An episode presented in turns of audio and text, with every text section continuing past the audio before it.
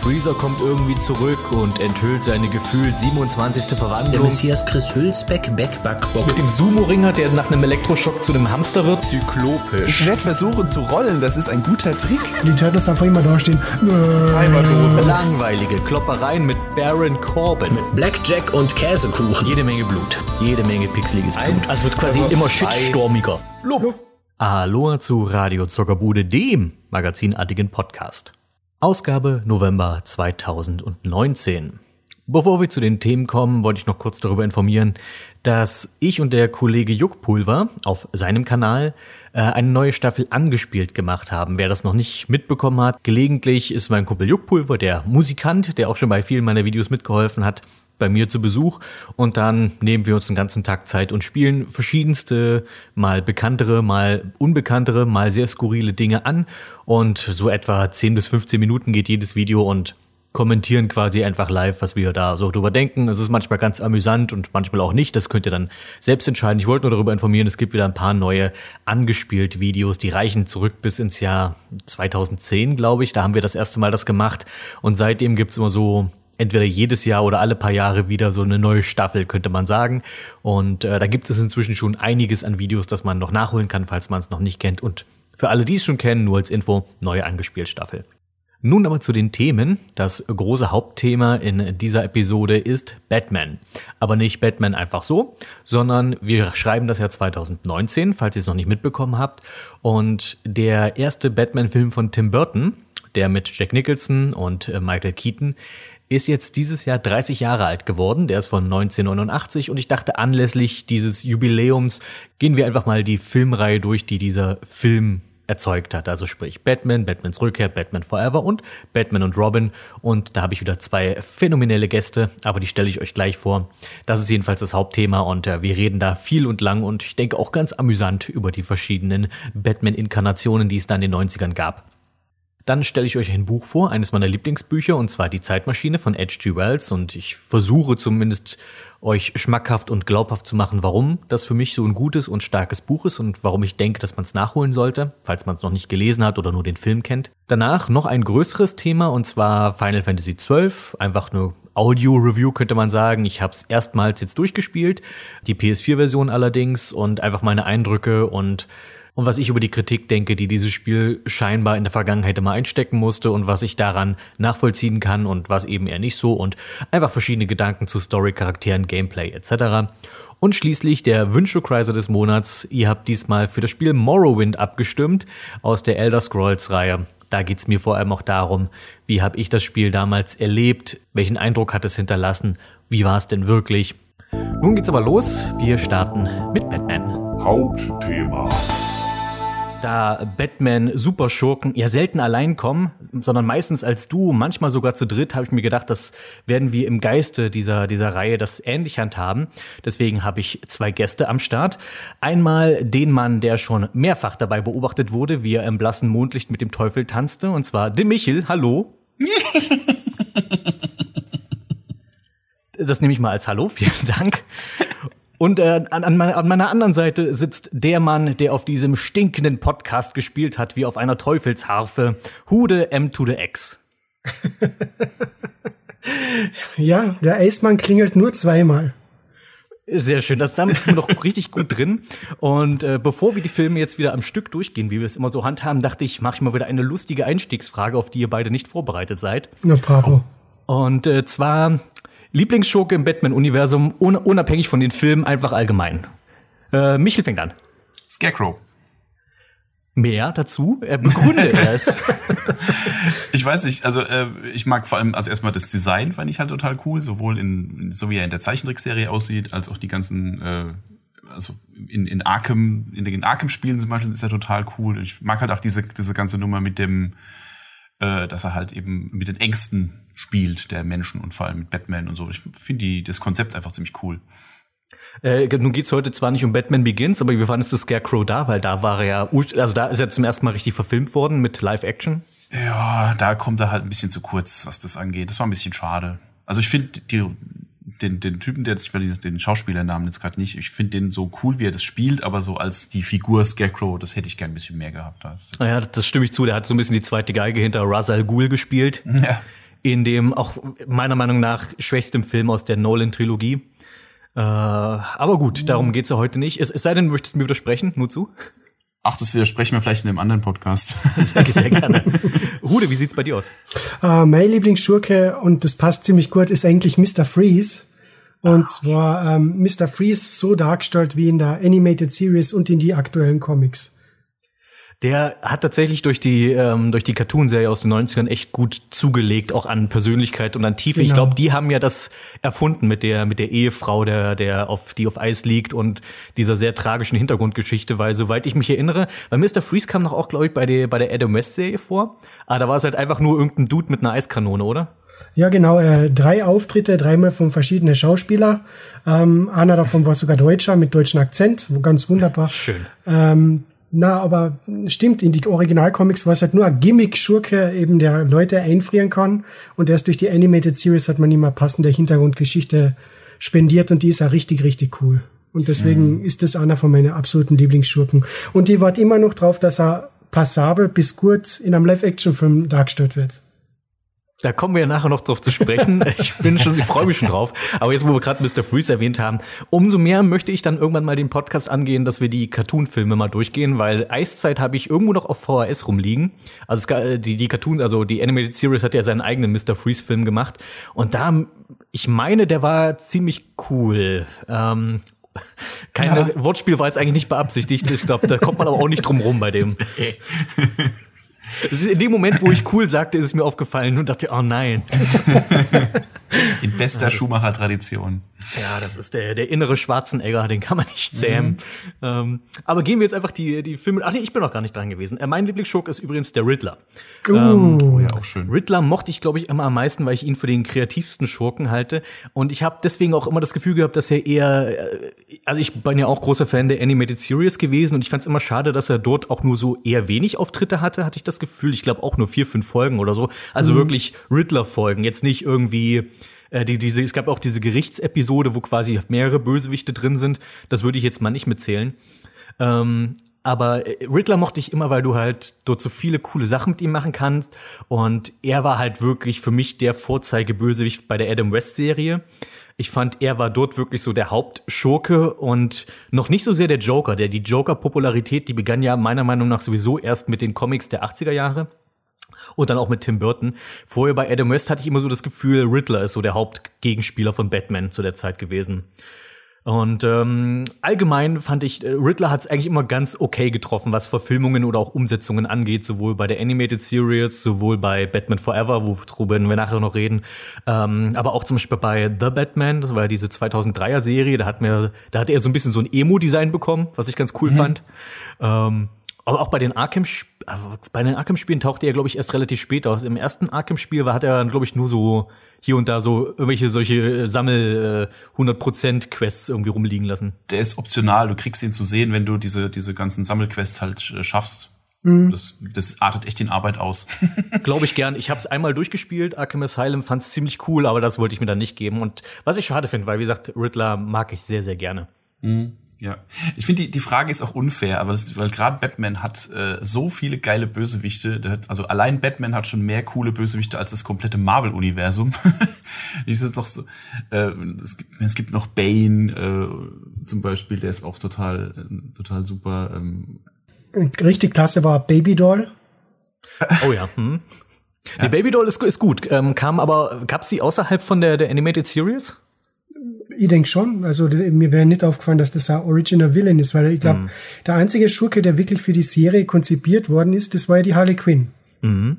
Auf die kommen wir bestimmt auch noch zu sprechen heute. Äh, auch wenn sie nicht in den Film auftauchte, aber es gab ja quasi einen geplanten fünften Film und da wären wir dann quasi zu Harley gekommen. Ähm, aber dazu, dazu dann später. Äh, ich fand, ich habe auch schon überlegt, als ich so darüber nachgedacht hätte, welche Schurken ich mir noch gewünscht hätte, vielleicht irgendwann für Verfilmungen. Ich habe halt überlegt, ob der Bauchredner noch eine Möglichkeit wäre. Oh, ja. aber ich finde, der ist eine harte Gratwanderung zwischen zu trashigen, cartoony Bösewicht, aber auch sehr düster und ernst kannst du es machen. Ich glaube, da brauchst du wirklich einen sehr guten Regisseur, der da die Waage hinbekommt, weil ich finde, der ist so eine Fi- Figur so ähnlich finde ich wie Gollum, die kann halt wirklich schnell kippen ins lächerliche oder ins sehr ernste. Und mit dem Tim Burton hätte es sicher funktioniert. Gut möglich, aber dann überlege ich auch, okay, wie das, okay, der hättest du wirklich in den frühen 90ern, der hättest wahrscheinlich wirklich eine coole Puppe bekommen. Mhm. Ich habe halt auch überlegt, okay, wie ist mit solchen Typen Man-Bat oder Killer Croc oder sowas. und da dachte ich, oh Gott, wenn das in den 90ern kommen wäre, das CGI, was sie für Man-Bat verwendet hätten, da hätte man auch einen ganzen Podcast wahrscheinlich mitfüllen können. so spät 90er CGI mit Joel Schumacher, mit Man-Bat. Oh, ja. Geil. Nee, Gut, aber fangen wir an mit, mit, mit Batman 89, der für viele Leute als eine der besten, vielleicht sogar der beste Batman-Film gilt. Ähm, war, hat schon, finde ich, zu einem gewissen Revival von auch der Popularität von Comics oder Comic-Umsetzungen im Allgemeinen geführt, hatte ich zumindest immer das Gefühl. Klar gab es in den 80ern viele gute Cartoonserien, aber so wirklich wieder mal so einen klassischen Comic, weil Batman ist ja wirklich ein alter Comic, wieder so aufleben zu lassen. Ich bin, bin schon der Ansicht, dass dieser Tim Burton-Film ja nicht nur die also und dass es ohne diesen Film wahrscheinlich weder die Animated Series in der Serie der Form gegeben hätte, aber auch eben nicht die ganzen Fortsetzungen, die es da noch nach sich zog. Äh, mit der Animated mit der Animated Series hast schon recht, die ist nämlich nur entstanden eben wegen am Film, weil Warner Brothers schnell äh, ein Cash-In haben wollte und das war mit 1992 oder 91 halt mit der Serie einfacher als mit einem weiteren Film, der noch in der Produktion war. Aber Batmans Rückkehr kam ja 92, also ist ja dann fast etwa zeitgleich entschieden. Also die, die Animated Series kam 92. Ich hatte gedacht, die käme schon früher vielleicht, so wirklich direkt im Anschluss an, an 89. Nein, nein, die ist erst äh, entweder zeitlich oder kurz vor Batmans Rückkehr in, im Fernsehen gelaufen. Aber reden wir doch mal über das, was damals, auch wenn es noch kein Internet gab, angeblich wohl einen Shitstorm ausgelöst hatte. Michael Keaton als Batman. Ähm, kann ich mir heute kaum noch vorstellen, dass da Leute dagegen waren, weil irgendwie ist er für mich einer der quintessentiellen Batmans geworden. Äh, und ich kannte Batman ja auch gar nicht so groß anders, weil ich bin ja auch wirklich an das Franchise erst mit den Tim Burton-Filmen rangekommen. Äh, und deswegen, wie, wie fandet ihr Michael Keaton als Batman? Also ich finde, Michael Keaton ist ein super Batman. Im ersten, also im Original Batman-Film ist, hm, würde ich noch sagen, vor allem gegen Anfang wirkt er noch ein bisschen unsicher in der Rolle. Ähm, aber spätestens in Batmans Rückkehr, wo dann zu Beginn dieses äh, Lichtsignal, das Bat-Signal kommt und er auf seinen Stuhl sitzt und wartet und dann aufsteht, da merkt man einfach, Michael Keaton ist Batman. Und das, der ist für die Rolle geboren. Der hat ja diese Gesichtszüge, was teilweise schon ausschaut wie das Gesicht von der Maske selbst. Herrlich. Wirklich toller Schauspieler. Und ich finde, der auch diese Dualität super spüren. Also er ist sowohl guter Bruce Wayne, als auch ein richtig guter Batman. Ich finde es nur schade, dass man in der deutschen Fassung nicht geschafft hat, vielleicht, dass er die Stimme ein bisschen als Batman verstellt hätte, weil so hört sich der Batman ein bisschen sehr brav an, aber halb so schlimm. Mhm. Also ich muss sagen, ich bin jetzt, ähm, ich, ich gehe dem, ich gehe zum Teil gehe ich mit, also zum einen, dass Michael Keaton ein geiler Schauspieler ist. Ähm, aber ich finde, also für mich ist Batman halt so eine so eine richtige Kante, halt so ein, ne, der wird ja definiert als quasi ein, obwohl er keine Superkräfte hat, als ein ein Mensch, der quasi an die Grenze des Menschenmöglichen durchtrainiert ist und halt quasi ne, die er ist halt er ist halt die absolute Kampfmaschine und ja. Michael Keaton ist halt ist halt ein relativ kleiner Mann. Mhm. Ich finde ihm fehlt so ein bisschen die Physis für für Batman. Also, also, er spielt, er spielt den Bruce Wayne, also er spielt die Rolle gut, aber ich, ich finde ihn rein optisch, finde ich ihn jetzt ähm, nicht ganz perfekt besetzt, sagen wir so. Also, also man nimmt ihn nicht toll, so ab, dass er quasi irgendwelche Gangster verprügeln würde nachts. Eh, genau. Also man, man nimmt ihm diese, also man muss auch sagen, die, die ersten beiden Batman-Filme sind auch gar nicht mal so arg actionlastig. Ich habe jetzt extra mal darauf geachtet, es gibt relativ wenig Batman-Action. Es wird ganz viel im Auto gefahren. Äh, aber so, äh, so Gangster verprügeln kommt eher später in den Schumacher-Filmen vor. Mhm. Aber Michael Keaton darf generell noch gar nicht so arg ähm, aufs Maul hauen. Ähm, was aber vor allem daran liegt, dass das Kostüm so steif war. Also die haben ja. wirkliche Probleme mit dem Kostüm gehabt. Also er kann ja zum Beispiel auch nicht einmal den Kopf drehen, er muss den ganzen Körper drehen, ja. damit er sich umschaut. Ich meine, ist auch ein bisschen ikonisch, dadurch seine ja. Bewegungen. Das ist ähm, schon ein Meme. Ja, genau, aber es sind zum Beispiel je, jede Menge Action-Szenen geplant gewesen für den ersten Teil, aber die haben schon bei den Drehproben gemerkt, ne, das wird so nicht funktionieren, also müssen wir das irgendwie anders machen. Das ist mir auch beim Film noch beim, beim Schauen der Filme jetzt nochmal aufgefallen, dass ich dachte, dass er halt immer, wenn er sich irgendwie umdreht, wie unpraktisch dieses Kostüm eigentlich ist, um Ja. gegen mehrere Leute allein schon zu kämpfen, weil dadurch, dass du den Kopf nicht drehen kannst, er sich halt mit dem ganzen Oberkörper immer umdrehen muss, wirkt schon arg unpraktisch. Also dafür, dass er das quasi ja auch über Jahre geplant hat, seinen Batman-Rachefeldzug, ist ihm das vielleicht ein bisschen spät aufgefallen, dieses Detail, dieses kleine, diesen kleinen Designfehler in seinem Kostüm. Aber man muss dazu sagen, das Batman-Kostüm in dem, in, dem, äh, in dem Film sieht einfach mal wirklich Bombe aus Ja, das ist super. sehr beeindruckend. Also ich, ich mag halt, dass Batman auch wirklich sehr schwarz wirkt in, dadurch, weil ich finde, die alten Batmans hatten immer das Gefühl, hatte ich immer das Gefühl, dass sie immer sehr grau rüberkamen. Und äh, ich finde äh, dieses komplett, diesen, diesen kompletten schwarzen Anzug finde ich eigentlich deutlich bedrohlicher. Und äh, das ist halt gerade diese, dieses Keaton, dieses, äh, die- dieses Tim Burton, dieses auch dieses schlanke Design, was er irgendwie hat. Ähm, irgendwie minimalistisch, aber trotzdem detailreich. Ich finde das Batman-Kostüm in, in den ersten beiden Filmen vor allem wirklich sehr stark. Was Keaton angeht, ähm, da stimme ich Michel zu, dass ich auch jetzt wahrscheinlich mich wenig beeindruckt von ihm zeigen würde, würde jetzt quasi zu mir kommen und sagen, hey, sch- schau dich. Ähm, da würde ich wahrscheinlich sagen, ey, ich hau zurück. Aber ähm, die, wa- was ich an ihm mag, ist, dass er tatsächlich ähm, so ein bisschen was Verkorkstes an sich hat. Er, wenn du ihn jetzt wirklich als Bruce Wayne siehst, gerade im ersten Film, finde ich das, wenn, wenn man auf dieser, wenn er am Anfang diese Gala hat, wo er zum ersten Mal Vicky Vale trifft und Alexander Knox und so weiter da in seiner Waffenhalle, ähm, hat man schon den Eindruck, okay, das ist irgendwie ein, ein seltsamer Eigenbrötler. Der ist irgendwie super reich, aber er ist irgendwie, der ist irgendwie seltsam, der Typ. Und ich finde, das macht weltfremd. das macht, macht ihn zu einem interessanten Bruce Wayne. Ich habe überlegt, ob das insofern gut ist, weil eigentlich sollte Bruce Wayne ja immer sehr unverdächtig sein. Deswegen spielt er ja auch diese Rolle als Playboy und für einen Playboy halte ich jetzt Keaton auch nicht unbedingt. Ähm, da sind spätere Batmans, da denke ich vor allem an Clooney, da wesentlich besser besetzt gewesen in dieser Bruce Wayne, ich bin der mega Playboy-Rolle. Ähm, aber äh, ich, äh, was ich an Keaton aber trotzdem mag, ist halt, er dadurch, dass er eben auch eben nicht so bedrohlich aussieht, das macht ihn irgendwie so unverdächtig. Also wenn du äh, auf der Party, wenn jemand gesagt hätte, du weißt du, ich glaube, der Bruce Wayne, das könnte Batman sein, da würden, glaube ich, die anderen sagen, pff, ja, sicher. Ja, nee, ist klar. Während zum Beispiel, ich, ähm, wir reden zwar nicht über die Nolan-Filme, aber ich finde zum Beispiel Bale übertreibt's halt komplett mit seinem Bruce Wayne. Den finde ich halt mega verdächtig und auffällig. Also da würde ich sofort denken, ah, ja stimmt, das könnte Batman sein. So. Ja, okay.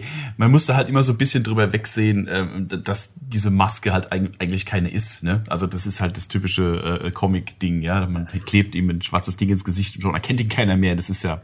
Wobei bei Batman, da siehst du ja wirklich nur den Mund nicht, aber äh, bei, da denke ich jetzt eher an Robin. Den fand ich immer wesentlich lustiger, Ja. dass den keiner erkennt.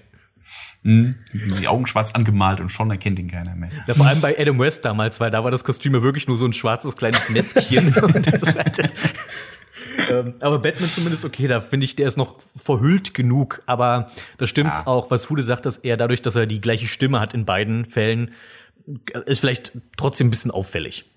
Dabei sieht man ja von Bruce Wayne und Batman gar nicht mal so viel, gerade im ersten Film. Ähm, der erste Film lebt ja eindeutig mehr vom Joker, der äh, gefühlt mehr wes wesentlich mehr Bildschirmpräsenz hat.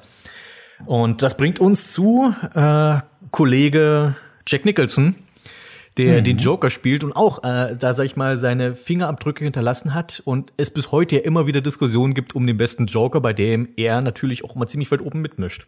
Ja, gerade jetzt wieder, wo der neue Joker-Film im Kino ist, geht's jetzt wieder los. Wer ist der beste Joker? Ähm, Wobei ich die Diskussion vielleicht gar nicht führen würde, weil der neue Joker ist ja in Nein. dem Sinne auch, hat ja nicht wirklich was mit dem Batman-Joker zu tun. Also, das, das führt jetzt zu weit, diese Diskussion Ja. aufzumachen, aber nee, hat er nicht. Also das, äh, das ist kein, der neue Joker ist kein Batman-Bösewicht. Das ist einfach nur die Figur und eine andere Art, wie man da rangeht und so. Ähm, Deswegen würde ich das zum Beispiel nicht wirklich vergleichen, während ich Genau. schon, ansonsten finde ich die Vergleiche schon okay oder nett zu diskutieren finde. Also auch, Klar. dass man da auch Mark Hamill mal mit einbezieht und solche Geschichten, wo ich da immer schade Mhm. finde, dass der nie den Joker auch mal live spielen durfte. das stimmt, ja. Stimmt, das ja. Auch mal ganz geil gewesen, ja. Mittlerweile ist er ein bisschen zu alt dafür.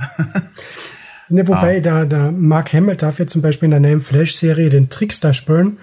Und da legt er die Rolle halt sehr stark wie den Joker an. Und da merkt man, ne, vielleicht kennt er doch noch diesen Jack Nicholson-artigen Mob-Boss Joker spüren. Ja, wer war's? Vielleicht. Reden wir wieder über Jack Nicholson. Der ist natürlich eine Paraderolle für ihn. Dass er, der darf, darf ja immer sehr gerne so ein bisschen irre Typen spielen. Und äh, beim Joker hatte ich so das Gefühl, ja, so einfach nur Jack Nicholson halt nur auf 110 Prozent gedreht eigentlich. Und das ist ja eine Kritik, die, glaube ich, auch später Jim Carrey einstecken musste, wenn wir dann über Batman Forever reden. Aber ich, ich weiß nicht, ich finde, er ist einfach einer der unterhaltsamsten Joker, weil ich finde, für einen guten Joker, gerade was im, im Batman-Bereich geht's, ähm, er definiert sich dadurch für mich, dass er es schafft, dieses bitterböse rauszuspielen, aber auch, dass er gleichzeitig unterhaltsam und witzig ist. Also, dass er, dass ich über seine, seine manchmal blöden Witze lachen kann, aber dann vielleicht denke, oh, eigentlich sollte ich ja gar nicht mit ihm lachen, er ist ja der Schurke. Und das finde ich die eigentlich die größte Faszination mit dem Joker. Deswegen ist für mich auch Mark Hamills Joker eigentlich so der beste, weil er hat eigentlich die, finde ich, diese Waage perfekt hinbekommen. Wie geht's denn euch mit Nicholson? Ähm, also ich muss sagen, also ich finde ihn cool, so wie er gespielt ist. Es gibt ja, es gibt ja 9000 Varianten, wie man den Joker anlegen kann. Auch es gibt ja, ne, auch in den Comics gibt's ja die tollsten Sachen. Ähm, ich finde es immer so, ich finde es immer besser eigentlich, wenn der Joker, wenn man nicht weiß, wer er ist. Ne, wenn, wenn, also wenn der Joker quasi nur diese Figur ist und niemand weiß, wer ist, wer steckt eigentlich hinter der Maske. In dem Fall haben wir halt einen Joker, der, ähm, von dem man von vornherein weiß, wer er ist. Und mich, ähm, Jack Napier heißt er, glaube ich, im Film. Ja. Mhm. Ähm, aber so wie es äh, Jack Nicholson darstellt, ist natürlich ist natürlich großartig. Ja, das die die die Maske ist ist fantastisch. Dieses dieses äh, dieses Dauergrinsen. Wobei ich ähm, jetzt glaube ich zum ersten Mal wirklich kapiert habe, äh, dass das von einem dass das irgendwie von einem Streifschuss oder sowas äh, kommt. Diese wo sie ihm dann quasi das Gesicht wieder zurecht operieren. Ach so, das ist mir noch nie der Gedanke gekommen. Aber stimmt, jetzt wo du sagst ich dachte immer, das käme auch durch die, durch die Säure oder ja. so, aber er, er kriegt, glaube ich, irgendwie einen Streifschuss oder irgendwas ab. Er, er, blutet jedenfalls im Gesicht, bevor er da reinfällt und mhm. dann wird er ja operiert. Ähm, ja, da, ja. Da, der Arzt sagt ja dann, es sind viele Nerven durchtrennt worden und das war die einzige Möglichkeit, ihr Gesicht zu retten. Genau. Und ich dachte, das käme halt auch durch die Säure, dass die das irgendwie die, ja. die Nervenbahn durchtrennt hätte oder so. Man, man, man sieht es ganz schlecht irgendwie. Also äh, äh, es er kriegt irgendwie einen Querschläger oder sowas ja, ab. Man, man sieht, dass er sich im Gesicht verletzt. Er schießt auf Batman. Batman wird irgendwie die Kugel ab und dann ähm, äh, genau, dann ist es so ein genau, Querschläger genau, und erwischt ihn im Gesicht und dann dadurch fällt er dann eigentlich erst in die Säure. Genau. Ähm, aber dass, dass das Lächeln davon kommt, das ist mir noch gar nicht gekommen, der Gedanke. Also, dass, dass er halt äh, seine, seine lustige neue Hautfarbe durchbekommen hat, ja. Und auch die Haarfarbe ist ja, glaube ich, jetzt naturgrün. Mhm ähm, was, was ich halt, was ich als Kind vor allem nie geschnallt habe, dass du ihn, ihn ja später mit Hautfarbe siehst und dass das aber eigentlich die Schminke ist. Das hat sich mir lange nicht erschlossen. Was, was mich, was ich äh, auch gemerkt habe jetzt beim nochmal gucken, er, er tritt ja dann später nochmal in, also in in Make-up quasi auf. Ähm, da dachte ich mir, färbt er sich dann auch die Haare? Weil er hat dann auch wieder, er ist, er ist dann wieder brünett. er wischt sich dann zwar die Schminke ab später so, aber die Haare sind äh, halt immer noch brünett. Färbt sich jetzt jedes Mal die Haare, wenn er unter Menschen geht.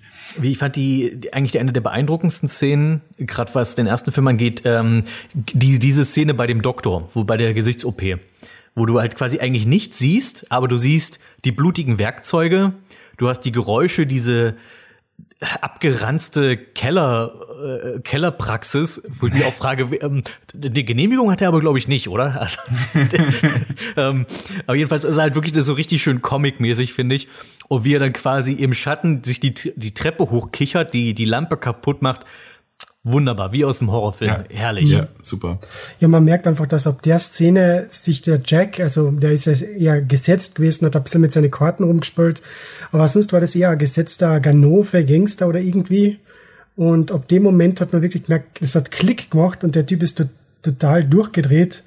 Und über den restlichen Film hinweg hat er ja dann immer diese schlechten Witze und wo er, also, wo man sich dann schon denkt, äh, meint er das jetzt ernst oder so? Und dann, ach, er ist einfach großartig. Jack ja. Nicholson war mhm. super für die Rolle. Ich, ich finde es ja so großartig. Es gibt ja dann diese Dualität, wie ähm, sein alter Boss mit ihm geredet haben, so wie Jack, du bist meine Nummer eins. Und dann später noch einmal dasselbe, Bob, du bist meine Nummer eins. Das habe ich auch mal gedacht. Das ist irgendwie eine sehr seltsame Szene, aber sehr ikonisch auf jeden Fall. Ja, und äh, also wie er seine Untergebenen behandelt, finde ich ja richtig geil. Also es sind wohl seine Handlanger, aber dann zum Beispiel Bob, der richtig, wirklich seine rechte Hand ist, der sagt dann Bob, Revolver, das war's für Bob, gut, äh, schön.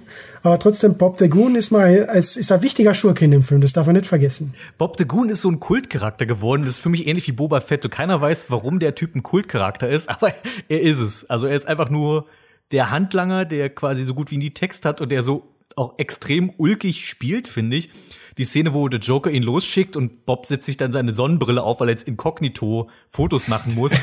und dann dreht er sich auf der Stelle zur Tür und macht dann so robotermäßig seine Sonnenbrille auf. Okay, Boss. Und dann Bob, Bob ist Bob ist großartig. Bob ist für mich so ähnlich wie wie äh, Tatsu bei Turtles. Der ist auch so so ja, mm, ist einfach so überzogen handlangerig, dass man ihn einfach lieben muss. Foot, verschwinde! Ninja verschwindet. Ja, es ist äh, ja herrlich. Ja, Bob the Goon. Es gab ja auch eine Actionfigur von ihm, was mich auch sehr gefreut hat. Und ähm, basierend auf diesem Tim Burton-Film gab es ja auch eine Hörspielkassettenreihe in Deutschland. Oh, also, die ist so großartig. ja, und da spielt der Bob eine relativ große Rolle, weil die hatten ja so wenig Figuren in dem Film. Das heißt, die mussten Bob wirklich dort aufbauen in dieser, in, die- in dieser Kassettenreihe. Ach, Bob, mein guter alter Bob. Ja, vor allem, dass sie eben auch wirklich ihn alle Good Old Bob nennen oder guter Ja, alter Bob. Also auch so Batman nennt ihn ja guter alter Bob und so. Sie haben ja, ich glaube, in der ersten Hörspielkassette noch den äh, Plot vom Film noch erzählt. Genau, ja. Und scheinbar hat der Autor nicht wirklich äh, Daten vom Film selbst gehabt, außer die Figuren und die ungefähre Story. Weil dann gibt's ja ähm, die, das Wortspiel eben tanzt mit dem, äh, wie, Äh, mit dem blassen Mondschein mit dem Teufel tanzen. Genau, und das haben sie irgendwie in der Hörspielfassung verändert, das an Reim draus gemacht.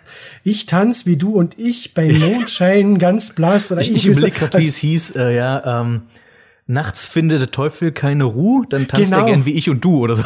Genau, das war's. Und da habe ich mir dann gedacht, ah, Alter, cool. Und es ist ja in der Hörspielvariante, ich meine, im ersten Film ist da Alfred eher so ein Nebencharakter, aber im Hörspiel ist er dann wirklich so Hauptcharakter, das, was er dann erst gegen Ende von der Filmreihe selbst wurden ist. Ja. Ist super.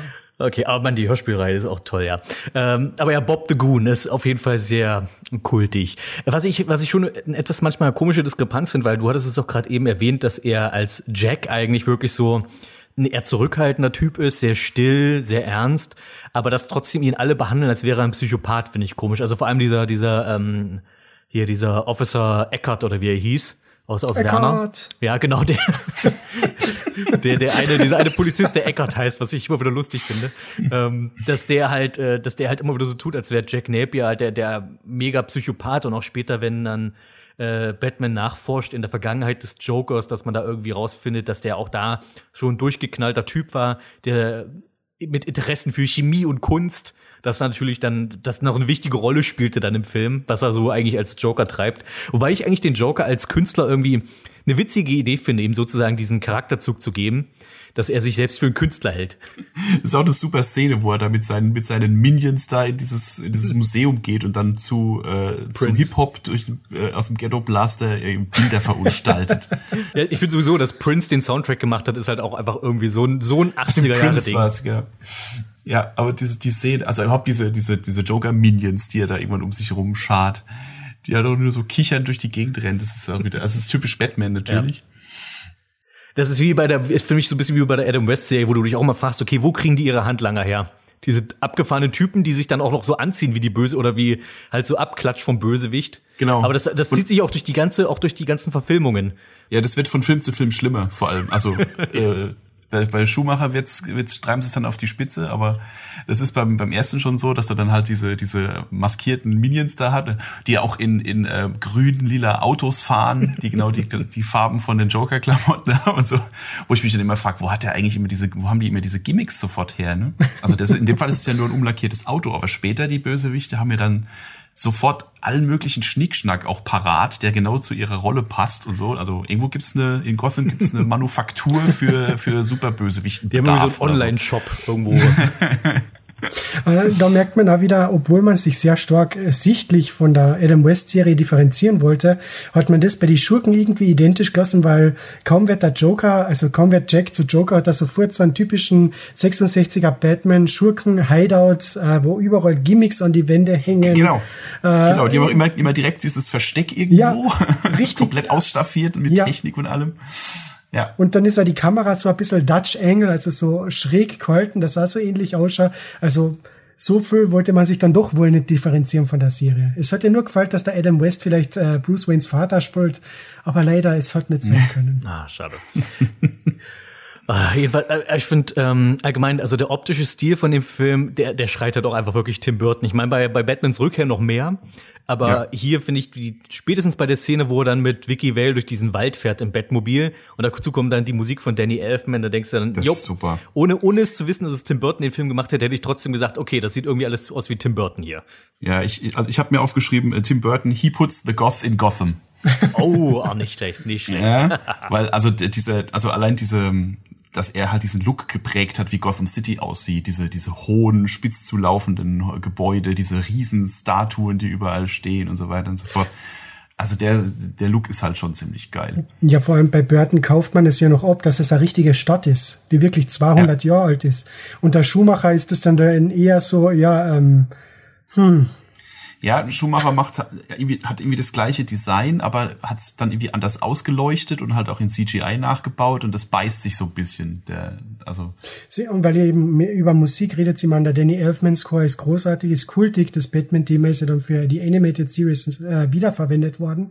Aber ich finde da der Film, obwohl es mittlerweile ein bisschen outdated wirkt, ich finde diesen Soundtrack, den Prince für den Film geschrieben hat, super großartig. Ich kann mir den Film ohne den gar nicht vorstellen. Und das ist etwas, was mir dann bei Batman kehrt zurück wirklich abgegangen ist. Also, dass sie da quasi dann keinen so ein bisschen poppigen, sag ich mal, noch Genau. An Anstrich hatten. Ich, ich finde da Partyman, Trust, da Bad Dance oder ba oder wie das kann. Ja. Ich finde das das passt einfach so gut zu dem Film und passt zu Tim Burton, Danny Elfman. Das ergänzt sich so wunderbar. Ich finde, ich, ich kann mir den Film ohne das gar nicht vorstellen.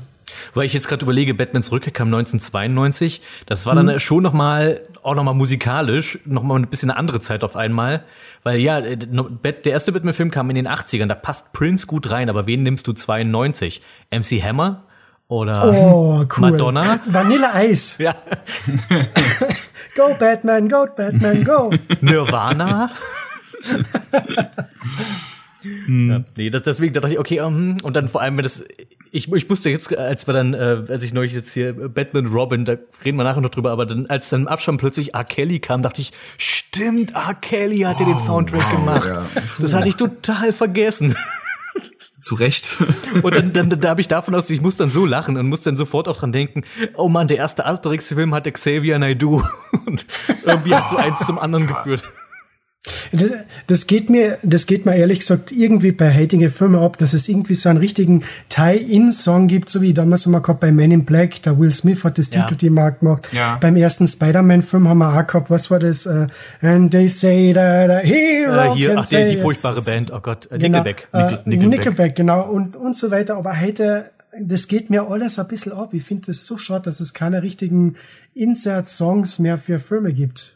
Ich glaube, liegt auch Ja. daran, dass du halt mit Musik heute nicht mehr großes Geld verdienen kannst, würde ich vermuten. Nochmal noch mal zurück zu, zu Batman 89. Ähm, ich finde es auch interessant, das ist mir jetzt auch im Nachhinein erstmal so aufgefallen, dass der Film eigentlich gar keine so stringente Handlung hat. Es sind eigentlich eher verschiedene Pläne, die der Joker macht, die Batman dann durchkreuzt. Und dann ist er halt irgendwann, irgendwann kriegt dann halt auf dem Glockenturm dann.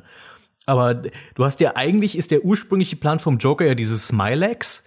Also diese, dieses, äh, die, die Kosmetikartikel zu vergiften, was zu wirklich witzigen Szenen, finde ich, führt. ja, die abgeschminkten Moderatoren. Genau, wenn, wenn, die, wenn die- Nachrichtensprecher alle nicht mehr geschminkt sind auf einmal. Ähm, und dann wechselt aber er die, dann wechselt er aber seinen Plan zu, ich äh, will Vicky Vale und dann ist das aber nachher auch nicht mehr so richtig wichtig und dann ist es eher dieses, ich vergifte jetzt ganz Gotham City mit Luftballons. Stimmt ja. Also es, es, es gibt, also das ist, äh, finde ich, haben beide Burton-Filme so, dass es wirklich mehr um die Charaktere geht und nicht so sehr um den Plot, der eigentlich dabei passiert. Ja, das stimmt. Aber die, die Charaktere sind halt auch cool. Das, Insofern das ist halt die größte Stärke, äh, finde ich, in diesem Film. Das finde ich gerade bei Batmans Rückkehr dann noch erst recht. Aber auch gerade hier, finde ich, merkt man schon, okay, bei Burton geht's wirklich mehr um die Persönlichkeiten, vor allem der Bösewichte. Batman nimmt sich immer sehr zurück in diesen Film, was auch okay ist, weil er ist ja nun mal nicht unbedingt der Typ, der sag ich mal, auf Social Media rumhängt. Das wäre ja wirklich eher was. Also Batman-Schurken, wenn, wenn die heutzutage äh, auftauchen würden, die wären sowas von überall auf Twitter. Aber, ähm, äh, aber ja, genau, das ist. Das ist mir halt nur aufgefallen irgendwie, das ist halt der, wenn, wenn ich jetzt erklären müsste, worum es in dem Film geht, könnte ich es ehrlich gesagt nur schwer in Worte fassen, außer ja, Batman versucht halt den Joker aufzuhalten. Jo.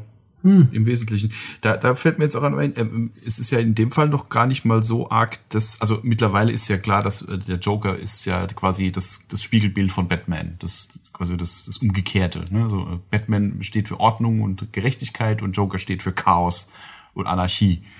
Ähm, aber das ist, haben wir in dem Film ja noch gar nicht mal so arg, weil er wird ja, wird ja da erst quasi erschaffen. Mhm. Ja? Ähm, aber am Schluss haben wir ja irgendwann eine Szene, wo der, der Joker auf der Straße steht und Batman kommt in seinem Batwing angebraust und, und schießt mit Maschinengewehren auf den Joker, trifft ihn aber nicht. Und noch so, mit und jetzt, Raketen und ja. Und jetzt die Frage, trifft er ihn nur nicht oder zielt er absichtlich vorbei? Ich hab, bin bis heute nicht aus dieser Szene schlau geworden, ehrlich gesagt. Also ich weil das, du siehst ihn ja vorher auch vor allem ihn extra anvisieren. Also du hast irgendwie eine Lock-on-Funktion und dann ist Joker mitten im Bullseye und in dem Moment drückt Batman ab und aber er schießt trotzdem genau. links und rechts vorbei. Ich, genau. ich habe keine Ahnung, was das sollte, außer halt, wir wollen noch irgendwie ein bisschen mehr Action reinbringen oder es sähe irgendwie komisch aus, wenn Batman nur rumfliegt, ohne irgendwie was zu tun. Ja, weil eigentlich tötet Batman ja niemand. Naja, in dem Film mhm. schon. In dem Film, ja, das ist, genau, das wollte ich auch noch sagen. Er bringt so den einen oder anderen Handlanger um, tatsächlich, oder schmeißt ihn vom Dach. Also der Typ, den er irgendwie in die, in die Kirchenglocke rammt und der dann irgendwie nach unten segelt, da dachte ich, ui, das ist schon. Das war auch so eine Frage, wie kommt der Flickflackmann aufs Dach? Habe ich mir aufgeschrieben.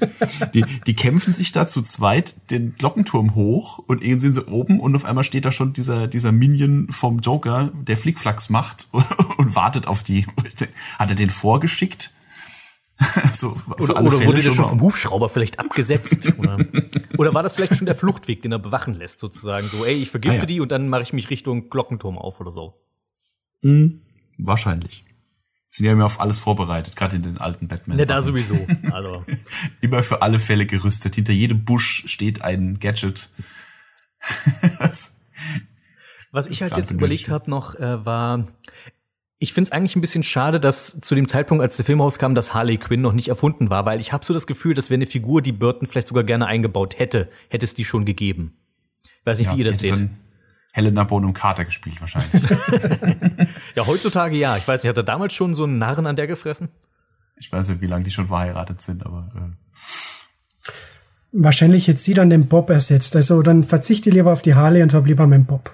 Das ist ein gutes Argument. Ich habe halt überlegt, okay, es gibt ja noch diese Alicia mit, äh, in der ersten Hälfte des Filmes. Äh, also quasi da die Gespielin des Jokers, die ja eigentlich auch nur irgendwie. Ach, die äh, also wegen der er sich ja mit seinem eigentlichen Boss ja irgendwie in, in, in Streit kommt und äh, die er dann ja, nachdem er den Boss aus dem Weg geräumt hat, ja eigentlich ziemlich fertig macht, sage ich mal. Also er entstellt sie ja mhm. und zwingt sie eine Maske zu tragen und es ist so sein Kunstwerk und die ist ja eigentlich nur dazu da, um zu zeigen, was für ein abgrundtief fieser Typ der Joker eigentlich ist. Äh, aber vielleicht hätte man, ich glaube, die Rolle wäre dann vielleicht ein bisschen erweitert gewesen, dann wäre das vielleicht die Harley geworden, dass sie quasi am Anfang irgendwie die Sekretärin ist und dann, nachdem der Joker Joker wird, dann macht er sie quasi erst zu Harley oder so. Mhm. Mhm. Ähm, etwas, was mir noch aufgefallen ist, eben jetzt, weil ich mal die Filme wieder angeschaut habe, ähm, in meiner Erinnerung hat der, tu äh, hat der Harvey Dent irgendwie nur so eine Nebenrolle gehabt, dass man ihn nur einmal sieht bei einer Ansprache. Aber jetzt dann beim Wiederschauen, der hat ja doch ein paar Szenen mit dem Bürgermeister, wo sie sich drüber aufregen, äh, dass der Joker so viel Unruhe in die Stadt bringt. Da war ich doch positiv überrascht und finde es dann schade, dass es im dritten Film nicht wieder der Billy D. Williams geworden ist, also der Lando Calrissian. Ja, ich wusste mhm. auch, das fand ich sowieso schon immer schade, weil ich dachte, oh, das ist ja total cool, dass sie hier schon ähm, Harvey Dent eingeführt haben, so ähm, im Sinne von, oh cool, dass wir dann später schon mal langsam den nächsten Bösewicht aufbauen können. Soweit ich weiß, wurde war ja ursprünglich gedacht, dass das die Rolle von dem Max Shrek in Teil 2 gewesen wäre, dass das da Harvey Dent hätte sein sollen und dass dann am Ende bei der bei dem Abschluss mit Catwoman und dem Elektroschocker, dass da dann Two-Face entstanden wäre. Genau. Und das finde ich dann natürlich gerade wäre gerade cool gewesen, so sag ich mal diese Entwicklung über drei Filme. Was ich mir da halt halt nicht, also nicht weiß, wie ich es mir hätte vorstellen sollen, weil Harvey Dent ist gerade im ersten Batman-Film ja wirklich ein super Saubermann, also wirklich der der perfekte Staatsanwalt, sehr freundlich, total eloquent und irgendwie auch natürlich 100% gegens Verbrechen gebürstet. Und in Teil zwei wäre er dann auf einmal so ein korrupter Typ gewesen. Das finde ich halt irgendwie seltsam, weil, also ich sehe ich sehe den Charakter von Max Shrek irgendwie nicht auf die Figur von Harvey Dent passen. Ja, das stimmt. Hm, vielleicht wäre ja die Entwicklung ein bisschen anders gelaufen. Es waren ja einige äh, Drehbuchautoren am zweiten Teil beschäftigt, die die Handlung ja stark verändert haben. vom ersten Entwurf.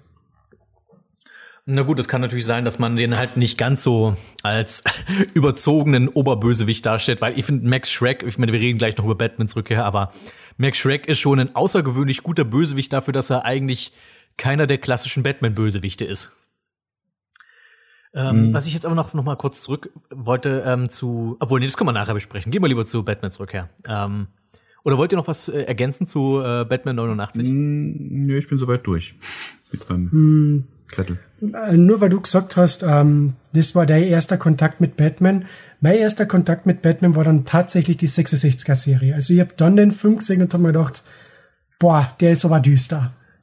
das glaube ich gerne. Nee, von der 66er-Serie habe ich halt quasi da kannte ich nur eigentlich nur das Intro, das klassische, also dieses okay. ne ne ne ne ne. Aber ich habe da nie eine Folge von gesehen und ich habe da die auch sehr spät erst gucken können, eigentlich erst seit es das Internet gibt dann.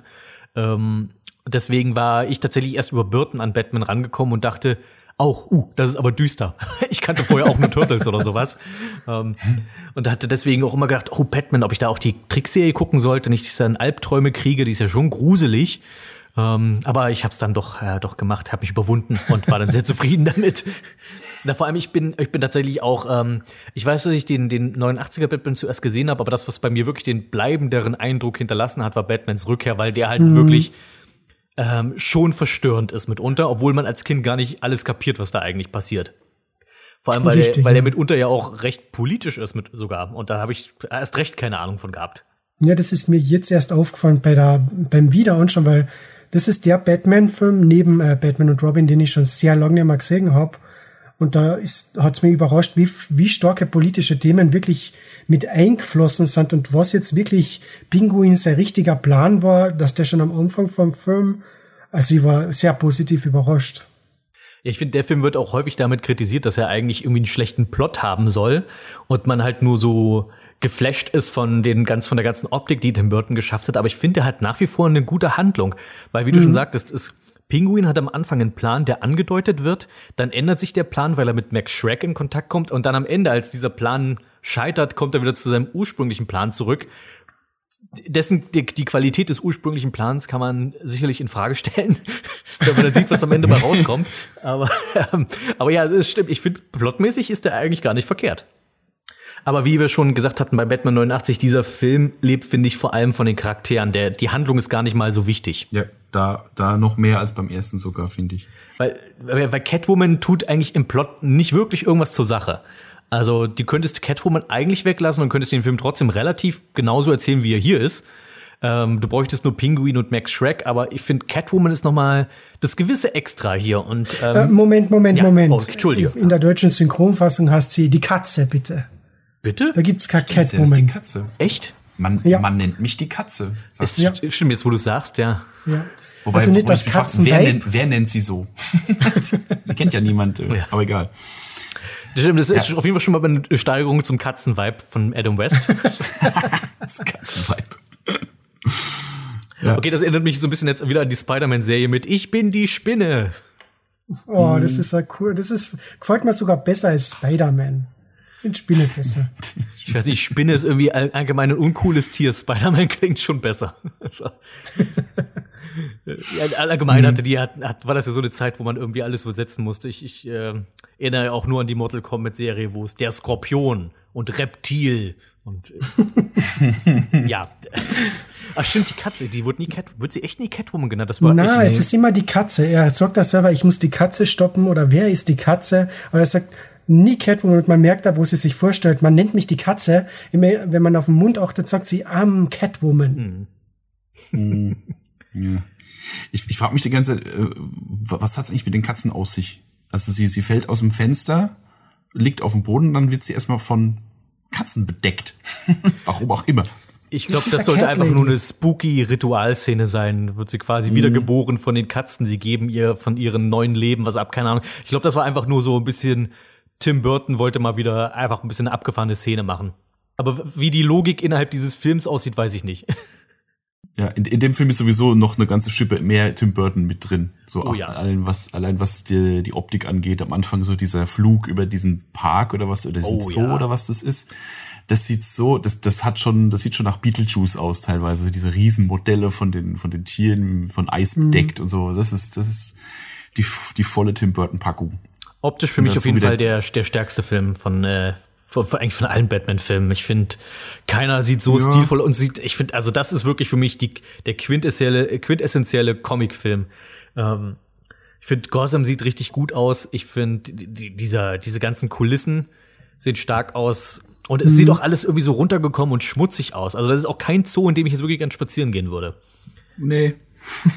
Ich finde auch die Bildsprache ist manchmal simpel, aber auch relativ eindeutig. Gerade am Anfang, wenn die quasi dieses, die Eltern vom Pinguin irgendwie in den Park gehen, da haben sie, glaube ich, hier den, den, so einen schwarzen Kinderwagen oder kommt so ein glückliches Pärchen entgegen mit so einem weißen Kinderwagen. Und dachte ich, ach, das ist ja, ja, das ist ja klassische Bildsprache. Ja. Ja, das ist schon, das ist, schreit Tim Burton der Film.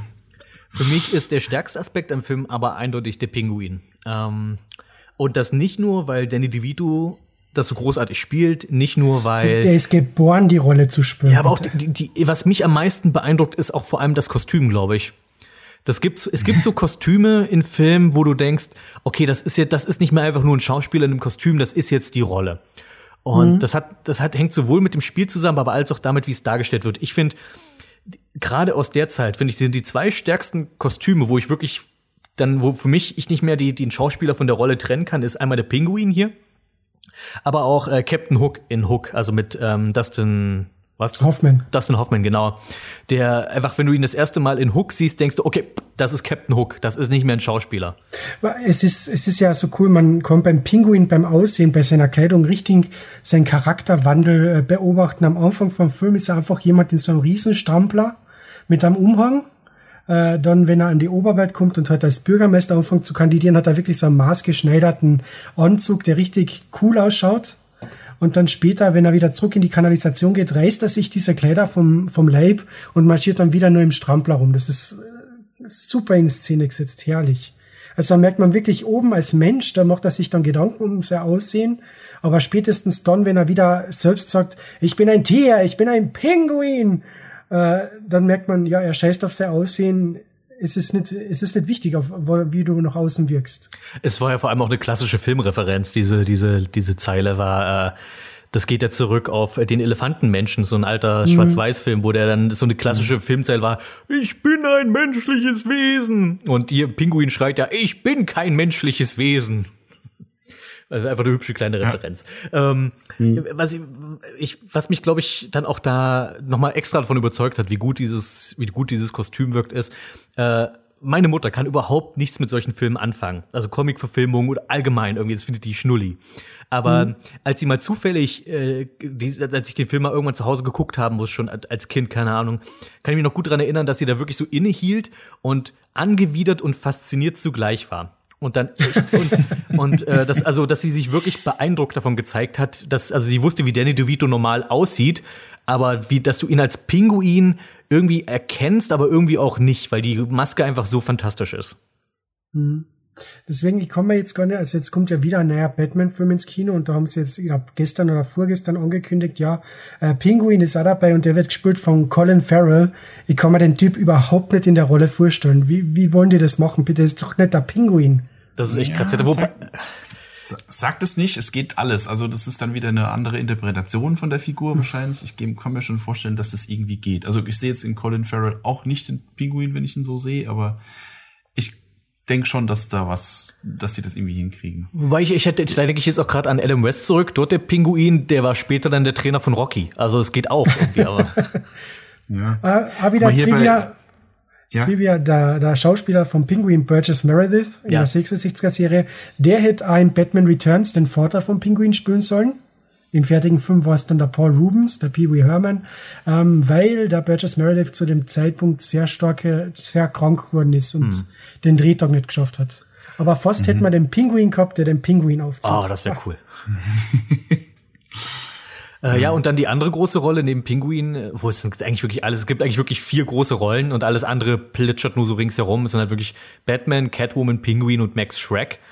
Und Max Shrek ist schon der eigentliche Bösewicht des Films. Ich finde, die anderen beiden sind irgendwie so tragisch. Ich weiß, Penguin hat am Ende einen wirklich fiesen Plan, also alle, alle Kinder in Gotham zu töten. Aber du, Alle erstgeborenen Kinder. ja, aber ich, äh, letztlich äh, entschließt sich ja trotzdem, trotzdem darum, äh, alle zu töten, wenn er sagt, hier, wir sprengen einfach alles in die Luft. er sagt doch dann, ah, ist doch egal, ob erster oder zweitgeborener, egal ob jung oder Mädchen. Äh, der ursprüngliche Plan war ja nur, alle Erstgeborenen zu töten. Äh, aber ich finde die, die, den Aufbau durch den Film hindurch, äh, erkennst du schon die Tragik hinter der Figur. Und man, ich habe mich schon manchmal dann gefragt, okay, könnte, kö- hätte man ihn retten können, also als, als Mensch. Also, dass wirklich, dass er eben kein Monster mehr ist. Aber er ist halt wirklich, hat sich halt an den falschesten, an die falscheste Person gewandt, an diesen Max Shrek, der ihn ja quasi dann dazu manipuliert, Bürgermeister zu werden. Was ich äh, für einen der stärksten Aspekte im Film halte, weil ich finde das halt so interessant, wie du halt diesen korrupten Geschäftsmann hast, der irgendwie politischen Einfluss braucht und dann sägt er den alten Bürgermeister ab und fährt dann über diese Mitleidsschiene, um den, also sag ich mal, also um den Pinguin sozusagen als Marionette einzusetzen. Der sich aber auch nicht von wirklich von ihm kontrollieren lässt, weil er benutzt ja den Einfluss von Max Shrek, um dann quasi an die Namen der Erstgeborenen zu kommen. Ja, das war ja ursprünglich der Plan vom äh, Pinguin und dann ist er irgendwie, also das, das Rad hat sich gedreht und dann war auf einmal der Max Shrek, der am Hebel gesessen ist. Weil der sagt ja dann auch zum Beispiel, ja, wir bräuchten mal irgendwie Chaos in Gotham, schickt deine Leute los und dann schickt der Pinguin ja wieder seine Zirkusbande los, die ja großartig ist. Wobei Die Leute auch wieder seine Minions. Wobei Ja. die auch echt stark schwankt, weil immer wenn du diese, diesen festen Stamm von seinen Minions siehst, das sind irgendwie so sechs, sieben Leute, diese Zirkusfreaks, aber dann auf der Straße sind irgendwie Legionen von Clowns auf einmal unterwegs oder Motorradfahrern und wo nimmt er auf einmal diese ganzen zusätzlichen Leute her? Und dann, nachdem die Action-Szene vorbei ist, hat er wieder nur seine typischen, hat er wieder den Spielmann und die Frau mit Bart und der da so ist. Da, da finde ich es ja so cool. Du hast, Michael, vorher gesagt, im ersten Teil tötet er Menschen, da im zweiten Teil jagt er jemanden in die Luft, was noch großartiger Ja. ist. Vor allem, er lacht dann auch noch so falsch, wenn er den Typ über die Reling schmelzt, so, und pff, großartig. Ich finde auch den krass den Typen, der da mit dem Batmobil anzündet. ja, der Typ im Teufelskostüm. Ja, also Batman ist schon, also wenn ihm einer irgendwie blöd kommt, dann macht er hier schon einen kurzen Prozess. Ich finde auch geil, dass äh, Pinguin seine, seine Schirmsammlung, die er hat. Dass sie das übernommen haben, finde ich aber auch einfach nur geil. Weißt du, da hast du, diese, dieser Pinguin ist ja wirklich extrem weit entfernt von Comic und von Adam West und so weiter. Der ist ja wirklich einfach sehr monströs. Aber die eine Sache, die wir übernehmen, das sind die Regenschirme. Ja, mein, mein Lieblingsregenschirm war der Schirm voller Fledermäuse.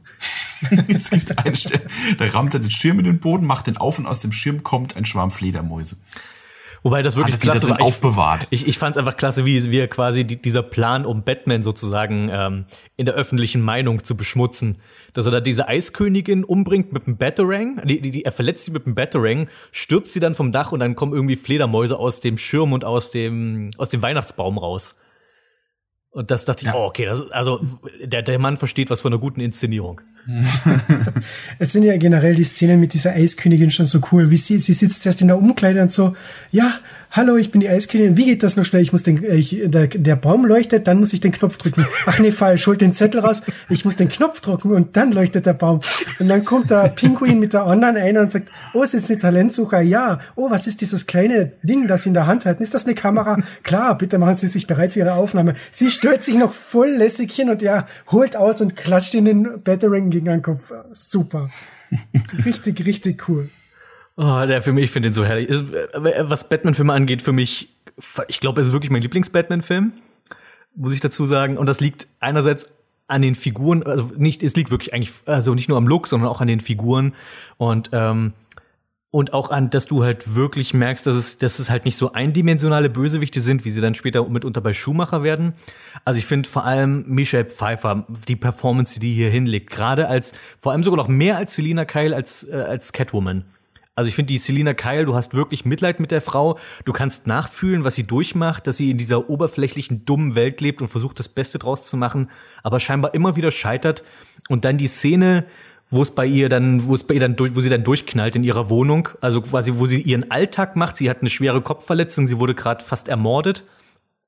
Sie geht noch ihrem Alltag nach und dann, während sie den Anrufbeantworter abhört und die ihr beschissenes Leben quasi noch mal vor Augen geführt bekommt, dann dieses dieses Durchdrehen zu Catwoman werden. Das finde ich die, ich glaube sogar die stärkste Szene finde ich im Film. Also eine, die mich auch immer wieder sehr mitreißt.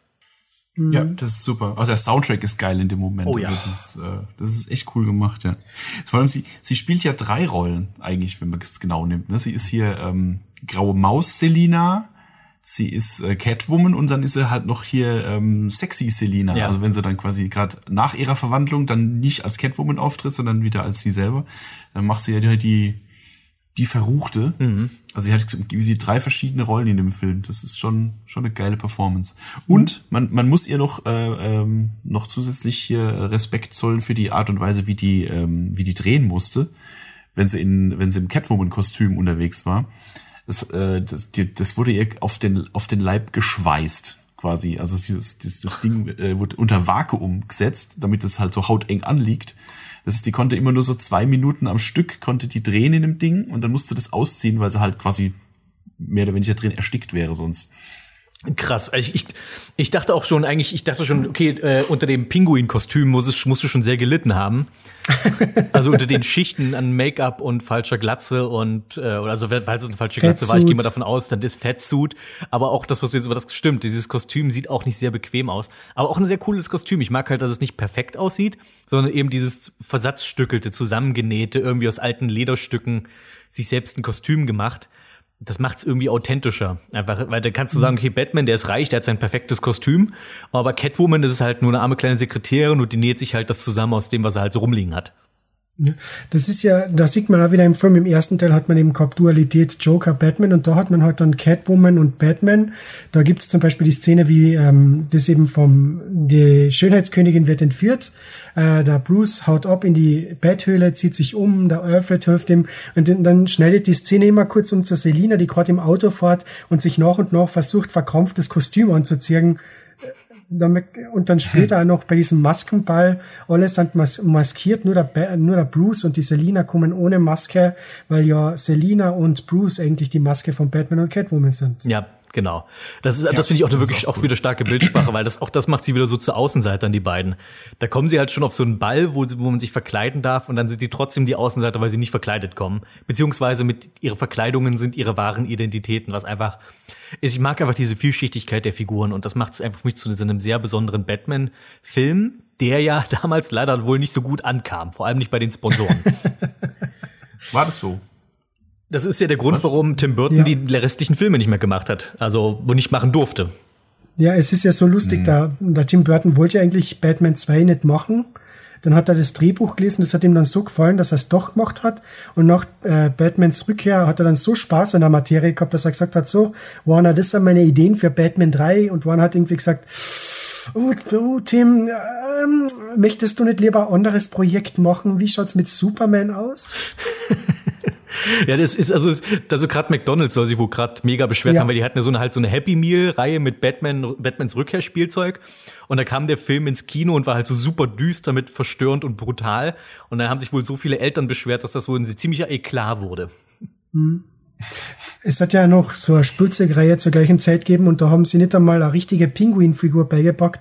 Das war einfach ein Repackage von einer Pinguinfigur aus die 70er, die ausschaut wie der Batman 66er Pinguin.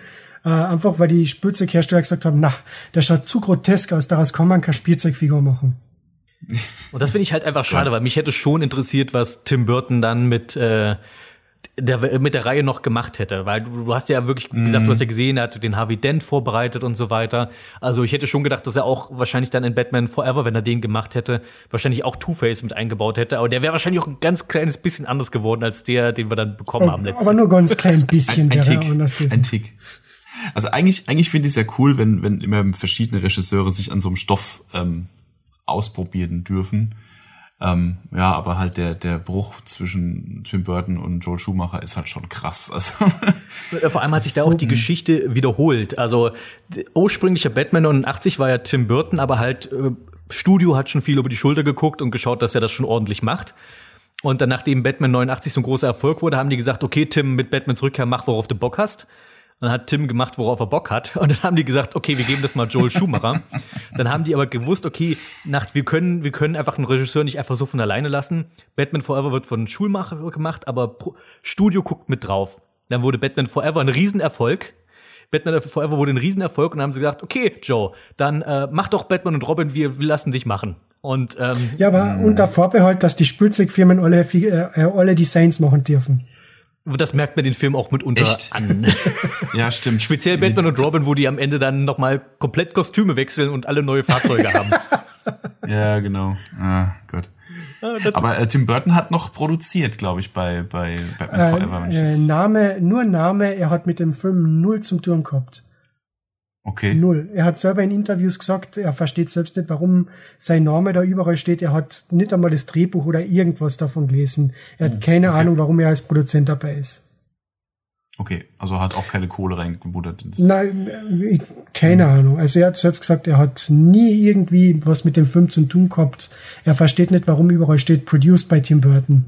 Und dann sind wir schon im Jahre 95 gelandet. Da ist jetzt schon ein paar Jahre ins Land gegangen, seit Tim Burton ursprünglich Batman wieder, sag ich mal, aus der Betthöhle gekratzt hat.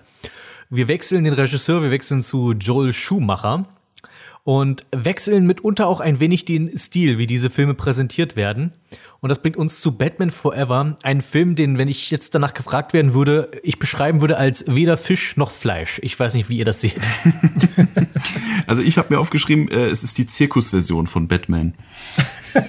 weil, weil der ganze Film halt dieses, ähm, dieses übertriebene Overacting hat. So auch die, der ganze Film ist knatschbunt, überall sind Scheinwerfer, alles ist mit bunten Farben ausgeleuchtet und so weiter. Es wirkt halt einfach wie eine, wie eine total überdrehte Bühnenshow von Batman. Und das meine ich ganz wörtlich. Ähm, kennt, kennt jemand die Bühnenshow von Batman? Sagt Batman nee. Live? Na, Da habe ich vor ein paar Jahren habe ich tatsächlich da mal Tickets geschenkt gekriegt. Also es ist halt einfach eine, eine Live-Aufführung äh, in einem Theater mit, mit Batman und genauso fühlt sich dieser Film an. Also es ist halt es ist alles sehr, sehr bunt, sehr laut, sehr quirlig und ähm, ja, es ist halt wie so, wie so eine Varieté-Version davon.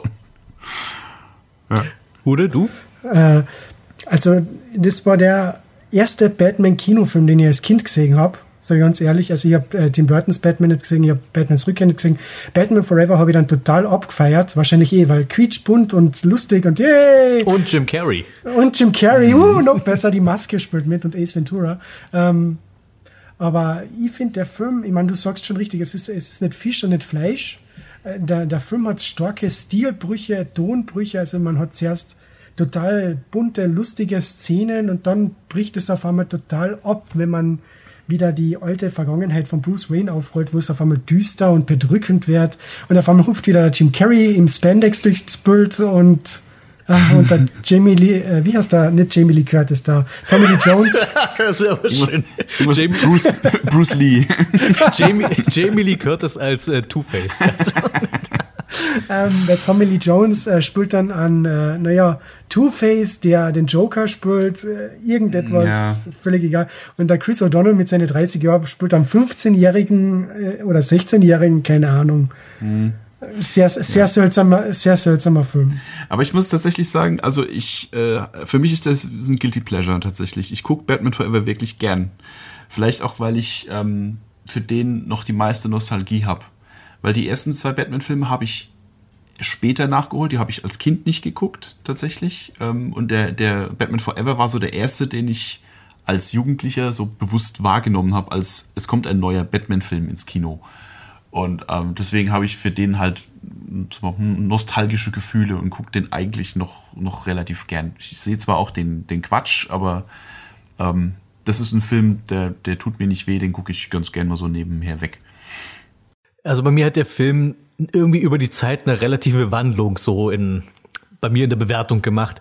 Als der Film rauskam, war es glaube ich mit Abstand mein Lieblings-Batman-Film, weil äh, eben bunt, Riddler ist der Bösewicht, Jim Carrey spielt den Riddler und ich war so ein riesen Jim Carrey-Fan in den 90ern. Ace Ventura war, glaube ich, mein Lieblingsfilm zu der Zeit. Also vor allem der zweite, der ist einfach so, der ist auch heute noch, finde ich, sehr lustig. Ähm, und Jim Carrey allgemein könnte ich äh, einfach äh, schon immer schon immer sehr gut leiden. Dann habe ich äh, übers Internet kennengelernt, dass ich diese Filme gar nicht so gut finden sollte. Dachte, verstehe ich ja gar nicht so richtig. Dann habe ich die noch mal geguckt und ich habe irgendwann eine Filmkiste drüber gemacht. Ich weiß nicht mehr genau, wie ich den bewertet habe, aber ich glaube auch eher positiv gestimmt, weil es für mich auch in die Richtung Guilty Pleasure geht. Nachdem ich ihn jetzt noch mal geguckt habe, also nachdem ich die ganzen alle vier Filme am Stück geguckt habe, muss ich sagen, für mich ist er inzwischen der schwächste von allen vieren. Also ich finde an Batman und Robin mehr Dinge, die ich mag, als an diesem Film. Ernsthaft? Ja. Wow. Oh, da bin ich jetzt gespannt. Für mich, ich habe ich hab verglichen, was kann ich an, was mag ich an Batman Forever? Und ich komme eigentlich nur drauf, ich mag nach wie vor den Riddler und ich mag irgendwie Robin in dem Film. Alles andere mag ich irgendwie gar nicht. Also Aber Parappa, Batman Forever hat R. Kelly. nee, äh, Batman und Robin hatte R. Kelly. Na, Ba- Batman Forever hat U2. Na, Batman Stimmt, ja, Forever doch, hat auch R. Batman- Kelly, der hat die äh, Kiss from a Rose gesungen. Oh, okay. Ich, ich weiß nur, ich gab dieses damals dieses Musikvideo von U2 mit äh, Im, Batman im, Forever. Abspann, Im Abspann läuft äh, Hold Me, Thrill Me, Kiss Me, Kill Genau, Me. das meine ich, das Lied, ja. Ja, und genau da Ja. noch im Abspann läuft Kiss from a Rose. Okay. Und Ähm, dazu hat es auch Batman Forever ein Musikvideo gehabt, wo der R. Kelly vor dem Bat-Signal um dumm tänzelt, während Szenen vom Film eingespielt, eingespielt werden. Ich meine, das wäre dieses Gotham City Lied aus Batman Robin gewesen, aber okay, du, äh, ich will da gar nicht streiten, das stimmt wahrscheinlich. ähm, nee, ich, ich habe überlegt, ich, für mich ist Kilmer der mit Abstand schwächste Batman. Ja, weil Kilmer ist ein Pappkamerad. Ja, eben. Äh, Two-Face schwächt den Film extrem. Ich finde, der, der trägt nichts bei und nimmt eigentlich nur von den guten Szenen, die der Film haben könnte, schwächt sie. Und am schlimmsten die, dieser, die, die Dialoge mit der Psychiaterin. Äh, Das Ja, hat sich so eng zusammengezogen. Die, die, der Dr. Chase Meridian, der möchte man immer mal wieder so, ein- so einen Kübel Eis überkippen, damit sie sich mal wieder beruhigt. Die, das, die, die die ganze Zeit so anflirtet wie so ein Teenie. Der, in der ersten Szene, wo man sie trifft, und irgendwie, wo sie dann sagt, ähm, ich möchte hinter, den, hinter die Maske blicken und Batman sagt, wir alle tragen Masken. Und Chase, Ja. mein Leben ist ein offenes Buch, können Sie lesen? Das ist so, hat George Lucas die Dialoge geschrieben? Das ist, Ich fand, das ich ist fand den- Episode 1 Niveau hier. Das, das stimmt, ja. Aber ich finde den, den, den Satz schön, äh, den Dialog schön. Ähm, äh, sie steht auf Männer in schwarzem Gummi und er sagt, ja, nehmen Sie einen Feuerwehrmann, ist leichter das, das auszuziehen. ist ganz witzig, ja. Aber ansonsten, aber ich habe da wirklich verglichen. Ich mag nur Riddler und Robin. Und an Batman und Robin, ich, ich kann zumindest nachvollziehen, warum Mr. Freeze hier ist. Ich weiß, warum Poison Ivy hier ist. Ich kann sogar Bane nachvollziehen, warum der hier ist. Two-Face ist. Nee. Ja, also Two-Face ist halt ist in dem Film halt echt so ein random Bösewicht. Also hätte, er hätte irgendjemand anderes sein können. Das ist totaler Quatsch, dass das Two-Face ist. Das, er ist einfach nur so ein Irrer, der um sich schießt und, und Sachen sprengt. Und also das ist. Es hätte nicht Two-Face sein müssen. Und dann hast du halt die, die, die Sache mit den Nebenplots. Also ich finde, der, der Alfred liegt im Sterben Nebenplot, berührt mich weitaus mehr in Batman und Robin als ähm, Bruce ist traurig wegen dem roten Tagebuch von Papa. Das, Stimmt, ja, das ist. Das ist, das Quatsch. ist so komplett, das ist so, blah, so ja, was, was soll's, weil vor allem auch Kilmer halt so komplett einfach null Mimik hat. Also als Batman, wenn, Ja. er, als, wenn er als Batman spielt, steht er nur rum und hat den Mund offen. Und wenn er, wenn er Bruce Wayne sein soll, ist er wirklich nur ein Pappkamerad. Und äh, ja, für mich schlägt Batman und Robin diesen Film in vielerlei Hinsicht. Und das Einzige, was diesen Film für mich rettet, ist Jim Carrey als Riddler. Nee, also so weit würde ich jetzt tatsächlich nicht gehen. Also Batman und Robin finde ich um einiges anstrengender zu gucken als den jetzt. Ähm, also ich finde, jetzt mal generell mal gesprochen, ähm, finde ich die Filme ab jetzt mit dem, die, die Schumacher-Filme sind deutlich actionlastiger. Also es wird, es wird deutlich mehr, ähm, Batman haut mehr Bösewichte kaputt. Wirkt auch etwas beweglicher jetzt. auch vielleicht endlich mal ein Kostüm, mit dem er sich bewegen kann. Ähm, was, also was, was, was den Film, ah gut, das ist bei Batman Robin genauso, aber was, was der Film jetzt auch so teilweise schon wieder witzig macht, sind halt so die, man, man kann sich halt so schön drüber amüsieren, wie, wie quatschig der teilweise ist. ja. ich meine, das ähm, merkt man du ja direkt am Anfang. Du hast es damals in deiner Filmkiste ja auch schon erwähnt, von wegen so die, diese, die erste Falle, die Two-Face stellt. Dass er, in, dass er Batman in einen Banktresor lockt, der von einem Hubschrauber aus dem Gebäude gezogen wird und sich in der Luft mit Säure füllt.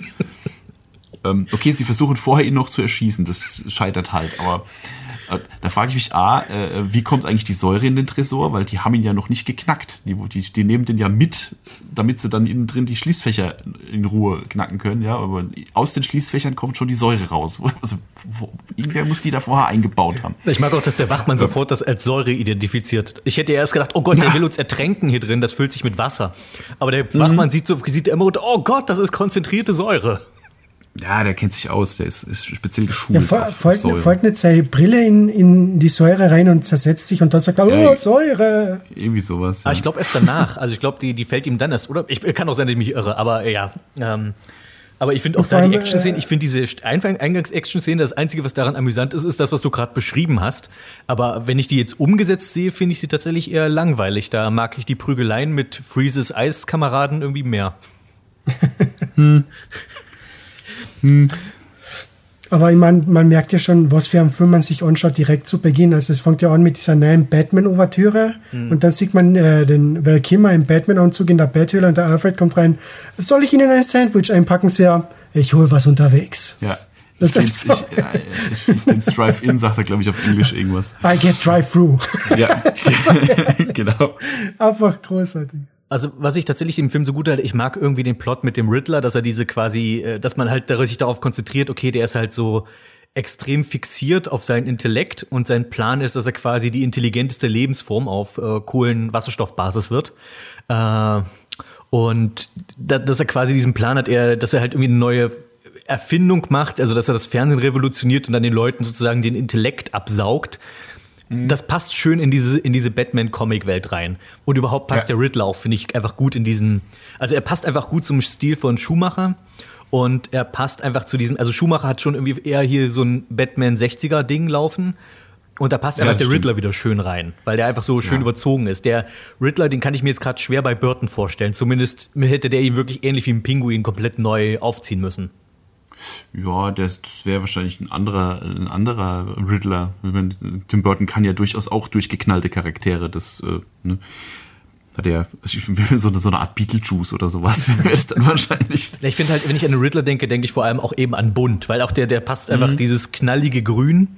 Und auch der ganze Film wird ja, finde ich, schon von der Farbe Grün sehr dominiert. Also Ja. gerade zum Ende hin, wenn wir dann auf der Insel des Riddlers sind und das ist eigentlich nur noch grün. Ja, ich mag auch total dieses, dieses Logo, das der Film hat. Also dieses Batman-Symbol, was quasi der Punkt von dem Fragezeichen ist. So, das Ja. finde ich ganz cool gemacht. Aber was ich mich gefragt wegen äh, der, der, bunte, der bunte Riddler, was macht der Riddler eigentlich mit seinen Haaren?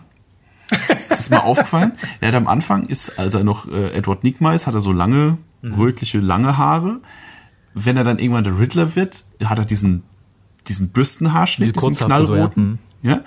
Und dann, wenn er dann später wieder als Edward Nigma auftritt, hat er auf immer wieder eine ganz normale Frisur. Da hat er seine So, Jim Carrey-Tolle da irgendwie. seine ganz normale Jim Carrey Frisur und später wenn äh, so quasi als äh, wenn er dann der Riddler Endgegner ist äh, dann hat er auf immer wieder so eine so eine völlig abstruse hochgegelte rote Frisur also entweder geht er jedes Mal zum zum Haarstylisten wenn er sich umzieht Mhm. keine Ahnung das ist ganz komisch dass der das sieht halt in jeder Szene komplett anders Ja, aus das stimmt. Das, das, hat, das, das hat wieder dann was, was du meintest von diesem ähm, Batman-Theaterstück, dass halt immer irgendwie das Kostüm gewechselt wird ständig. Und es stimmt, der hat irgendwie, der, der, das Riddler-Kostüm sieht irgendwie in jeder Szene auch anders aus.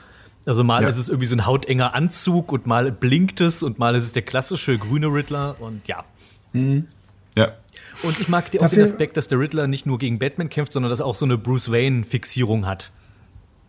Ja. Dass er besessen ist von Bruce Wayne und äh, eigentlich, das ist ja auch Bruce Wayne, der die ganzen Rätsel bekommt. Das ist ja nicht mal Batman, der die Rätsel bekommt. ja haben Sie das eigentlich aufgelöst das Rätsel das Ja, ja, das ist ja dann, wo, warum er weiß, dass der Edward Nigma der Riddler ist. Weil er sagt ja dann, warum nicht gleich? Mr. E. Mystery, gibt's da ein anderes Wort? Enigma, Ach so, Mr. ja, richtig, das die Enigma. Lösung. Das fand Also ich eine coole Lösung, ehrlich gesagt. Das Ja. war so um drei Ecken gedacht und es passt eigentlich ganz gut zum Riddler wiederum. Ja. Hm. Und natürlich Alfred sein Kommentar, sie sind ziemlich gescheit, Sir. Dann äh, schießt er den Vogel ab. Das finde ich so großartig. Michael Guff äh, ist sowieso, finde ich, ein sehr, ich, ich finde, der erdet diese Filme auch sehr schön. Er hat so ein bisschen auch was Verschmitztes, Witziges, aber er ist halt nicht so überzogen wie die ganzen anderen. Aber hat halt trotzdem so seine One-Liner. Da gibt's ja im, äh, ich glaube, in Batmans Rückkehr gibt's da so eine tolle Szene, wo er dem äh, Bruce Wayne äh, Suppe runterbringt. Und das ist irgendwie so ein Kol Gazpacho oder so ähnlich, so eine kalte Suppe. Und da Michael Keaton nimmt halt so, oh mein Gott, das ist kalt. Das ist Gazpacho, Sir. Die muss kalt sein. Okay, dann ist man halt weiter und dann sitzt er sich ganz gemütlich auf dem Stuhl daneben und schaut zu, wie der Master Bruce die Suppe löffelt. Und tatsächlich stürzt mich nicht mal, dass Robin, äh, sag ich mal, einen etwas, also einen Schauspieler hat, der, dem man nicht unbedingt mehr den Teenager abkauft, aber ich finde, der spielt ihn jugendlich genug.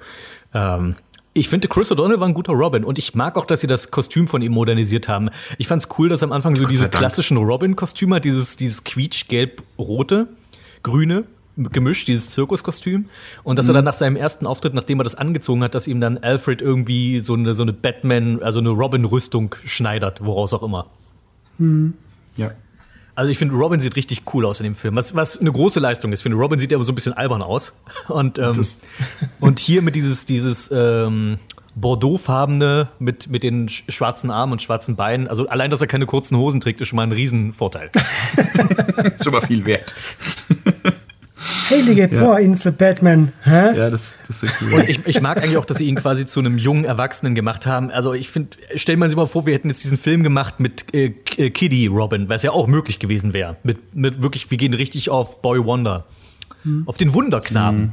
Äh, Ja, aber mich stört dann einfach, es ist im Film wird er eben so verkauft, als wenn er 16 oder 17 wäre. Und dann hat man da die Kommentare vom äh, Riddler, wie er die Gedanken gelesen hat. Ja, er wünscht sich einmal splitterfasernackt mit einer Frau in einem Bett zu schlafen. Und da denke ich mal, der Typ ist 35, der hat sicher einmal splitterfasernackt mit einer Frau. Das habe ich mir schon als Kind gedacht, wie ich den Film das erste Mal gesehen habe. Was soll der Schwachsinn? Ja, aber wenn er, äh, er ist halt ein Typ, der in Gotham City lebt, wo quasi die anderen Jugendlichen sind irgendwelche komischen Techno-Raver, die äh, auf der Straße in Oh, die Techno-Raver, Ja, das sind die- ah, so toll. diese geile Die Neon- Straßengang. Ja. Die Neon-Gangster. Ja. Ja. Sehr cool.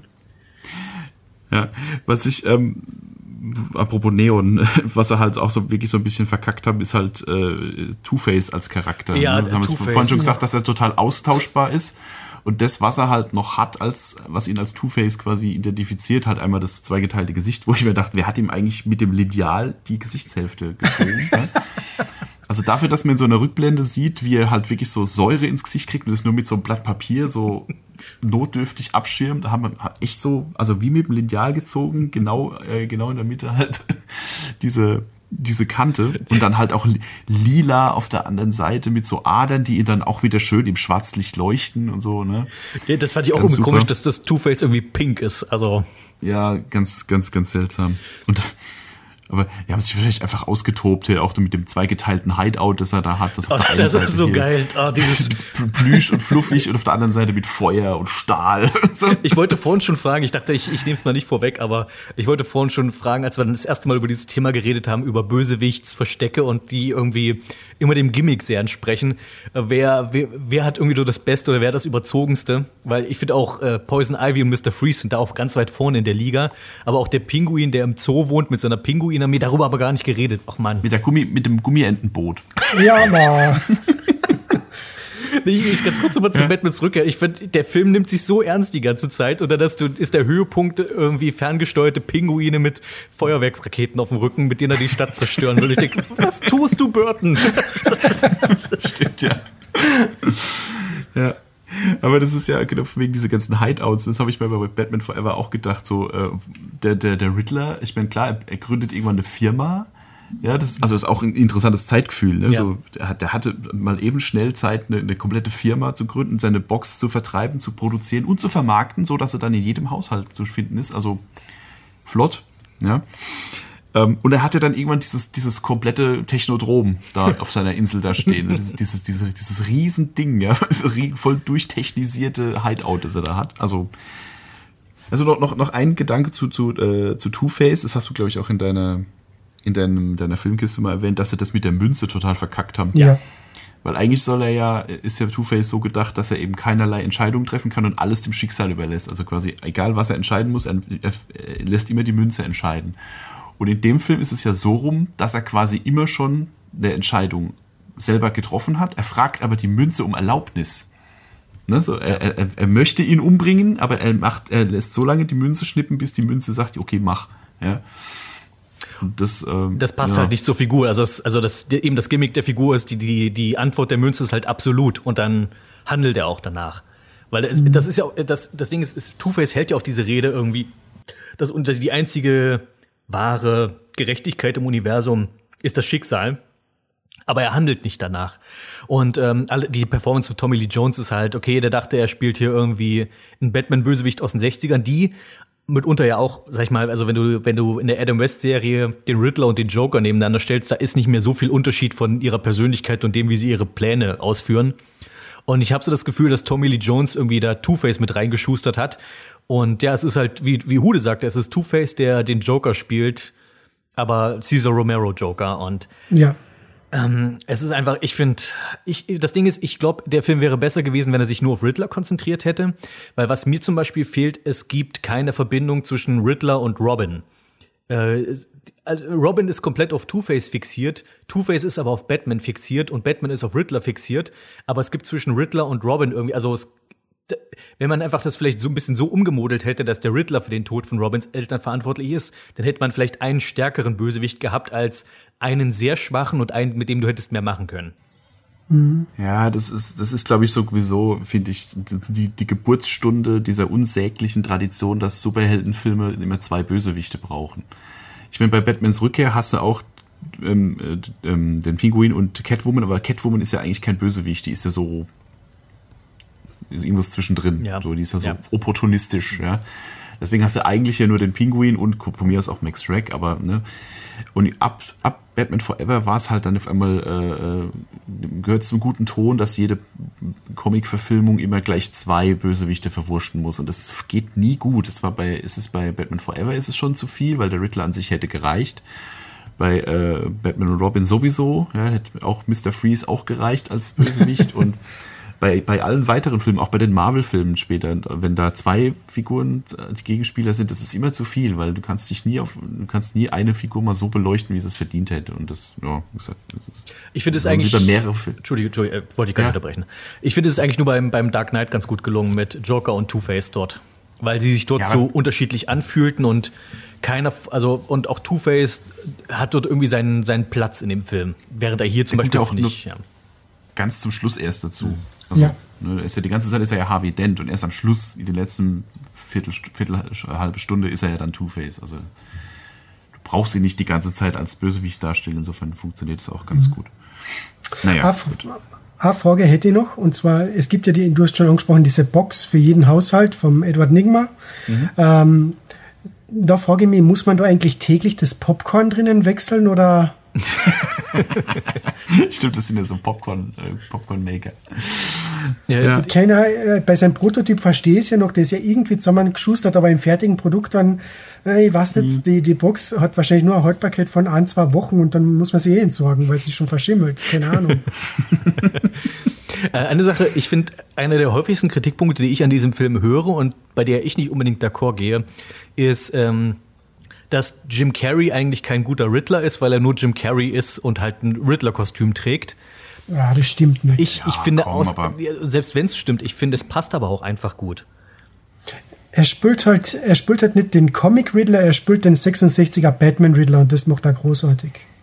Ja, und ich meine, ey, du, du kannst doch nicht, wenn du einen Schauspieler castest, kannst du doch nicht dann dem Schauspieler vorwerfen, dass er sich so benimmt wie der Schauspieler. Also, ne, ich meine, klar, ein bisschen Wandlungsfähigkeit gehört schon dazu, aber du nimmst, du nimmst doch diese, diesen Schauspieler aus einem bestimmten Grund, ja. Und wenn, wenn Joel Schumacher sich gedacht hat, ey, ich möchte gerne Ace Ventura in den grünen Anzug stecken und ihn Riddler nennen, dann ist es halt so. Und dann, ich finde, das passt auch auf die Rolle. Insofern verstehe ich die Kritik jetzt nur so bedingt. Ähm, ja, nee, finde ich jetzt kein Kritikpunkt. Ich, ich, wie gesagt, ich war ja auch großer Jim Carrey-Fan zu der Zeit. Insofern äh, denke ich, ja, Ace Ventura mit roten Haaren und grünem Anzug. Top. Und ich mochte irgendwie die, die Rätsel, die waren alle, also die, vor allem die kleineren Rätsel, die dann zu dem größeren Rätsel geführt haben. Ich, irgendwie fand ich, hat man die kreativ, das mit dem Streichholz, das mit den Bauern beim Schach und so weiter. Das sind so Rätsel, okay, auf die kann man problemlos kommen, aber das ist dann die eigentliche Lösung, die Kombination aller Rätsel ist. Das fand ich eigentlich ziemlich gut gemacht. Und dass er sich die Mühe macht, jedes Rätsel mit so mit selbst gebastelten Pop-Up-Kärtchen Ah, das ist auch herrlich, ja, dass er wirklich, also dass sie wirklich handgemacht sind, dass er irgendwie, dass man auch die eine Szene sieht, wo er irgendwie Buchstaben ausschneidet, wie bei so einem Erpresserbrief und daraus dann aber ein Ja. Rätsel bastelt. Ja. Ich habe noch ein, äh, äh, noch, noch zwei Punkte, die so äh, kurz erwähnen würde. Das erste war, ähm, äh, die Dr. Chase Meridian stellt sich dafür, dass er eine Psychologin und irgendwie auch Pro Profilerin oder was ist, äh, stellt sich ganz schön dämlich an, äh, die Identität von Batman rauszukriegen. Weil er schmiert's ihr ja den ganzen Film über quasi aufs Brot. Ja. Einmal, einmal springt er ja im Zirkus sogar auf neben ihr und ruft, ich bin Batman, ja, weil es heißt hier, äh, er soll sich zu erkennen geben, sonst gibt's Tote.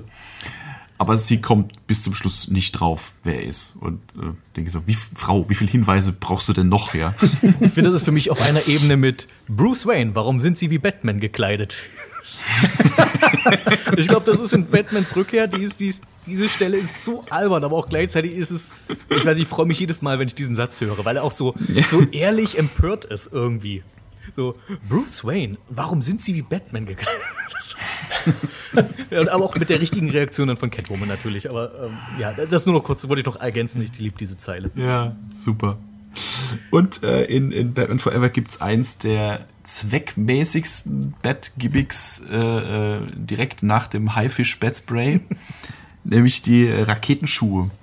Es gibt irgendwie ganz am Schluss eine Stelle, da stemmen sie sich irgendwie gegen so eine Plattform, müssen die irgendwie hochdrücken und er aktiviert dann so, so Düsen im Schuh, die aber nach vorne zeigen. Also, dass, er quasi noch zusätzlichen Schub hat, um dieses Ding hochzudrücken. Wo ich mich dachte, in welcher Situation, für, für welche Situation war das denn bitte gedacht? Also für genau diesen Moment. Ja.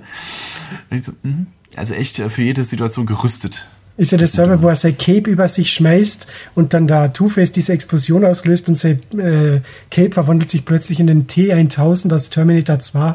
Naja, das ist, das ist feuerfeste Cape. Um, ich ich finde, äh, ja, okay, die Effekte sind sowieso noch eine Sache für sich. Äh, noch zwei Punkte habe ich zum Riddler.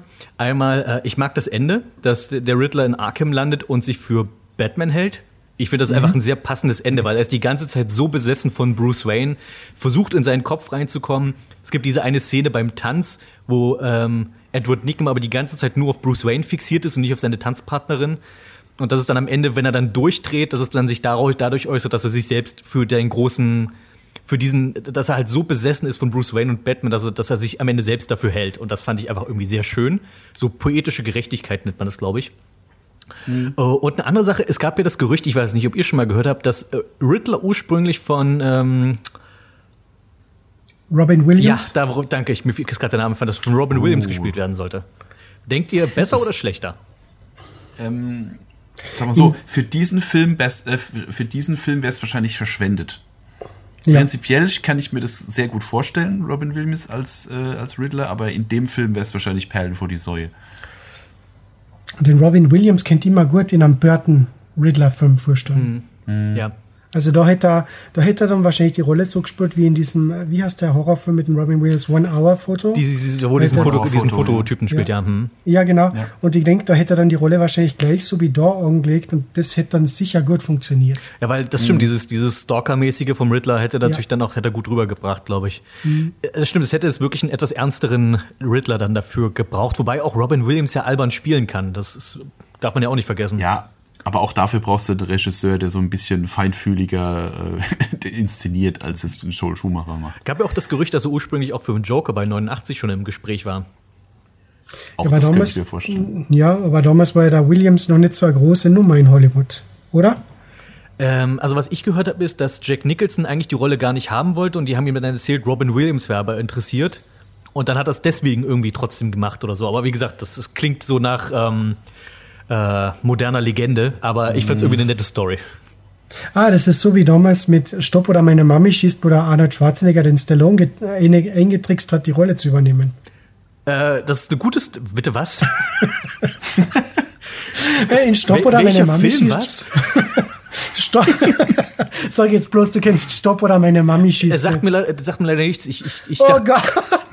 Parappa großartiger Comedy-Film mit dem Sylvester Stallone. Ähm, und zwar der Schwarzenegger hat das Gerücht in Umlauf gebracht, dass er jetzt an dem nächsten großen Comedy-Film von 19, was war das, 97 mitspielt mit der Estelle Getty. Und der Stallone hat, damals haben sie diese freundliche Rivalität gehabt und der Stallone hat gesagt, na, also der Schwarzenegger, der ist schon, der ist schon reich genug, ich muss da mitspielen und dann hat er halt den Deal unterschrieben und der Schwarzenegger hat sich zurückgelehnt und gesagt, du Vollidiot, das Skript ist Schrott, viel Spaß. Oh, und ich, weil ich dachte, okay, das würde gut zu Schwarzenegger passen, weil er hat auch Kindergartenkopf gespielt. Oh, na, der Film passt schon mit dem Stallone, glaub mir, den musst du mal anschauen. Okay. Herrlich, herrlicher Streifen. Ah, schön, ja. Okay. Apropos Schwarzenegger. Ah, gute Überleitung. Auch perfekt. Als, mein, äh, gut eingefädelt. Nicht schlecht.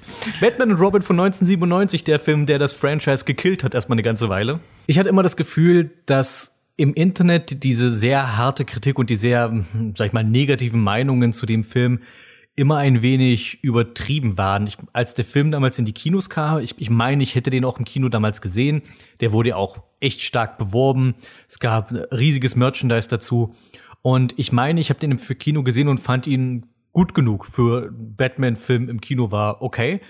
Später, klar, wenn du dann älter wirst und deine Ansprüche steigen, siehst du es vielleicht ein bisschen kritischer. Aber jetzt, nachdem ich habe ihn jetzt wirklich viele Jahre nicht mehr gesehen und nachdem ich ihn gestern mal wieder aufgefrischt habe, dachte ich, eigentlich hat er mich ganz gut unterhalten.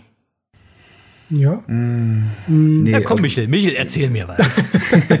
also ich finde, ich fand ihn damals auch irgendwie äh, okay, glaube ich, irgendwie. Also ich, ich hatte schon irgendwie, glaube ich, das Gefühl, dass ich ihn schlechter fand als Batman Forever, aber damals fand ich ihn noch okay, aber mittlerweile, der ganze Film äh, ist, ist für mich, der fühlt sich an wie aus Plastik. Also die, die Optik wirkt alles total unecht, sowohl die Kostüme als auch die ganze, das, das Gotham City wirkt halt mittlerweile, weil es noch also teilweise mit CGI gemacht haben, mit schlechtem 90er Jahre CGI, wirkt, wirkt total unecht. Das, das Drehbuch ist aus der Hölle. dass es die Dialoge sind. Also äh, ich, ich glaube, wenn du wenn du ein, ein, Trinkspiel machen würdest, wie äh, bei jedem bei jedem Wortspiel, das mit Eis zu tun hat, einen Shot trinkst, dann bist du tot am Ende des Films. Was hat die Dinosaurier getötet? Die Eiszeit! Die Eiszeit. Coole Party, Leute. Das lässt mich kalt. Du bist voll in deinem Element, ich merke das schon. es ist schön, dass Hude offensichtlich auf meiner Seite ist. also ich meine, der Film funktioniert für mich als Trash-Film. Man kann den, man kann den halt so, so gucken als, als, ja, einfach als Trash-Film, aber als, als ich finde, als Batman-Film funktioniert er überhaupt gar nicht. Dafür ist er zu quietschbunt, dafür ist er zu, zu Plastik, alles. Allein die, wenn ich mal sehe, wenn die, wenn Mr. Freeze die Autos einfriert und dann die, die, man sieht die, die Plastikeiszapfen da so wackeln. Äh, nee, also ich, ich weiß auch nicht. Und dabei fand ich auch Mr. Freeze als Charakter so cool, ja. Ha. Auch ja, pun not intended, aber ähm, Arnold Schwarz, wir kamen auf die Idee, Mr. Freeze ist ein, ein, ein groß, hochgewachsener, hagerer Mann. Und dann holen sie sich da den Bodybuilder vor dem Herrn. Ja, aber äh, Sie, so, Sie sagen ja im Film äh, Mr. Universe, Bodybuilder und Sportathlet Dr. Victor Freeze. Also es wird schon im Film erklärt, warum er so ausschaut. Stimmt, bei Olympia irgendwie war Ja, Olympiasieger, genau. ich glaube, die sind einfach damals bei der Besetzung damit gegangen, okay, wer ist gerade so der, der größte Name in Hollywood, den wir uns leisten können. Du hattest halt deswegen irgendwie bei Batman 2 hattest du halt Michelle Pfeiffer, die halt wirklich extrem populär war zu der Zeit. Batman Forever hat Jim Carrey, der ja wirklich so der Megastar war Mitte der 90er. Und jetzt hast du halt hier, okay, Schwarzeneggers Zeit war eigentlich schon langsam vorbei. Aber auch, dass du halt Uma Thurman hast, die ja quasi auch, naja, zumindest ein Aufsteiger war zumindest. Und mhm. Alicia Silverstone, die gerade hier mit Clueless irgendwie ziemlich erfolgreich war. Und Clooney natürlich. Ähm, Emergency Room. Na, allgemein, mhm. Clooney, glaube ich, muss man ja. nicht groß begrüßen. Clooney ist halt einfach großer Schauspieler. Äh, zumindest als populärer Schauspieler. Ich, über, die, über, die, Qualität will ich gar nicht so viel urteilen, mhm. aber ich finde ihn auf jeden Fall äh, einen ziemlich guten Batman macht er. Also mhm. sowohl einen sehr, sehr glaubhaften Bruce Wayne und auch ja. als Batman durchaus äh, füllt, er die, füllt er das Kostüm schon ganz gut aus. Ja. ja, also George Clooney ist da nicht das Problem, der macht das, der macht das schon ganz okay. ähm, bei mir war es ungefähr so wie bei dir, äh, Parappa. Ich habe den Film damals im Kino gesehen mit meinem Vater. Äh, das werde ich nie vergessen, weil wie wir ins Kino gekommen sind, habe ich einmal den ganzen Kübel Popcorn ausgeleert, weil ich gestolpert bin. Und dann, nachdem da, also ich war total geflasht von dem Film, natürlich wieder bunte Bilder, fetzig, coole Dialoge vom Schwarzenegger, großartig. Äh, und wie wir heimgefahren sind vom Kino, kann ich mich nur mehr erinnern, dass mein Vater hat mich gefragt, und wie hat er der Film gefallen? Ich habe gesagt, oh, so cool, das, das, das. Und dann habe ich gesagt, und dir, Papa? Und der sagt so, tja, das war der größte Mist und das letzte Mal, dass ich in meinem Leben im Kino war. Ui. Äh, na, aber ich hab, mir ist es ungefähr so gegangen wie dir. Ich habe mir immer gedacht, warum sagen alle Leute, der Film ist so schlecht? Dann habe ich mal eben vor ein paar Jahren diese komplette DVD-Box gekauft, wie eben DVD ganz neu rausgekommen ist. Mhm. Und habe mal die vier Filme angeschaut und habe ich schon gemerkt, ja, okay, der Film ist wirklich schlechter als der Rest, aber ich will jetzt nicht sagen, dass er scheiße ist. Dann habe ich ihn jetzt sicher 10 oder 15 Jahre wieder nicht gesehen. Und eben jetzt dann für die, für unsere Besprechung nochmal und da habe ich mir gedacht, ja, so, also ich finde den Film durchaus sehr unterhaltsam. Also ich war diese zwei, zwei Stunden und sechs Minuten von Anfang bis Ende sehr gut unterhalten. Mir hat der Bauch verlochen wehgetan. Ich habe Tränen in die Augen gehabt. Einfach großartig, großartig. Ja, der, der funktioniert und, halt eher als Komödie ja. als als Actionfilm. Das ist, es ist halt eine Batman-Komödie und ich finde es das toll, dass man das einmal gemacht hat. Vor allem, ich meine, man hat eine Batman, man sagt eben mal zum Beispiel Nightmare on Elm Street 2 ist der schwulste Horrorfilm und für mich ist das irgendwie der schwulste Batman-Film, weil den ganzen Film habe ich mir gedacht, Bruce, wirst du nicht endlich Alfred küssen? Ihr zwar liebt euch offensichtlich. Wobei ich finde, da war die, die Anspannung zwischen Batman und Robin ja deutlich äh, erotischer. Also. Ja. Also, also die haben ja schließlich zwischen den beiden Filmen angefangen, Bettnippel aufzukleben auf die Rüstungen. Und das bei Batman Forever schon. Echt? Da war ja, ganz, ah, ganz Mann, da dachte ja. ich manchmal einen lustigen Witz. Ah. nee, das äh, war, also, ich habe, weil, weil das immer wieder erwähnt wird, der, der Bettanzug mit den Nippeln, das habe ich mit drauf geachtet. Ja, da habe ich auch nie, das, also, mich nie wirklich drin interessiert. Das Einzige, was ich Nein, an den ganzen Bettkostümen immer albern fand, war, dass Batgirl hochhackige Schuhe trägt. Ja. Also das, das ist natürlich absolut geiles Schuhwerk für einen Kampf. Ja, genau. Ja, weil, weil weibliche äh, Actionheldinnen müssen immer hochhackige Schuhe haben. Sie kann damit sehr gut kicken, aber was ist, wenn sie mal äh, einen Einsatz haben, wo, wo Kopfsteinpflaster ist? Dann hat sie, hat sie echt ein Problem. Ich finde es ja so ah. großartig, es gibt ja wieder Behind-the-Scenes-Geschichten über diese ganzen Bat-Anzüge, und zwar Batman und Robin haben ja die Nippel auf die Kostüme, weil es eben noch griechische Götter modelliert sind und das ursprüngliche Kostüm von der Bat, von Batgirl hat das auch gehabt. Nur dann, wie die äh, Alicia Silverstone das angehabt hat, sind die Designer draufgekommen, halt, wir können ihren irgendwie keine falschen Nippel anpicken, das schaut irgendwie sexistisch aus. Und dann haben sie eben dieses Halbfenster drüber gepickt, was man auch in Großaufnahme sieht im Film und da sieht man auch, dass das nachträglich hinzugefügt worden ist einfach großartig. Okay. ja, okay. Aber ich finde jetzt mal, jetzt mal, jetzt mal ohne Spaß. Ich finde, äh, der Film hat äh, zum Beispiel schon gegenüber Forever auf jeden Fall die bessere Besetzung. Ja, das durchaus. Denn in Nebenrollen sogar den, äh, wie heißt der, John Glover, Danny Glover, als dieser wahnsinnige Wissenschaftler. Professor, ja, ja. Hm. ja. Professor, ich habe aufgeschrieben Professor Looney McCrazy.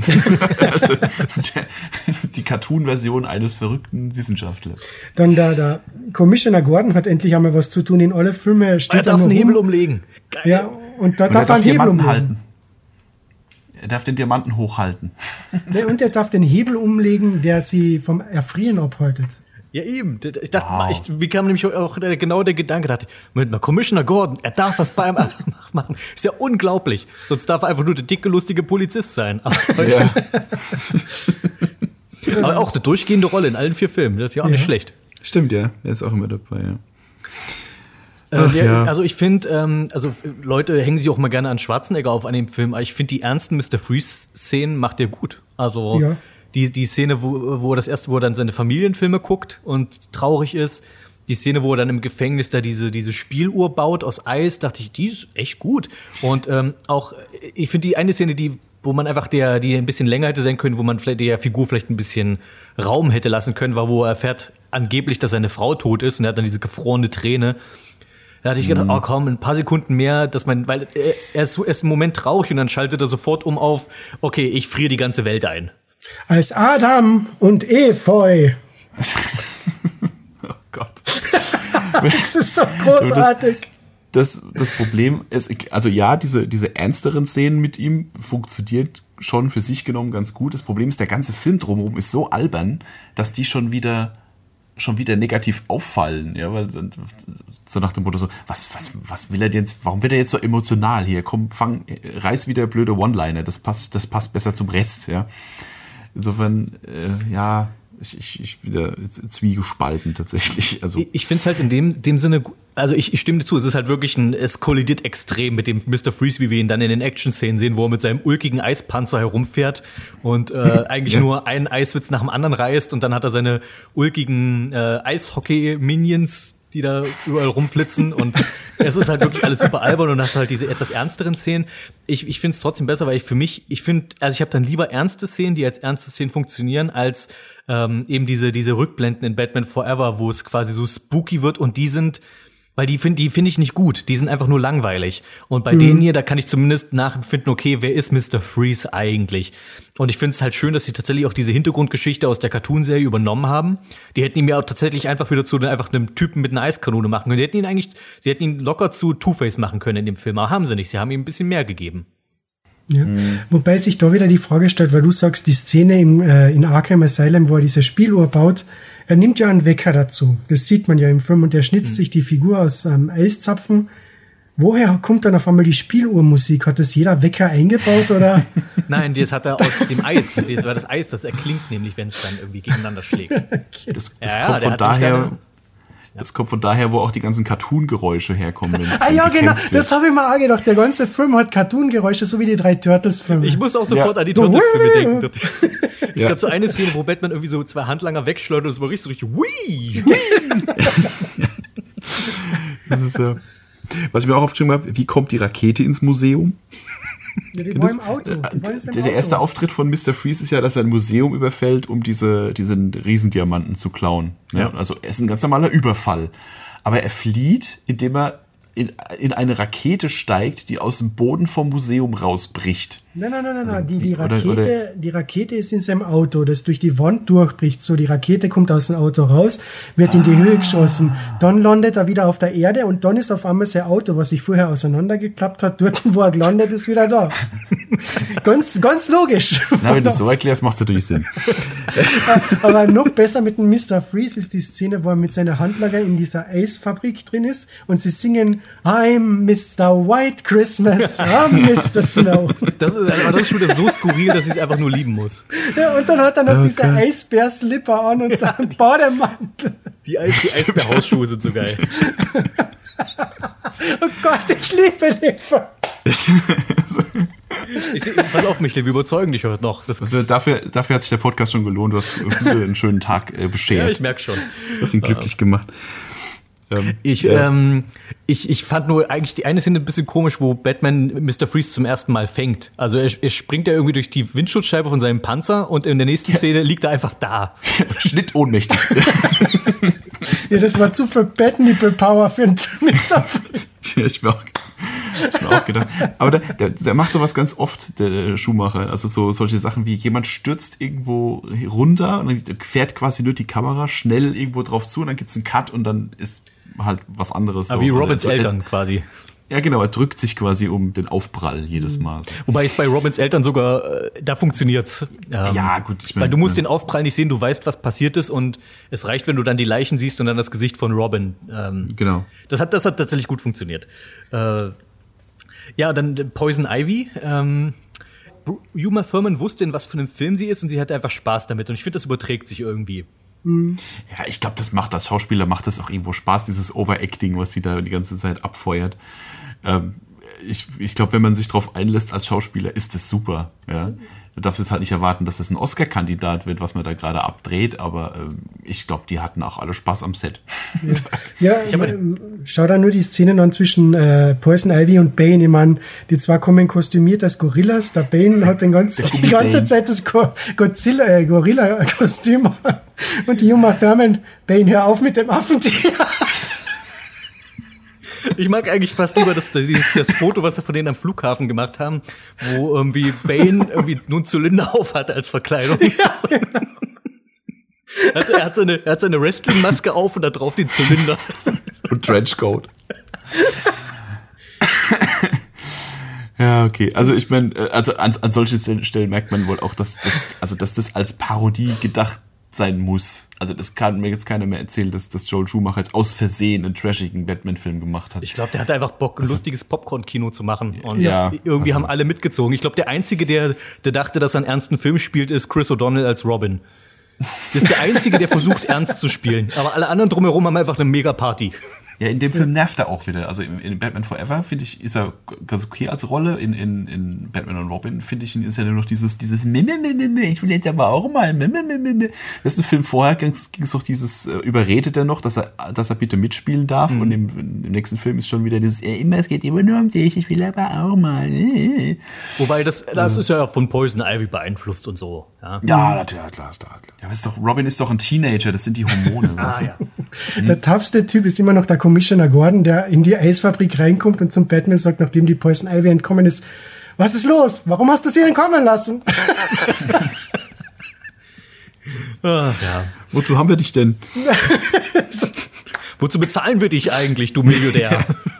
so herrlich.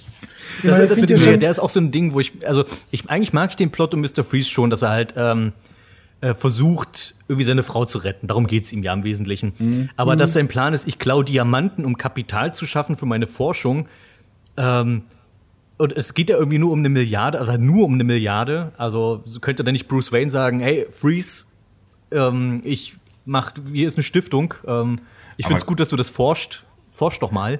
Aber klaut er die Diamanten nicht, weil er die als Energiequelle für seinen Eisanzug Ja, auch. Den, auch den großen ja. am Anfang klaut er, weil er damit irgendwie Kapital beschaffen will für seine Forschung. Ja, und für, für seine komische Eiskanone hat er doch irgendwie so fünf, vi- drei Slots für drei große Diamanten und die, die braucht er dann. Ach stimmt, ah ja, der wollte, ja genau, sorry, genau, der wollte, glaube ich, die Stadt als Geisel nehmen, um dann Milliarden zu erpressen. So rum war's. Irgendwie sowas, ja. Genau.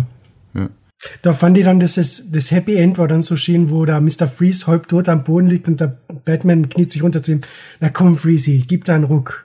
Gib mir das Gegenmittel, dann kann ich den Alfred re- retten. Und der Freeze so, du hast recht, Batman, du bist der korrekter Typ. Da bitte das Gegenmittel und ruf mich morgen in der Früh an, wie es dem Patienten geht. ja, ja, ist das geil. Viel trinken, ausschlafen. Ich, ich mochte aber, dass, dass, dass er quasi, dass, dass Mr. Freeze am Ende wieder zum Guten bekehrt wird und dann sogar Alfred rettet. Äh, Das ist schönes Happy End gewesen. Äh, mag ich. Ich mag allgemein den Alfred-Nebenplot, finde ich insgesamt gut, weil der ist, ich finde ihn tatsächlich rührend mit den kleinen, dass, dass, dass äh, Batman immer so kleine Rückblenden hat von sich als Kind mit Alfred, dass, dass man halt da nochmal sieht, okay, was für eine wichtige Rolle Alfred eigentlich in seinem Leben hatte.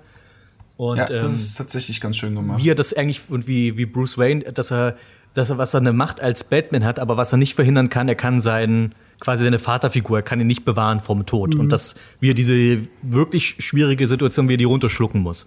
Fand ich äh, wirklich, einen guten, wirklich eine gute Nebensache. Ähm, Ja. Eine andere Nebensache, die nicht so funktioniert hat für mich, war Batgirl. Das, also Alicia Silverstone ist, finde ich, schon die schwächste Schauspielerin hier von den ganzen Hauptfiguren. Aber man muss auch dazu sagen, sie, sie hat auch nicht wirklich viel zu tun in dem Film. Nee, also ich finde, also dass das Robin dann quasi direkt äh, von null auf Superheld äh, gemacht wird, das nehme ich auch irgendwie ab, weil der ist zumindest mal Akrobat. Mhm. Ja, also, ne? Aber sie, was, was kann sie denn?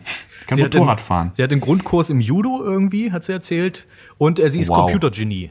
Also Die, die, oh Gott, die, oh Gott, die, das College, Na, wo sie- studiert. Äh, Oxbridge. Oxbridge. Das ist, das ist echt, also das okay, das ist echt, das ist so der kreative Ausverkauf. Da dachte ich, ihr seid auf, auf wirklich nichts Besseres gekommen als Oxbridge. Es sind die einzigen Unis, die ihr kanntet und wir haben irgendwie die Namen ge- gemixt. Wie wir's? Cameford? Nee, nehmen wir Oxbridge. Okay, Ja. alles klar.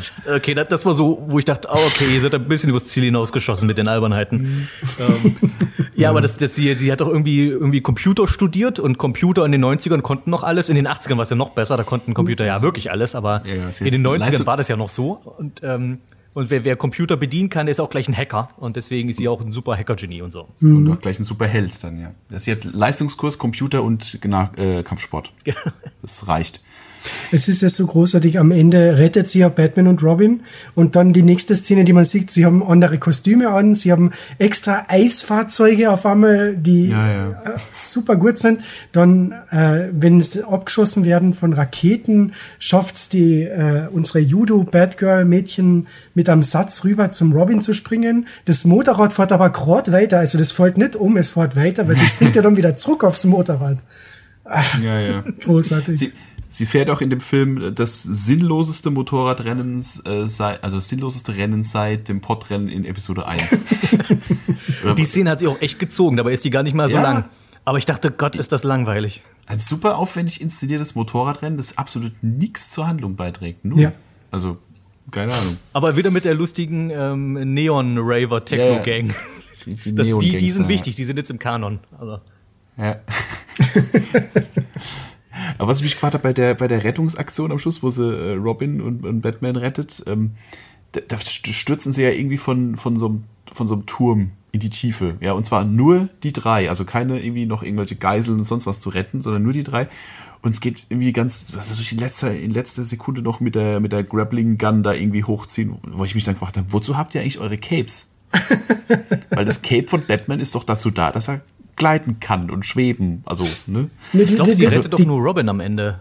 Ja, ist egal, jedenfalls haben die beide so ein Cape an. Wozu, wozu haben die das? Ja, Ja, das, das ist der Winter, was das ist so wie am Anfang vom Film, wo der Batman und der Robin von der Rakete runterspringen und der Robin dann sein, sein Board wegschmeißt und dann noch schreit offscreen, Freeze hat unsere Blätter vereist, obwohl der Freeze eigentlich gar nichts gemacht hat.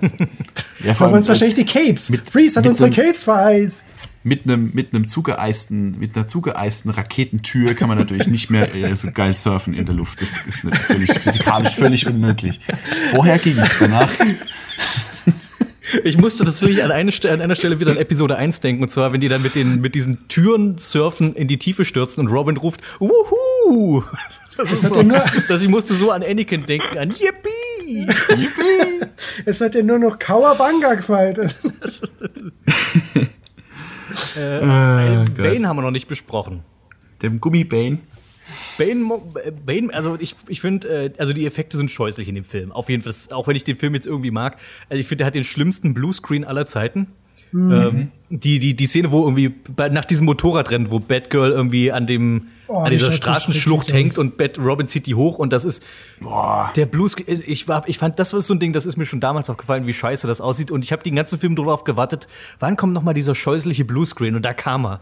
Der, der hat sich mir eingeprägt. Das ist so Mortal Kombat 2. Äh, das ist ganz, ganz furchtbar.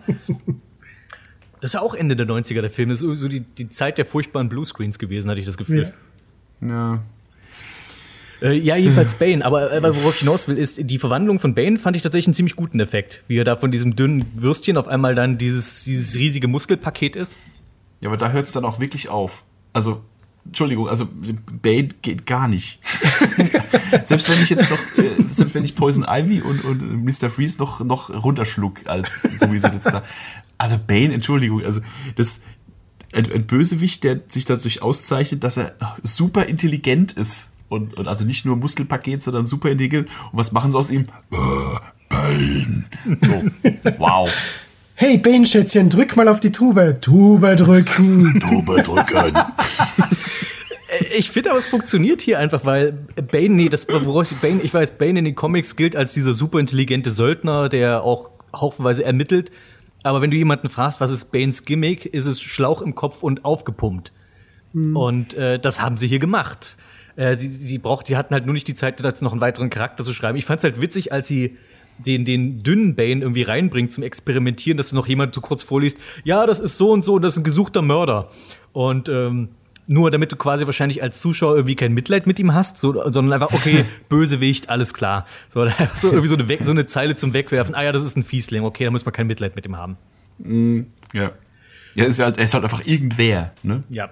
Äh, keine, keine Persönlichkeit. So, ja. Ich, muss ich, sagen, ich habe ja den, den Film habe ich gesehen und dann habe ich erst diese Bane-Folgen aus der Animated Series gesehen. Da ist ja dieser intelligente äh, Luchadore, der eben seine Kämpfe vorausplant und so weiter. Und dann habe ich mir gedacht, also wie ich das gesehen habe in der Animated Series, habe ich mir gedacht, das passt nicht zu Bane. Bane ist ein dummer, äh, dummer Typ, der alle verprügelt. Was soll der Mist? Bis ich später Bane völlig falsch verstanden. bis eben drauf, bis ich eben draufgekommen bin, dass der Film im Prinzip komplett verkehrt war. Aber ja, ist halt so. Das Ding ist, ich glaube, Bane ist Bane ist, finde ich, ein attraktiver Bösewicht für diese Batman-Filme, weil ich finde, äh, das Problem, was, das ist nicht Problem, aber dadurch, Batman ist ja quasi als Kämpfer nahezu unbesiegbar. Nun hatte, hat Batman aber auch viele Bösewichte, die ihm körperlicher weit unterlegen sind und die ja eher auf einer intellektuellen Ebene oder politischer Ebene, also ich denke, Pinguin, Riddler, selbst Two-Face und so weiter, sind ja quasi alles im Nahkampf keine Gegner für ihn. Mhm. Und das heißt, du musst dir quasi die Filme immer so schreiben, dass es nie wirklich eine direkte Konfrontation gibt, bei der er sie schnappen könnte. Und ich glaube, Bane ist einer dieser Figuren, bei der es einfach sehr nützlich ist, wenn du die im Film hast, weil du kannst quasi, wenn du eine Action-Szene brauchst, kannst du Bane reinschmeißen. Du weißt, Batman wird den nicht so einfach überwinden können. Und deswegen, glaube ich, ist es attraktiv für einen Filmemacher, Bane einzubauen, weil du kannst den immer irgendwie einsetzen als der Typ, der die Action macht und du kannst danach immer noch deinen anderen Batman-Bösewicht haben. Ich habe mir wirklich überlegt, als ich jetzt mir so meine Notizen gemacht habe für das, ich glaube, Batman Forever wäre wär besser gewesen, wenn wir Two-Face durch Bane ersetzt hätten. Weil dann hätte Riddler nämlich jemanden gehabt, einen Muskel gehabt, der für ihn kämpfen kann. Mhm. Und, ähm, und du hättest, und du hättest trotzdem den Film weiterhin um Riddler sich drehen lassen können. Hier ist Bane schon irgendwie das dritte Rad am Wagen, weil du hast mit Mr. Freeze ja eigentlich schon einen Muskelprotz, der kämpfen kann. Ja, das, also äh, bestimmt mit Riddler hätte sich das besser ergänzt tatsächlich. Mhm.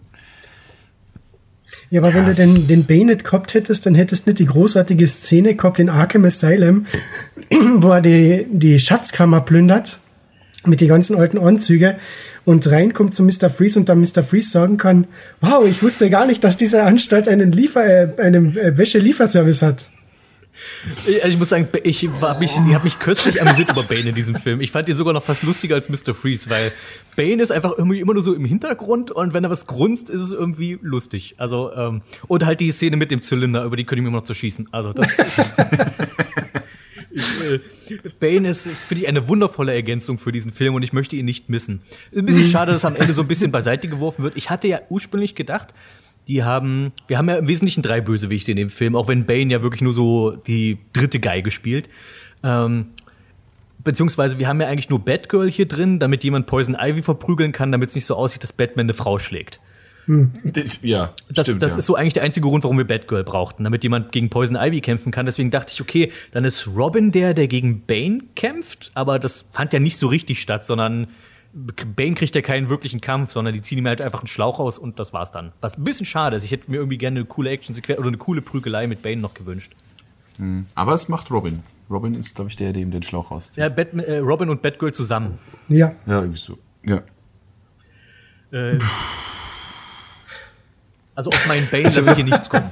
Ich finde, die einzige schwache Rolle Bane ist, ist ist. Batgirl in diesem Film. Die ist wirklich überflüssig irgendwie. Weil sie hat Ja. halt einfach nichts zu tun. Sie ist halt, die wird halt wirklich in den letzten zehn Minuten so gefühlt zu Batgirl. Und ich finde, das Problem hatte ja schon irgendwie Batman Forever, dass Robin ja ähm, auch nicht so richtig was beiträgt. Der wird zu Robin und wird direkt von Two-Face geschnappt. ja. Damit er am Schluss sich entscheiden muss, wen er jetzt retten soll. Und hier finde ich es Ja. ganz cool, der Film heißt Batman und Robin, dass Robin sich tatsächlich wie ein Hauptcharakter anfühlt. Ich meine, der Konflikt zwischen den beiden, das wird immer so angedeutet, oh, jetzt streiten sie sich und so weiter, aber das führt halt irgendwie nie zu irgendwas. Außer halt zu dieser kleinen, du musst mir vertrauen, Ansprache von Batman zum Schluss. Wobei ich wollte gerade sagen, der, der He-Man-Schluss. weißt du, Robin, manchmal ist es so, dass man. und macht's gut, liebe Kinder, schlaft gut und äh, keine Alufolie kauen. wobei ich den Twist mit den Gummilippen immer noch sehr gut finde. ja, Man hat mir gesagt, das Haus niemals ohne Gummi zu verlassen. Nee, mit Gummi fährt man sicherer. Ne? ja, die ganzen, die ganzen Sexwitzchen von Poison Ivy, die sind schon, ich finde, die sind wesentlich schlimmer als die Eiswitze. Irgendwie, wo, wo sich Batman und Robin über Poison Ivy unterhalten und irgendwie, oh, was, was, war- was war's irgendwie, nette Stängel und die Knospen erst oder so. die Knospen. Gott.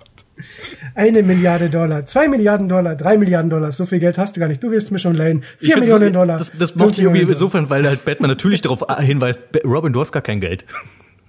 Du, du wohnst bei mir. Fünf Millionen Dollar, so viel Platz hast du gar nicht in deinem Anzug. Für das hier ist immer Platz. Kaching! Batman Forever Kreditkarte. Die Batman-Card. so großartig. Die Bad Credit Card. Ich hab sie vergessen. Oh Gott, wie kann man den vergessen? Das ist eine von den besten Szenen Eine der legendären. Szenen auf jeden Fall. Ich frage mich, wie hat er die beantragt? Er ist Bruce Wayne, das wird er schon hingekriegt haben. Er muss nur zur Bank gehen und sagen, wisst ihr, ähm, weil das Ding ist, ich finde es ja schön, dass, dass Gotham City hier Batman so komplett akzeptiert hat. Er ist ja wirklich wie ein Promi inzwischen hier. Und geht ja auch, auch wie Empfänger und so. Und äh, das dann kann durchaus ein Bruce Wayne irgendwie zu seiner Bank gehen und sagen, hey, Batman ist unser erster Bürger, der ist voll der coole Typ. Also wir sind jetzt ja wirklich hier im Adam West Universum angekommen, wo Batman ja auch irgendwie auch auf der Straße rumläuft und Babys küsst. Ähm, das, deswegen glaube ich schon, dass Bruce Wayne eine Bat Credit Card beantragen könnte, problemlos in diesem Gotham. Wahrscheinlich gehört ihm einfach die Bank. Er hat die quasi bei sich selber beantragt. Aber das ist jetzt auch wieder, hat man ja vorhin schon mal, dass jetzt der Film ist, wo es endgültig Hanebüchen ist, wie schnell, wie schnell die alle ihre Gimmicks da haben. Ne? So äh, Poison Ivy, die jetzt auch erst seit ein paar Tagen als solche existiert, hat dann schon ein Messer mit, mit ähm, Pflanzengriff so als und, und äh, keine Ahnung und äh, diese, diese ganzen, Das diese ist, ganzen Hideouts, das ist ja der, Und- dasselbe, wie der Mr. Freeze zieht äh, zwei Stunden, bevor die Poison Ivy zurückkommt in ihren äh, Hideout ein und hat sich schon eine richtige Eishöhle ausgestattet. Zuerst Gotham und dann die ganze Welt. Katsching, zerbricht das Glas in der Hand. Ah, herrlich. Ah, Großartig. Gott. Also ich stehe nach wie vor dazu. Ich finde äh, zwischen Batman und Robin besser als Batman Forever. Batman Forever habe ich mich stellenweise ein bisschen gelangweilt und ich mochte nur die Riddler-Szenen. Hier habe ich mich wirklich von Anfang bis Ende gut unterhalten gefühlt und habe eigentlich nur so ein bisschen bei, bei den Poison Ivy-Witz ein bisschen gecringed, aber ansonsten war eigentlich eine gute Sache. Also, Also ich finde, da cringe schon einiges mehr in dem Film. Also äh, ich, ich glaube, der Film funktioniert mit so ein bisschen Alkohol besser, als wenn man den so, so nüchtern wegguckt. Ähm, ja, also sagen wir so, ich finde, als, als, als Trash-Film funktioniert er schon ganz gut. Als, als ernstzunehmender Batman-Film, nee. Äh, also, Hude? Ich meine, ich, mu ich muss dich, glaube ich, gar nicht fragen, aber ich frage dich trotzdem. Also ich war von Anfang bis Ende wirklich durchwegs unterhalten. Wie gesagt, mein Bauch hat geschmerzt vor lauter Lachen. Die Tränen sind mal runtergrunnen. Ich meine, bei Dialogen wie Freeze, du wirst die ganze Stadt zerstören. Pah, das lässt mich aber kalt. ich kann ich nur lachen. Es ist, es ist so ein oh. großartiger Film bis zum Schluss. Ich sehe schon, wir schaffen Michel heute noch. wie sie alle die Hände zusammenlegen und der Alfred, das letzte Wort hat der Alfred, tja, dann müssen wir die Betthole wohl ein bisschen vergrößern. Ja. Ich mag auch, dass, dass Alfred irgendwie sein, sein Geist in den Computer übertragen hat. Und, oh ja, genau. und dass er dann quasi überhaupt, dass er, dass er dann virtuell so weiter existieren kann. Ich meine, es ist ja schon so geil, da Alfred liegt im Sterben, da, da zum Tropf wird diese blaue Flüssigkeit gehängt, so zehn Stunden oder sechs Stunden später, nachdem sie es angehängt haben, kommt er aber im Schlaf und sagt, tja, ich bin wieder gesund und zwar, ich habe euch gar nichts, gar nichts beigebracht. Schaut so, was für Ausschau ihr da hinterlassen habt. ich mag ich mag's auch, dass Alfred ist ja schon von Anfang an im Film krank, aber und ja. Batgirl kommt ja irgendwie erst mittendrin. Aber er hat trotzdem irgendwann die Zeit gefunden, einen Batgirl-Anzug 2 sogar zu schneidern, der den Eisanzug und den Original. Und ich frage mich, wie hat er ihre Maße genommen? Also er muss ja irgendwie den Wäschekorb mal geplündert haben. das ist ja auch schon so geil, wie sein Geist dann im Computer sagt, tja, ich habe ja eigentlich erwartet, dass du das, obwohl ich die mehrfach gebeten habe, diese Disk nicht abzuspülen oder zu öffnen, ich habe mir das schon erwartet und genau für diesen Zweck habe ich schon alles vorbereitet.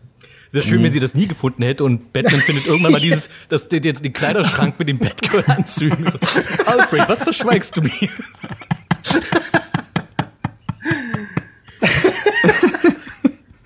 Ach, er kann's tragen.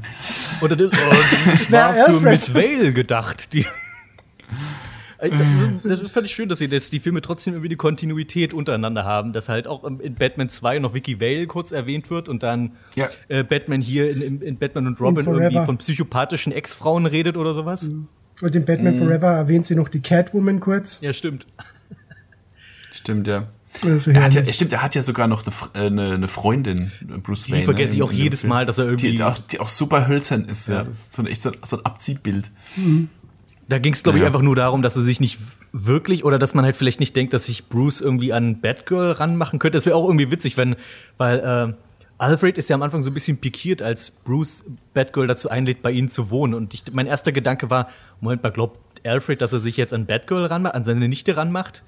Aber dann kommt er nur das mit, ah, okay, Alfred macht sich Sorgen, weil er ja Batman ist und so. Aber ich fände es irgendwie, keine Ahnung. Wobei, da sind wir ja schon bei, ich glaube, bei was bei der Cartoon-Serie, wo, wo irgendwie ähm, Batman irgendwann mal das mit Batgirl hatte? Ich weiß es nicht mehr. Uh, ja, ja, also sie sagen im Batman uh, of the Future teasern sie an, dass die zweimal was gehabt hätten. Ah, okay, das war dann da.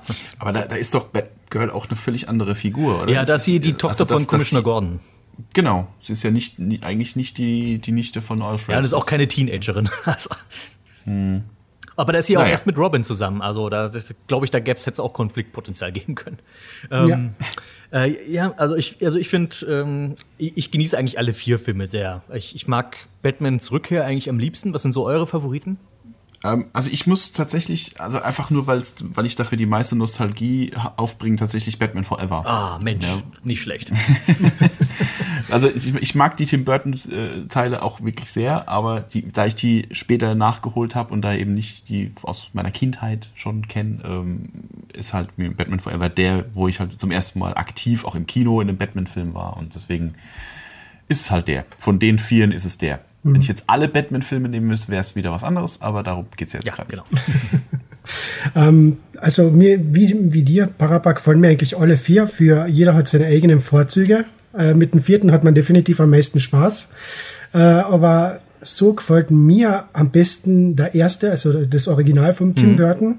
Einfach weil ich sagen kann, das ist eine Verfilmung, eine Comic-Verfilmung von Batman, die passt von vorn bis hinten und die ist auch für mich zeitlos. Also die kann ich mir jetzt anschauen und kann sagen, okay, das ist so ein Stil, den kann ich nicht wirklich festlegen auf die 80er, 90er oder jetzt, also neues Millennium natürlich nicht, aber ich könnte nicht sagen, wann der Film genau spielt, einfach weil die ganze Optik zeitlos ist. Natürlich mhm. der Soundtrack von Prince ist da wieder eigene Geschichte, aber der kehrt für mich da irgendwie dazu. Vielleicht ist das der Stil von Gotham, die Musik in Gotham ist einfach so, keine Ahnung.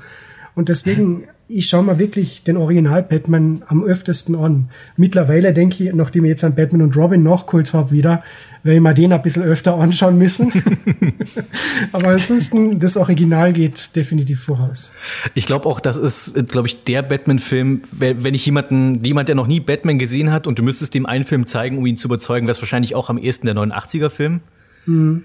Ähm, einfach weil der, ich glaube, handwerklich der beste Film ist, würde ich jetzt mal sagen, so vom, von der Schreibe, Kostüm, Charaktere etc.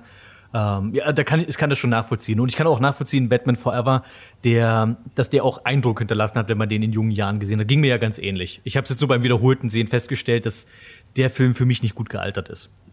Mhm. Ähm, das ist ein bisschen schade, dass wir ja nie den fünften Film bekamen, Batman Triumphant, der für den es wohl anscheinend auch schon ein Skript gab. Ich weiß nicht, ob du da weißt mehr, Hude. Ich habe mal danach gegoogelt und ich habe das Gefühl, dass ich jeden Link, den ich anklicke, dass ich irgendwelche anderen Infos dazu finde. Und ich glaube, am Ende weiß keiner so richtig, was der Film hätte werden sollen, außer dass Harley Quinn und Scarecrow die Bösewichte hätten sein sollen.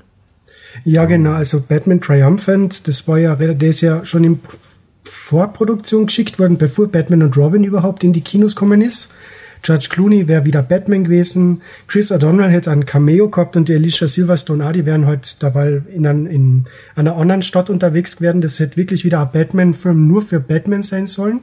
Harley Quinn wäre die Tochter vom Joker gewesen oder irgendwie sowas. Ja, genau, dass die ihren Vater recht oder sowas, ja. Genau, und der Scarecrow wäre halt aufgetaucht, weil da hätte man dann sozusagen die toten Schurken als Illusion zurückholen können und man hätte dann Jack Nicholson wieder als Joker gehabt. Man hätte irgendwie am Pinguin eingebaut, Riddler wieder, Two-Face und so weiter. Einfach so Cameo-Auftritte. Also äh, Rogues, mhm. Who is Who, der Rogues Gallery von Batman.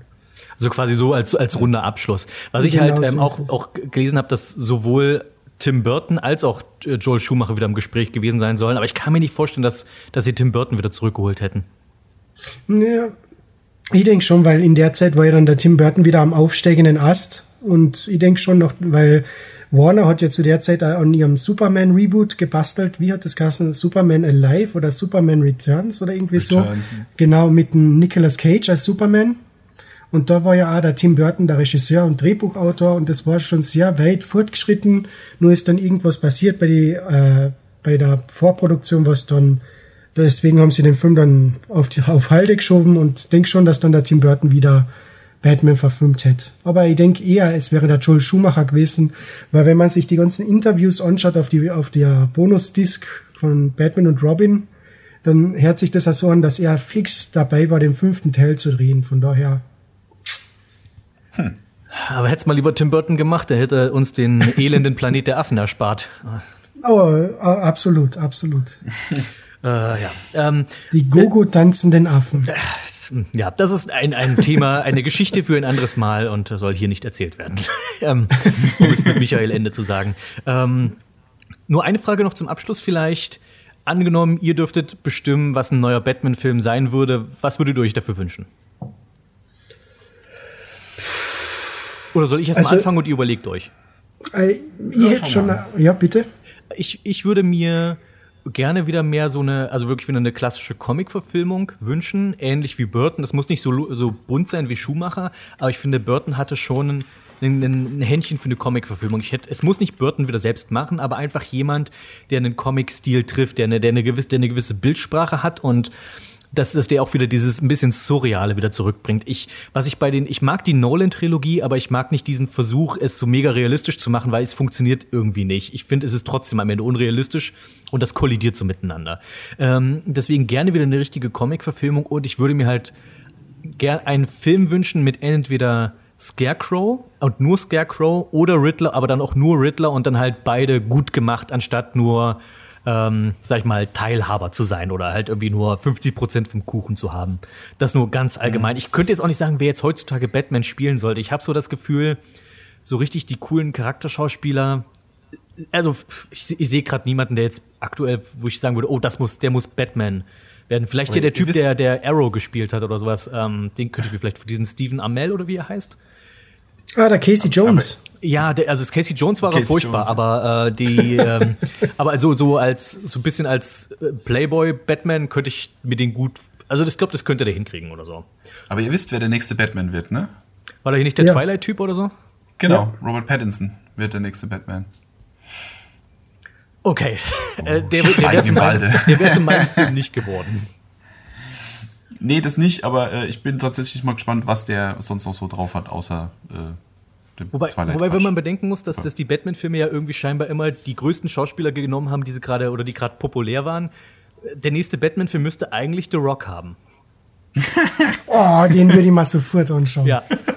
Also Es wird dann ob- wahrscheinlich ich so Baywatch-artige Komödie mit dem Rock äh, und da Kevin Hart wird wahrscheinlich den Robin spielen. Ich weiß nicht, ob, ob Rock Batman wäre, wäre schon witzig, obwohl er ist ein bisschen vielleicht sehr auffällig. Oder ob man ihm halt irgendwie. Na, Äh, komm, The Rock als Riddler. In so einem hautengen grünen Anzug. Oh Gott, ich, Ja, sehr cool. ich möchte das ich bin ein gerne haben. gescheiterter Bodybuilder. Ich, ich, ich schreibe mal meine Bestellung an, an Warner, bitte. okay, wer möchte weitermachen? Ähm, ich ich mache jetzt mal weiter, weil meins Ja. geht in eine ganz ähnliche Richtung als das, was du gerade gemeint hast. Und ähm, was ich gern hätte, wäre ein, ein Film, der so ein bisschen die Ästhetik von den Arkham-Spielen hat. Weil ich, ich finde, die, die ähm, Arkham-Spiele haben so genau das, genau das gute Mittelmaß zwischen dem Realismus, den Nolan macht, und dem, dem, dem ganzen doch sehr abgefahrenen äh, Kram, den die Batman halt hat. So kannst du zum Beispiel in, in einem Nolan-Film könntest du nicht Scarecrow richtig so über- rüberbringen, wie er in der, in, zum Beispiel in der Cartoon-Serie ist oder Killer Croc. Ja, Killer Croc muss ich auch gleich Oder, denken, ja. oder auch, auch Mr. Freeze oder so, das passt einfach nicht in diese Art von Inszenierung. Und die Arkham-Spiele, finde ich, finden genauso den, das Mittelding zwischen dem, dem, diesem, diesem, äh, dies- diesem etwas realistischen, aber auch diesem, diesem völlig übertriebenen Comic-Kram. Und in der Art und Weise fände ich einen Film mal ganz geil. Und zwar auch dann mit, mit, mit Scarecrow als, als Bösewicht. Und zwar nicht nur ähm, Psychiater mit einem Sack über dem Kopf, sondern halt so, wie er halt gedacht war als Figur. Finde ich eine interessante Idee, weil ich finde, ähm, die Arkham-Spiele haben vor allem Mr. Freeze auch gut hingekriegt. Und dann, vielleicht wäre das sogar ein Reboot für Mr. Freeze sogar denkbar, dann, wenn man es in dem Stil machen würde. Weil ich finde auch, so sehr ich Batman und Robin jetzt mag, ich finde einen ernsthaften Mr. Freeze würde ich auch schon noch mal gerne sehen im Stile von. Aber ich bin sicher, da wird Hude bestimmt gleich was zu sagen. Ja, zumal, zumal Mr. Freeze ja ein tragischer Bösewicht ist, das könnte man schon auch mal ernsthaft inszenieren. So. Ja.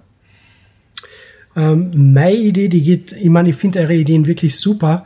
Meine ging aber schon wieder in eine komplett andere Richtung. Und zwar, ich würde eine direkte Fortsetzung zu Batman Returns machen, also zum zweiten Batman. Nur würde ich das so machen, wie als wenn es ein Batman of the Future Film ist. Der Michael Keaton ist wieder der Bruce Wayne, ein alter Bruce Wayne, kann ja mal im Anzug herumtänzeln und holt sich, kann von mir aus der Terry Guinness sein oder es ist der Tim Drake, völlig egal, es wird ein neuer der Batman, also nicht Bruce Wayne ist Batman, sondern jemand anders. Ja. Und zusammen müssen sie dann eben gegen einen Schurken vorgehen, den der Bruce vor Jahren einmal aufgehalten ist, aber der jetzt aus Arkham ausgebrochen ist und jetzt dann wieder die Stadt terrorisiert. Das kann auch zum Beispiel Scarecrow sein, weil dann kann man auch mit seinem Furchtgas den Bruce wieder seine alten Widersacher sehen lassen oder irgendetwas. Also wirklich, es muss ja nicht wirklich in der Zukunft spielen, also so ein futuristischer, es kann auch einfach 30 Jahre später spielen. Verstehst? Also quasi jetzt wie dieser Podcast, der ja quasi 30 Jahre Genau. nach dem ersten Film äh, spielt. Genau, 30 Jahre später kann, kann von mir aus Batman H3O heißen oder wie auch immer, völlig egal. Ja. Ähm, aber das wäre meine Idee. Einfach mit einem alten Michael Keaton als Mentor Bruce Wayne, der vielleicht im Finale noch einmal kurz auftaucht und das war's. Und Bob the Goon hat überlebt. Er ist jetzt ein Cyborg. Genau, oh, Bob der Goon ist in Wirklichkeit Scarecrow. Oh ja. Dann hat man den Bogen geschlagen. Der hat nach seiner, nachdem er quasi die Kugel vom Joker überlebt hat, hat er gesagt, okay, Verbrecherleben lohnt sich nicht, ich gehe studieren und er wurde dann Chemiker und Psychiater und ähm, hat ein neues Leben angefangen und dann fällt er zurück in sein altes Schema und wird doch wieder ein Superschurke. Ja, aber äh, Bob ist ja nur sein Spitzname. In Wirklichkeit heißt er Jonathan Robert Crane. Äh, Ah. und Ich sehe schon, ich finde, wir müssten echt mal, also. Auf, auf, auf die besten Ideen kommt Hollywood einfach nicht. Das finde ich na, schwach. Ja. Katastrophe. Gut, liebe Leute, ich fand's einen sehr unterhaltsamen Talk, der vor allem nach hinten hin immer unterhaltsamer wurde.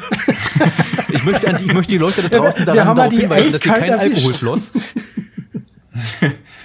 ähm, aber ja, ich, ich äh, hat großen Spaß gemacht. Vielen lieben Dank. Videospiel. Ich sag euch was. Ich habe Final Fantasy XII gespielt. Okay, das ist jetzt keine große Neuigkeit und es kommt auch so ein bisschen aus dem Nichts, könnte man meinen, weil Final Fantasy XII ist jetzt nicht gerade der aktuellste Teil und es fühlt sich auch an wie einer der Teile, über den quasi nie gesprochen wird. Warum auch immer. Also ich habe immer so das Gefühl, wenn ich ins Internet gucke und es geht um Final Fantasy, dann geht es entweder darum, dass Leute extrem auf Final Fantasy VII abgehen, zu Recht, oder sie zerfetzen sich gegenseitig, wenn es um Final Fantasy VIII geht, zu Recht. Sie reden darüber, dass FF9 einer der großen unterschätzten Klassiker ist, zu Recht. Oder sie machen sich über die Qualität von Final Fantasy 13 bzw. 15 lustig und hier kann ich nicht sagen, zu Recht oder Unrecht, denn die beiden habe ich nicht gespielt und weiß auch nicht, ob ich die noch spielen werde. Vielleicht die 15 werde ich mir mal angucken. Die 13 von dem, was ich bisher gesehen habe, reizt mich nicht wirklich. Aber bei der 12, das scheint immer so einer dieser vergessenen Teile zu sein, beziehungsweise die paar Dinge, die ich davon höre, klingen so ein bisschen unmotiviert. Also was ich, eine häufige Kritik, die ich an diesem Spiel gehört habe, ist, ähm, es ist zu politisch und der Hauptcharakter ist nicht wirklich der Hauptcharakter. So, das sind jetzt zwei Dinge, die kann ich, wenn sie wirklich zu extrem, äh, zu viel Platz einnehmen im Spiel, würde ich sagen, ja, das sind valide Punkte, die man kritisieren kann. Ich selbst empfand es beim Spielen aber bei weitem nicht so krass, wie es die Leute scheinbar empfanden, beziehungsweise die, die Punkte waren nicht so wichtig für mich, um mir den Gesamteindruck zu trügen. Aber zu diesen beiden Punkten sage ich auf jeden Fall gleich noch was. Lange Rede, kurze Sinn, FF12. Wie kommt's, dass ich es jetzt gespielt habe? Nun, ähm, ich hatte in letzter Zeit viel Zeit zu Hause und hatte nebenher immer viele, sag ich mal, viel zu tun im Haushalt, könnte man sagen. Und so wollte ich gerne nebenher einfach ein Spiel spielen, was man jederzeit, wenn Bedarf ist, kurz zur Seite legen kann und später weiterspielen kann. Und JRPGs, also japanische RPGs, erfüllen dieses Kriterium vorzüglich. Äh, sie sind, haben meistens halt ein eher gemächliches Tempo oder äh, lange Dialoge, bei denen man mal kurz weggehen kann und so weiter. Und deswegen dachte ich, ja, ich gebe mal Final Fantasy XII eine Chance. Es hat mich sowieso schon länger mal interessiert, was es mit dem Spiel auf sich hat, weil ich kannte auch, wie gesagt, hauptsächlich Screenshots und so ein paar eher oberflächliche Meinungen dazu und wollte mir einfach selbst ein Bild machen und für mich war der große Vorteil, dass ich halt wirklich so gut wie komplett blind dran gegangen bin. Ich habe noch nie davon mir irgendwie eine Review angeschaut, ich habe nie ein Let's Play gesehen davon oder sowas.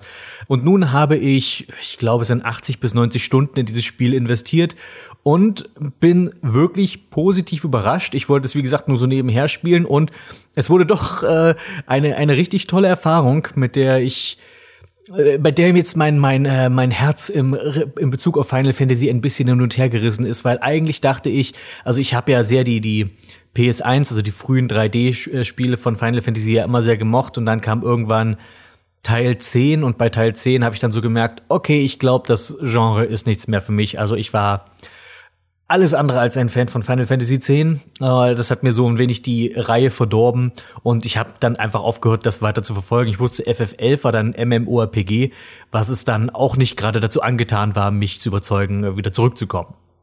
Und vielleicht, um in diese Rubrik über FF12 einzusteigen, lasst uns vielleicht mit dem beginnen, was mir relativ schnell und häufig in den Sinn kam beim Spielen. Und es ist ein Aspekt, bei dem ich dann auch festgestellt habe, ich bin nicht der Einzige, dem das aufgefallen ist, nämlich irgendwer bei Square Enix hatte richtig Bock, mal sein eigenes Star Wars zu machen. Und es ist nicht so, dass ich mit an dieses Spiel herangegangen bin und dachte, oh, ich halte jetzt mal die Augen offen nach den ganzen Star Wars Referenzen oder nach den ganzen Dingen, die mich irgendwie an Star Wars erinnern. Nein, das kam so immer weiter kamen so Dinge, wo ich dachte, Moment mal, das ist alles irgendwie sehr Star Wars-ich hier. Ich umreiß mal ganz kurz meine ersten Eindrücke vom Plot, der sich dann so nach und nach entwickelt hat. Also es geht um eine Prinzessin. Aber diese Prinzessin, die ist nicht wirklich an der Macht, sondern sie kämpft mit zusammen mit dem Widerstand, man könnte vielleicht auch Rebellen sagen, gegen ein böses Imperium. Aber diese Prinzessin und auch das Imperium, das ist jetzt auch nicht mittelalterlich, sondern das ist eher so, ja, schon sehr Science-Fiction-mäßig, aber trotzdem mit viel Magie und viel Mystik. Man könnte also auch Science-Fantasy sagen. Und ein Großteil der Handlung spielt in einer größeren Wüstenstadt, beziehungsweise allgemein in einer großen Wüste. Die hat auch einen Raumhafen.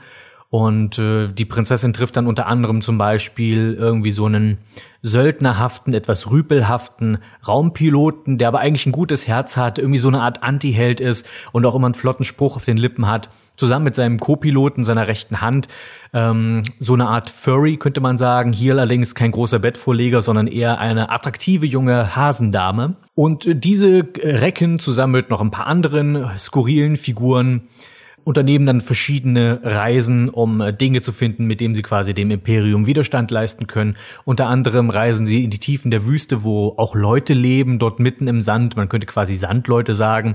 Die sind so ein komplett verhüllt und die leben in so verrosteten Ruinen von alter Technologie und scheinen auch alte Technologie zu sammeln. Und äh, unter anderem später reisen sie dann auch noch in eine Stadt in den Wolken, wo äh, der Gouverneur so tut, als ob er mit dem Imperium im Bunde ist, aber eigentlich auch heimlich den Widerstand unterstützt und so. Ihr merkt schon, es gibt so ein paar Parallelen zu Star Wars, die man finden kann, ohne jetzt groß danach zu suchen. Aber das ist nicht mal der, der größte Punkt, der mich so an Star Wars erinnert, sondern auch wirklich die gesamte Präsentation hat so ein gewisses Star Wars Feeling.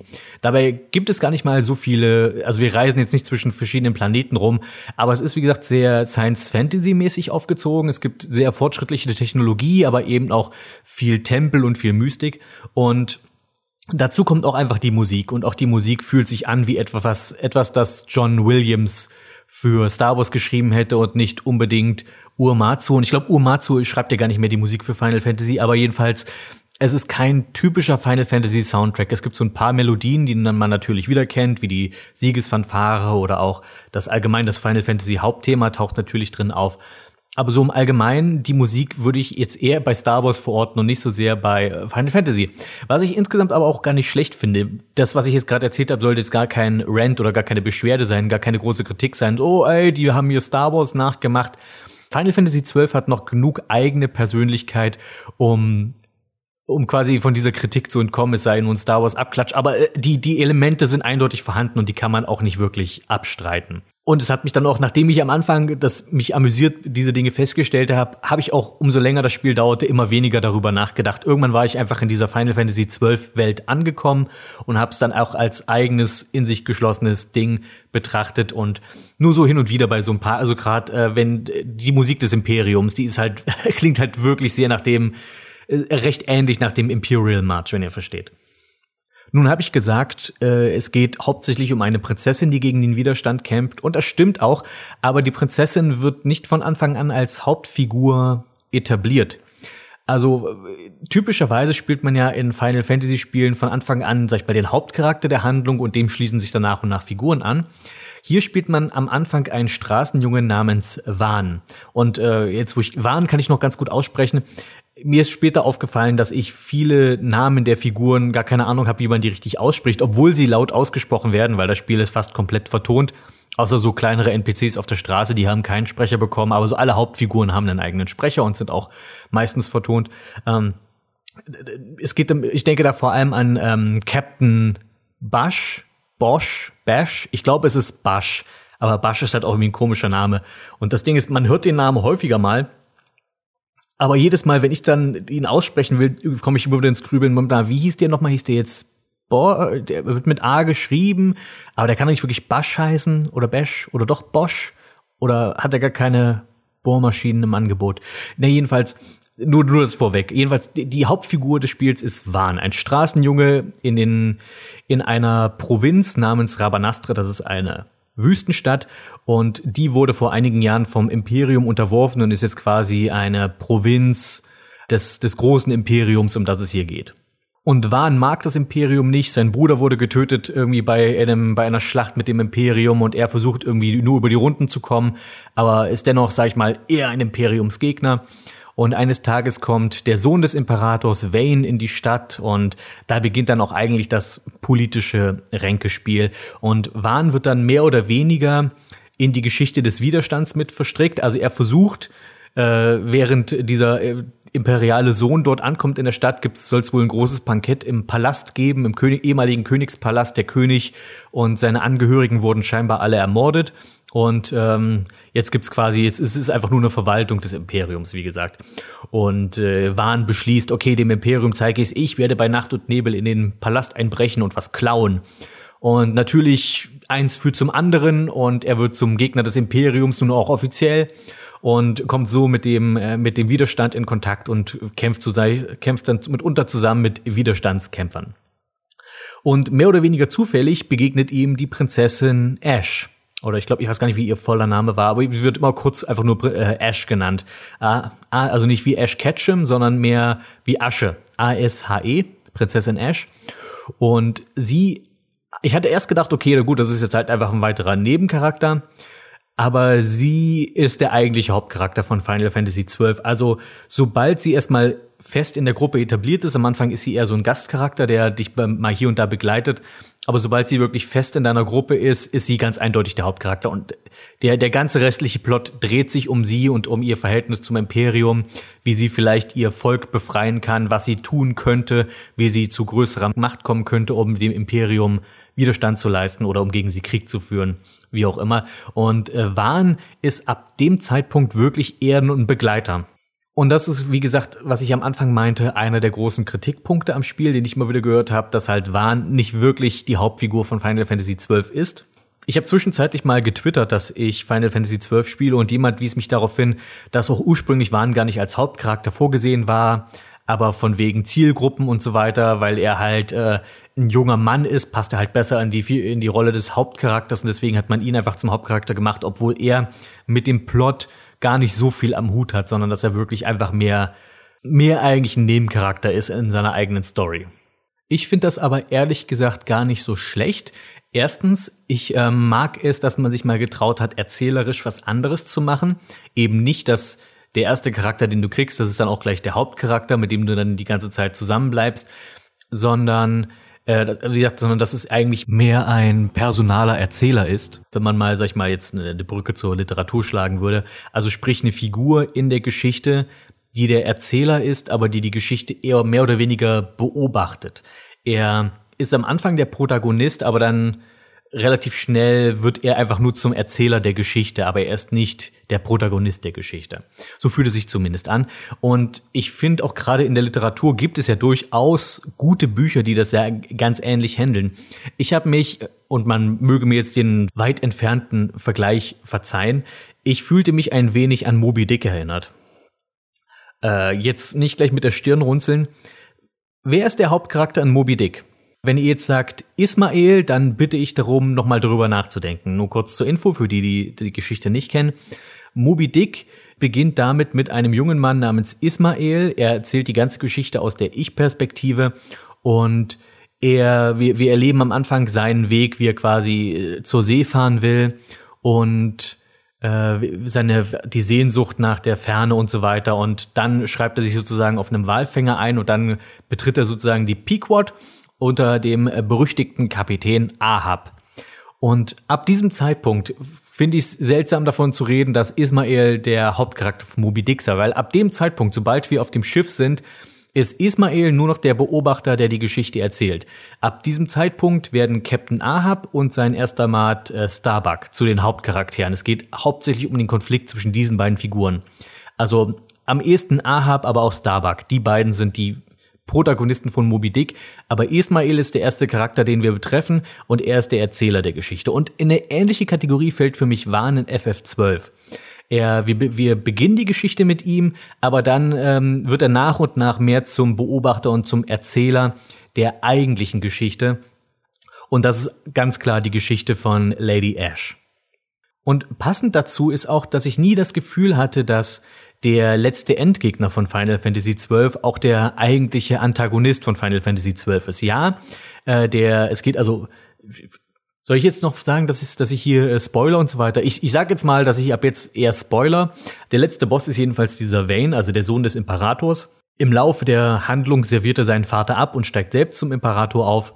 Und er ist der letzte Endgegner des Spiels, aber aufgebaut als wirklicher Bösewicht dieses Spiels, und selbst Bösewicht ist nicht mehr das richtige Wort, ist meiner Ansicht nach Dr. Sid. Dr. Sid ist sozusagen die rechte Hand von Imperator Vane. Und er ist ein Wissenschaftler, der sich mit der Rolle des Menschen im Vergleich zu den Göttern, weil wir haben natürlich auch irgendwann Final Fantasy typisch müssen wir uns irgendwann mit Göttern anlegen etc. Und äh, Dr. Sid ist der Meinung, die Menschen sollten selbst die Herren der Erde sein und nicht die Marionetten von irgendwelchen Göttern. Und dafür, naja, wendet er nun mal auch sehr krasse Methoden an. Aber ich finde, Dr. Sid ist einer dieser Antagonisten, die du irgendwie verstehen kannst, warum sie tun, was sie tun. Aber er ist deswegen trotzdem, also er ist, er, man muss ihn dennoch aufhalten, weil er provoziert hier einfach einen Krieg, der ganze Völker auslöschen könnte, nur um seinen, sag ich mal, Gottkomplex, den er selbst hat, zu stellen. Und Wayne, finde ich, ist mehr oder weniger, also Wayne wird zwar so präsentiert wie als, ja, er ist zwar auch d'accord mit dem Doktor und er weiß genau, was da abläuft und er ist voll, steht voll hinter ihm. Aber das ist eben der Punkt. Er steht hinter Dr. Sid, aber er ist nicht der, nicht die treibende Kraft in diesem ganzen Plot, sondern er ist mehr oder weniger der Vorzeigebösewicht, aber der eigentliche Bösewicht steht dahinter. Es ist, das erinnert mich so ein bisschen an Final Fantasy VII mit der, mit dem Verhältnis Sephiroth und Professor Hoyo. Weil Sephiroth ist der offensichtliche letzte Endgegner, der große scheinbare Antagonist. Aber wenn du ein bisschen über die Handlung nachdenkst, der eigentliche Bösewicht von Final Fantasy VII ist Professor Hoyo. Beziehungsweise auch Hinova. Ich würde sagen, Sephiroth kommt erst an Platz drei. So ein ähnliches Verhältnis hat das für mich hier und ich finde, das macht es aber auch irgendwie spannender. Das ist so ähnlich wie dass ich, dass ich es gut finde, dass Wahn nicht zwangsläufig der große Superheld ist, der am Ende dann ähm, die Welt rettet, sondern er ist eigentlich nur ein Teil einer einer, einer Bewegung. Und genauso finde ich es gut, dass Wayne nicht der offensichtliche große Schurke ist, sondern er ist eigentlich auch nur eine Schachfigur in einem viel größeren Spiel. Das macht es einfach nicht ganz so vorhersehbar, finde ich, diese ganzen, diesen ganzen Plot. Wenn wir aber von Charakteren reden, die irgendwie nichts in der Handlung verloren haben und doch irgendwie dabei sind, dann äh, kommt da Penelo irgendwann. Penelo ist Wahns beste Freundin, auch ein Straßenkind und bei ihr kann ich die Kritik voll nachvollziehen, dass sie ist wirklich so ein Charakter, die ist eigentlich nur irgendwie hier, um hier zu sein, aber sie hat wirklich null Relevanz für die Handlung. Du könntest sie komplett weglassen und es würde sich nichts verändern. Finde ich in dem Fall aber auch nicht schlimm, weil sie wird auch nicht präsentiert als ein wichtiger Charakter. Sie ist einfach nur das Anhängsel für Wahn. Sie ist einfach dabei und sie ist halt ein Charakter, der halt mitkämpft. Aber das Spiel tut zu keinem Zeitpunkt so, als wäre Penelo irgendwie wichtig. Man spielt letzten Endes ähm, sechs Figuren, man hat sechs Figuren in einer festen Gruppe. Hin und wieder äh, schließen sich Gastcharaktere an, die mal mitkämpfen, aber ne, der, der harte Kern von Final Fantasy XII sind sechs Charaktere und davon würde ich sagen, sind drei Figuren tatsächlich wichtig. Die anderen drei Figuren sind einfach nur Mitläufer oder Begleiter mehr oder weniger. Also der Hauptcharakter ist eindeutig Lady Ash. Ich finde Captain äh, Bash ist durch seine oder Bash, Captain Bash ist durch sein, seine Verbindung zum, sag ich mal, zur anderen rechten Hand oder zur linken Hand des Imperators, dem ähm, diesem Richter gebrannt, auch einer der wichtigeren Charaktere und vor allem ist er auch am Anfang äh, in dieser Verschwörung, in dieser politischen, die die ganze Geschichte in FF12 anleitet, spielt ja auch Bash eine wichtige Rolle. Und Baltier, also dieser Luftpirat, auch der, finde ich, gehört zu den wichtigeren Charakteren, vor allem bei ihm seine Verbindung zu Dr. Sid. Die drei anderen, Penelo, Van und auch Fran, also das Hasenmädel, die sind halt einfach nur so dabei. Die, ich mag die alle, ich finde die von Persönlichkeiten her alle sehr angenehm, aber das sind so eher die Nebenfiguren in deiner Gruppe. Fran ist vor allem auch eigentlich nur so Lady Exposition. Die hat so ein bisschen diese Nico Robin Rolle aus One Piece. Also wenn du wenn die Gruppe irgendwo hinkommt und sie sehen irgendwie ein seltsames Phänomen oder irgendwas Magisches muss erklärt werden, irgendeine alte Legende muss erzählt werden, dann ist es immer Fran, die das macht. Weil Fran, die kommt von irgendeinem so abgefahrenen Waldhasenvolk, die halt total eins sind mit der Natur und die einen Haufen abgefahrene Legenden kennen, die halt Magie spüren können. Also quasi die Macht ist mit ihnen, könnte man fast sagen. Und äh, das heißt, immer wenn irgendwie Exposition gebraucht wird, dann, dann ist Fran an der Reihe. Das ist so ihre eigentliche große Rolle. Und ja, und, und Van und Penelo sind mehr oder weniger einfach die Kids, die halt mitkommen und sozusagen die Handlung beobachten und so ein bisschen miterleben. Ich muss immer gucken, dass das nicht zu negativ klingt, was ich sage, weil ich bin insgesamt wirklich positiv von diesen Charakteren angetan. Was ich hier nämlich gut finde ist und was mir selten in einem RPG passiert ist, dass ich tatsächlich alle Figuren in meiner Gruppe mag. Ich, es gibt Abstufungen, welche ich besser und welche ich nicht so gut finde, aber prinzipiell hat mich keiner von diesen Figuren angenervt, was schon mal ein Riesenvorteil gegenüber FF10 ist, wo es quasi das komplette Gegenteil ist, wo ich eigentlich niemanden wirklich mag und da gibt's dann eher so Abstufungen, wen ich weniger mag als den anderen. Und hier ist es eher so, ich mag eigentlich alle und es gibt so Abstufungen, wen ich halt ein bisschen mehr mag als den anderen.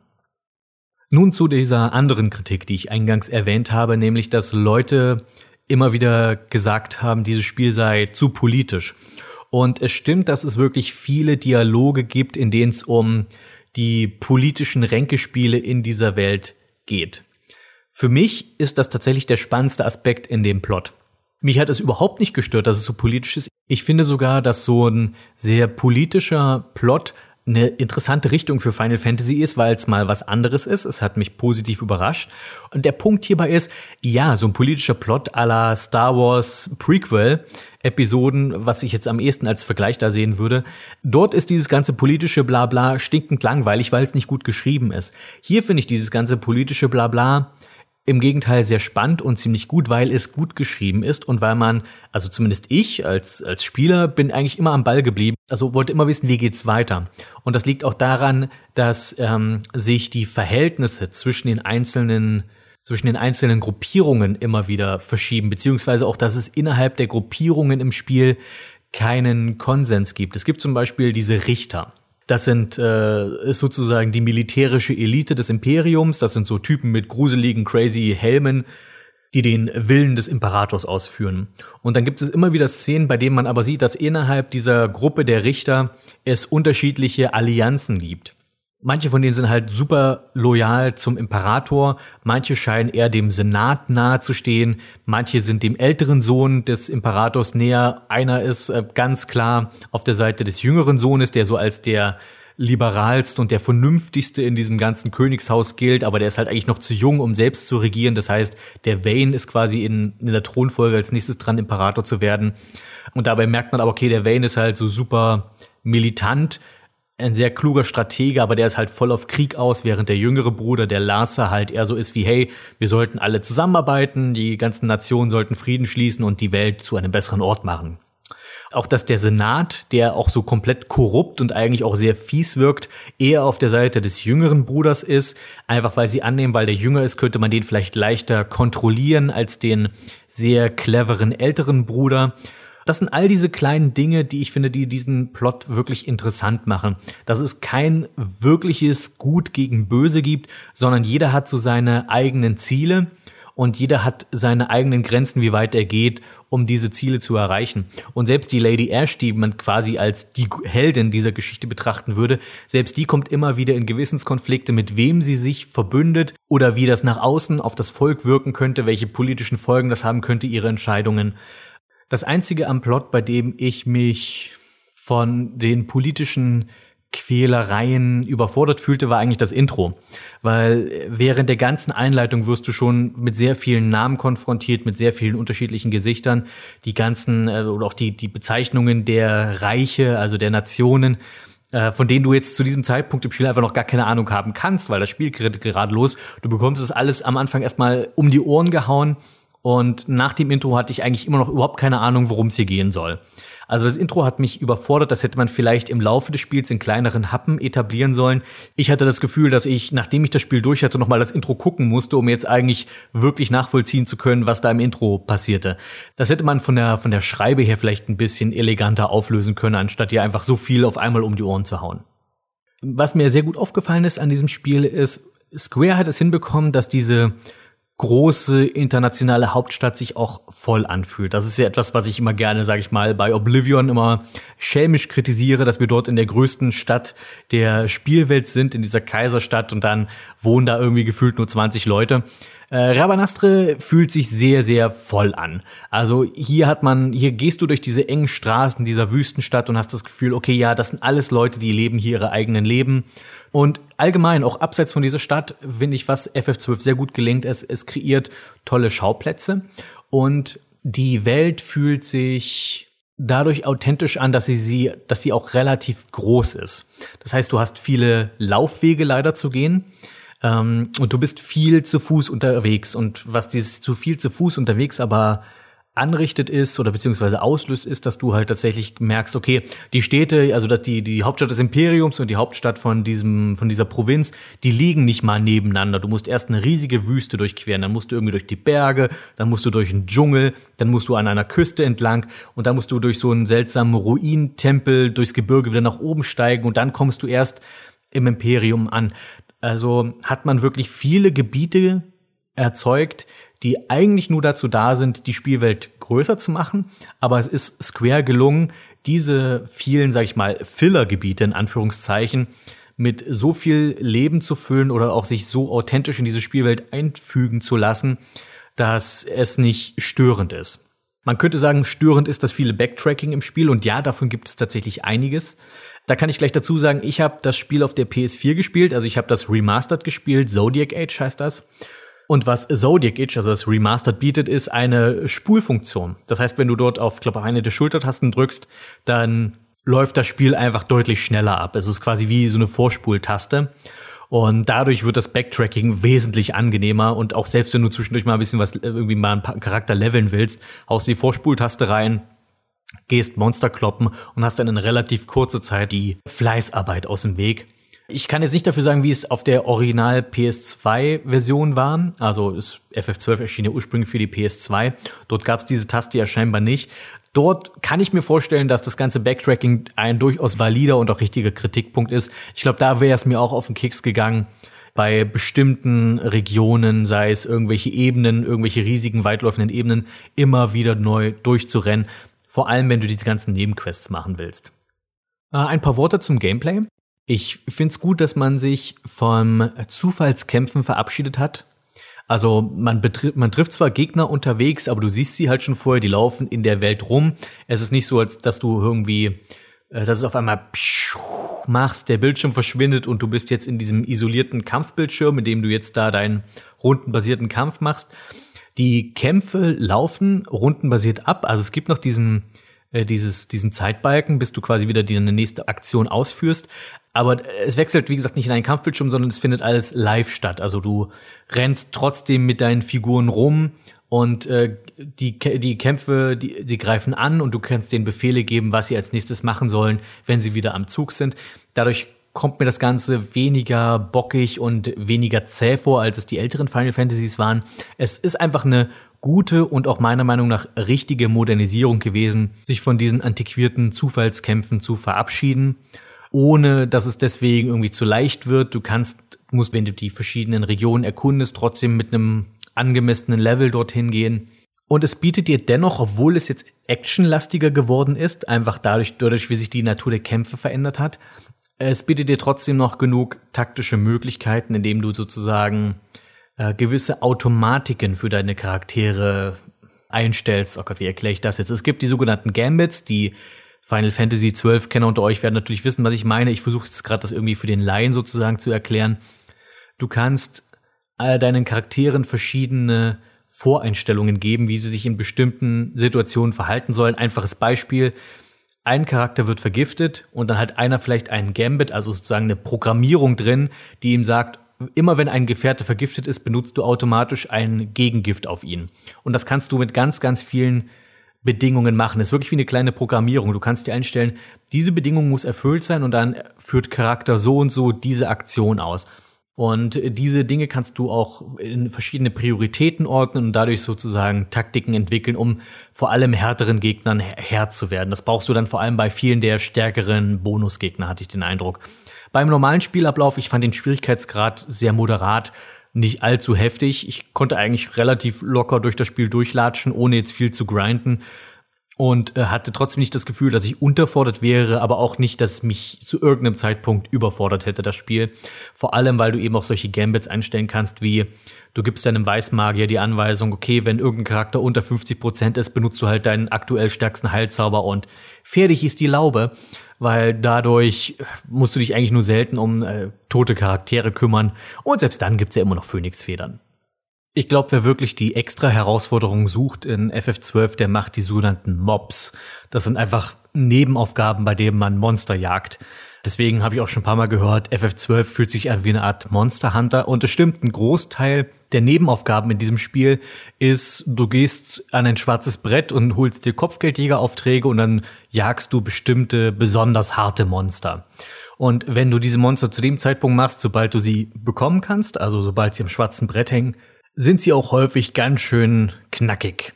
Ich habe im Laufe des Spiels so ziemlich alle gemacht, die man machen konnte. Allerdings selten zu dem Zeitpunkt, wo man sie gerade machen konnte. Ich habe da meistens ein, zwei Dungeon weitergespielt, war dann stark genug, dass ich mit denen relativ gut fertig wurde und habe das einfach auf die Art und Weise erledigt. Erst die letzten paar habe ich da nicht gemacht. Ich glaube, ich habe die letzten drei Mobs nicht erledigt. Ähm, was ich besiegt habe, waren halt dieser Schwerttyp, der relativ lang dauert, bis man den besiegt hat. Und also in der Mine dieser, der, der Schwertesammler, der halt so Referenzen an alte Final Fantasies macht. Und der Punkt, wo ich dann gesagt habe, ach, bitte keine weiteren Mobs mehr, war der König Behemoth. Und zwar nicht, weil der schwierig war, sondern weil er einfach so endlos lang gedauert hat und es einfach langweilig wurde.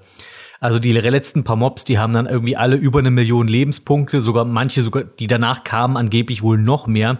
Aber dieser König Behemoth hatte wie eine Million dreihunderttausend Punkte. Da muss eine alte Lady lange für stricken, wie man so schön sagt. Kurzum, du sitzt einfach ewig an diesem einen Gegner. Dein Weißmagier heilt dich die ganze Zeit und die anderen hauen halt drauf.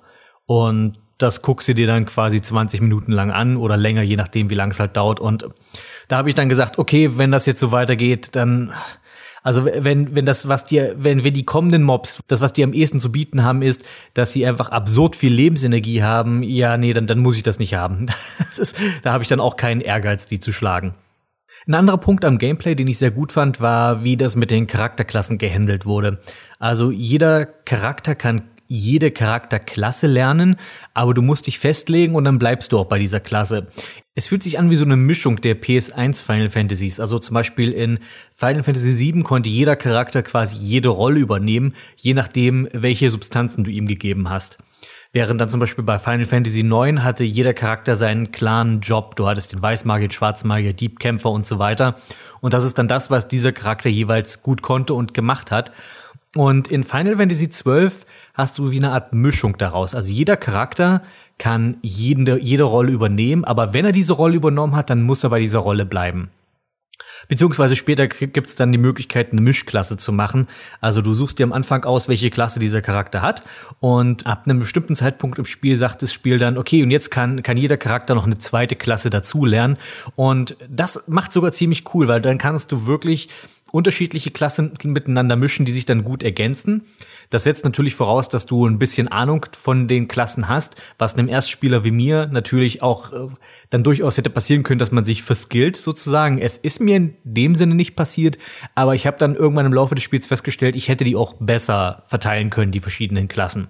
Als ich meine ersten Klassen aussuchen konnte für meine Charaktere, bin ich einfach von dem ausgegangen, was mir die Charakterwerte vorgegeben haben.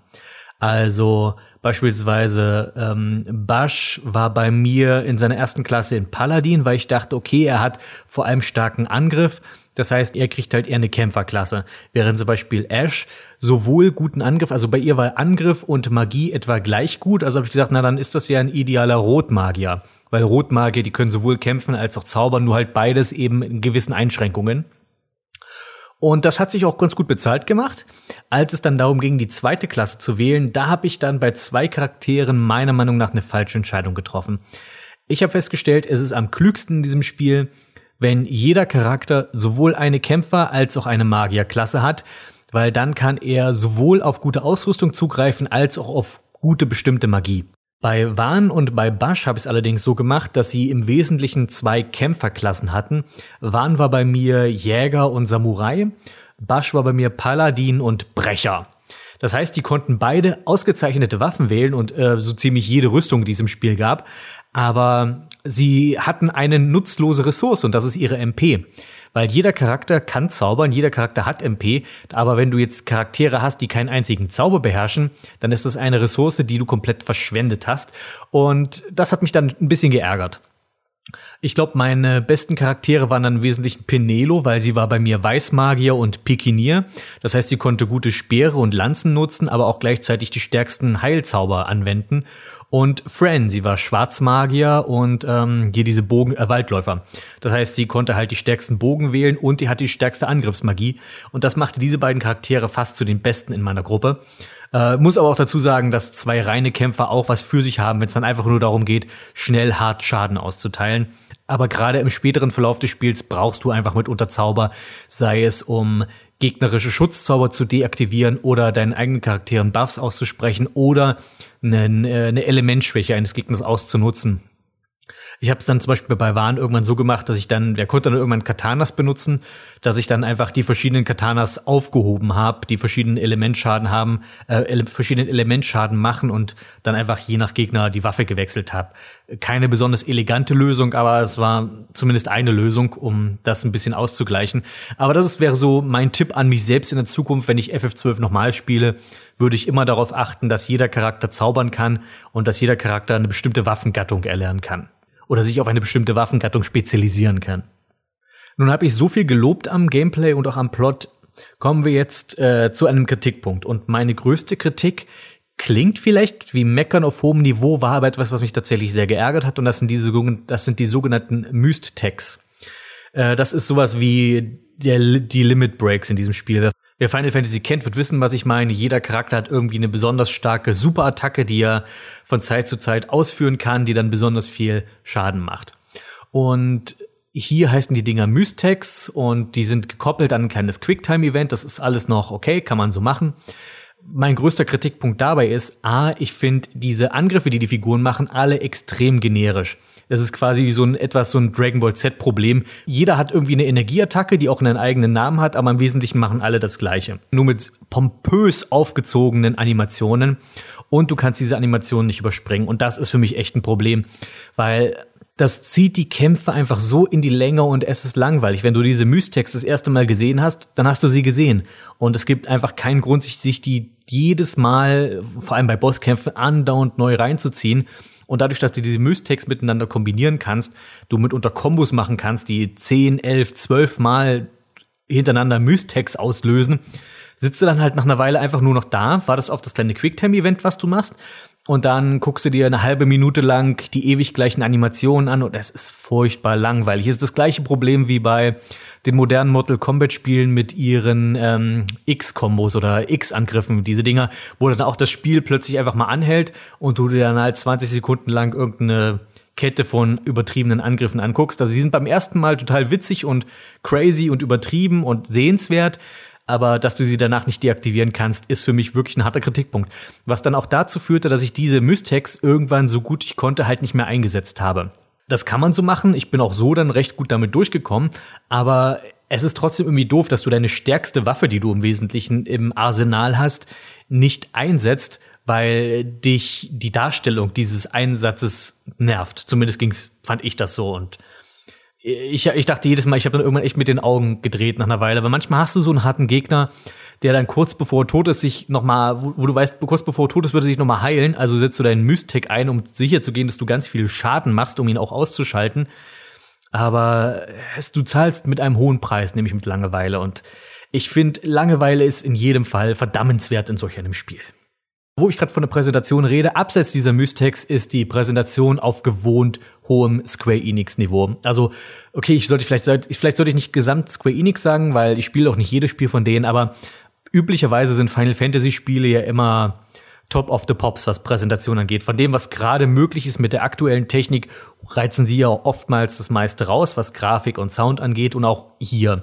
Also ähm, besonders, man merkt mal, die, die bei Square waren besonders stolz auf ihre Intro-Filmchen für die verschiedenen Städte und Gegenden, weil du hast dann wirklich mal mitunter lange Kamerafahrten, die dir sozusagen das nächste Gebiet schmackhaft machen.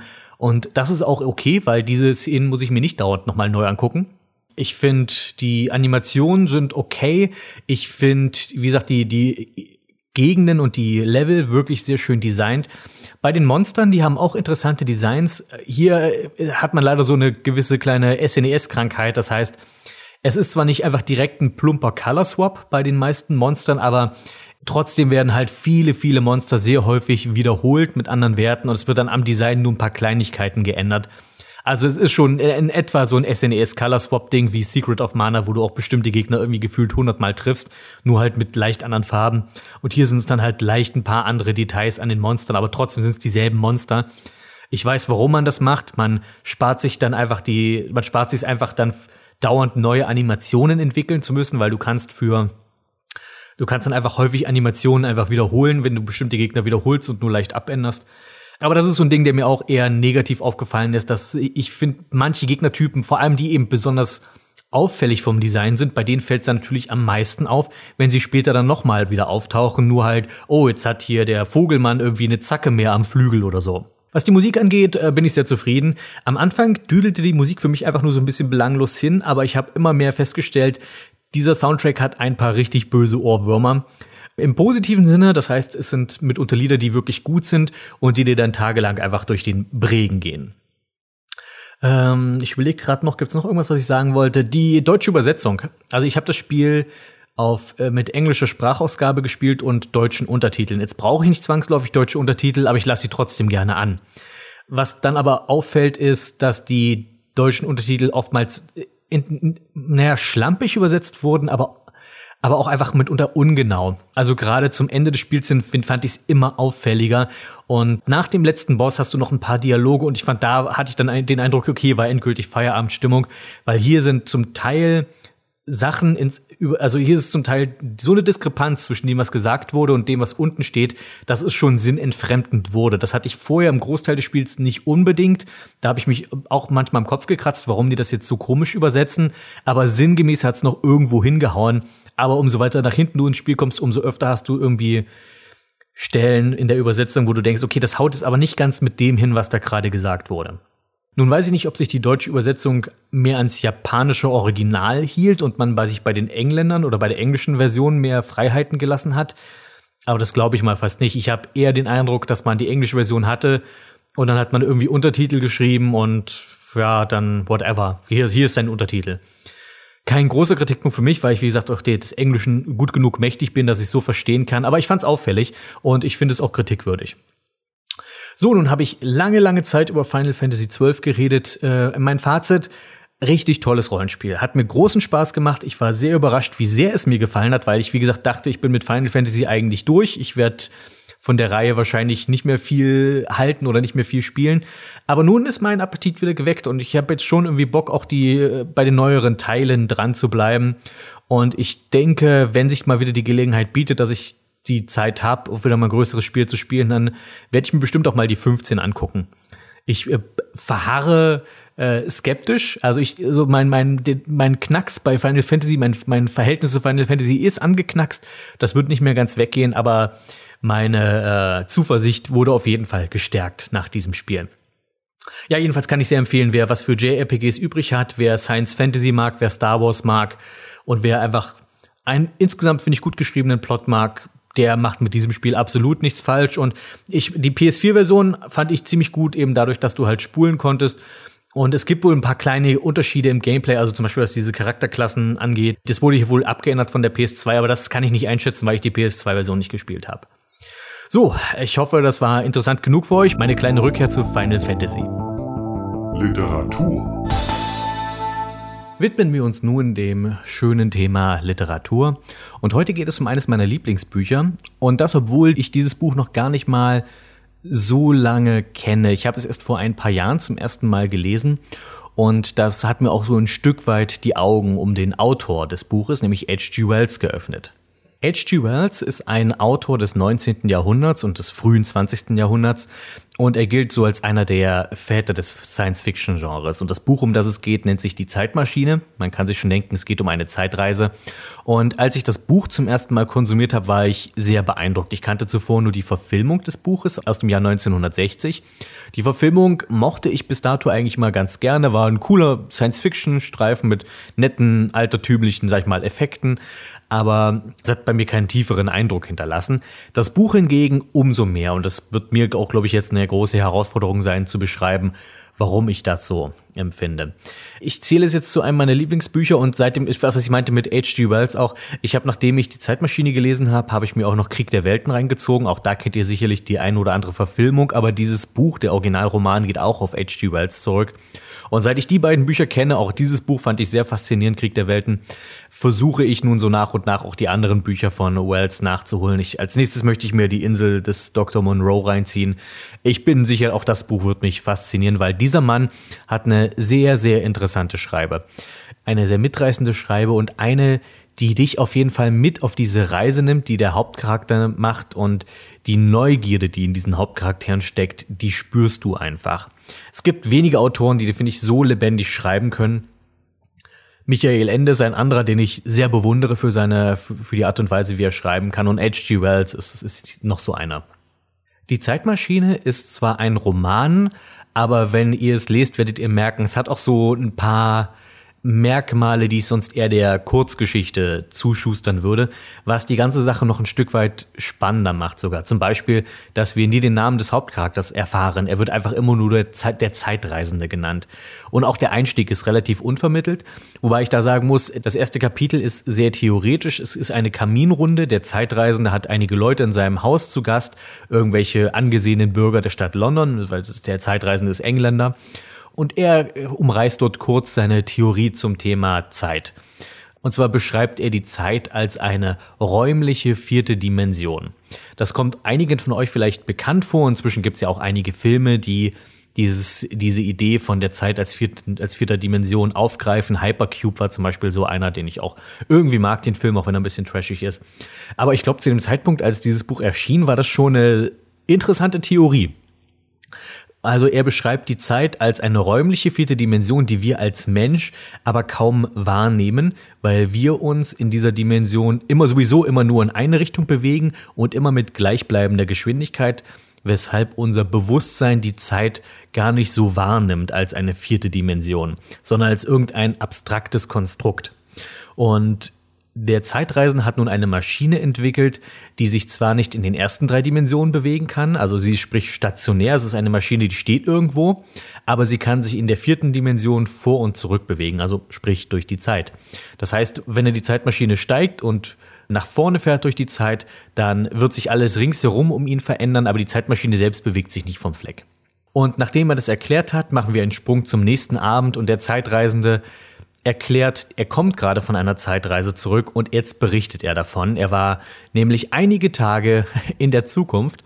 Und hier kommt der nächste wirklich gute Schachzug, finde ich, von H.G. Wells.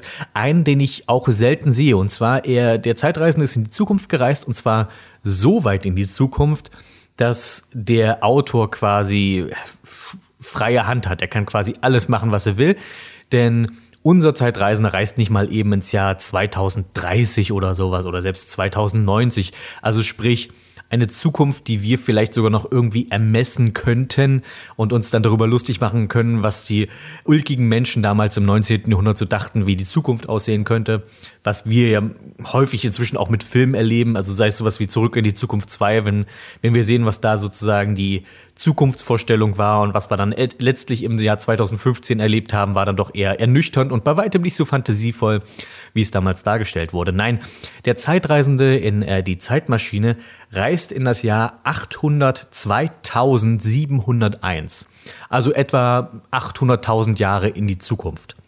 Das ist so weit weg, du kannst quasi, also wie ich schon sagte, du kannst machen, was du willst. Und der Autor macht davon durchaus Gebrauch, aber er übertreibt es auch nicht. Und das ist eine wunderbare Waage, die er da hält. Ich umreiße jetzt einfach mal ganz kurz die Handlung, was in der Zukunft eigentlich passiert. Der Zeitreisende landet dort also und geht mit der Erwartungshaltung heran, oh, die Menschheit muss inzwischen extrem hoch entwickelt sein. Wahrscheinlich wurden all die Probleme, die wir in unserer Zeit haben, vielleicht sogar überwunden das Problem äh, zwischen Arm und Reich, der Einklang mit der Natur beziehungsweise die Unterwerfung der Natur ist endlich vollendet. Das Einzige, wovor er sich fürchtet, ist, dass die Menschen inzwischen vielleicht dadurch, dass sie intellektuell sich immer weiterentwickelt haben, Emotionen und Gefühl verlernt haben und dass, äh, wenn ein Zeitreisender wie er kommt, er einfach als urweltliches Mistviech angesehen wird und einfach totgeschlagen wird. Die Zukunft stellt sich dann doch ein wenig anders heraus, als der Zeitreisende sich das eigentlich dachte. Und zwar erstmal ist die Stadt London nicht mehr da. Was er vorfindet, ist Natur und Wald, aber kein unwirtlicher, undurchdringlicher Urwald, sondern ein wunderschöner Garten ist es geworden. Die Erde ist ein Garten geworden, könnte man sagen. Es gibt keine unangenehmen Tiere mehr, es gibt keine Fliegen, keine Mücken, es gibt keine Ratten, es gibt nur schöne Blumen, es gibt nur leckere Früchte, nichts Unangenehmes. Und auch die Menschen, die er trifft, die scheinen im Einklang mit der Natur und mit sich selbst zu leben. Das Völkchen, das ihm begegnet, das im Jahr 800.000 dort an dieser Stelle lebt, ist ein eher kleingewachsenes Volk. Also die Menschen haben sich körperlich anscheinend etwas zurückentwickelt. Äh, sie sind körperlich schmächtig, eher klein, sehen sich alle auch relativ ähnlich. Also dem Zeitreisenden fällt es am Anfang schwer, Männlein und Weiblein auseinanderzuhalten. Einfach weil sich die Männer auch so weit zurückentwickelt haben, dass sie eher feminine Erscheinungsbilder haben, was der Zeitreisende dann damit erklärt, naja, die physische Dominanz des Mannes ist ja nur in einer Zeit sinnvoll, die von physischer Gewalt beherrscht ist. Und das ist nun mal unsere Zeit beziehungsweise unsere Vergangenheit.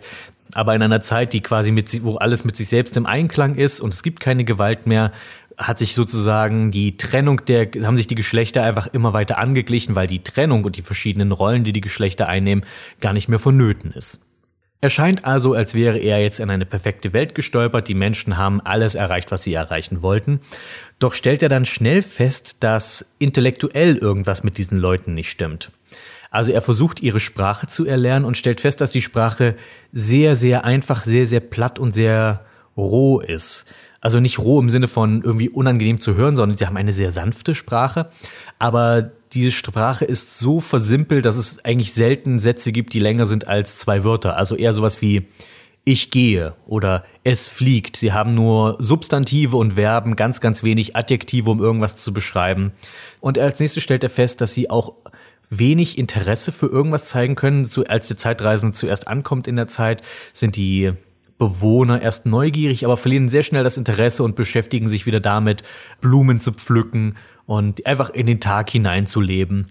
Und da kommt ihm dann langsam die Erkenntnis, dass in einer perfekten Welt muss sich der Mensch zwangsläufig intellektuell zurückentwickeln, weil wenn es keine Herausforderungen und keine Probleme mehr gibt, dann gibt es auch keinen Grund mehr für Kreativität.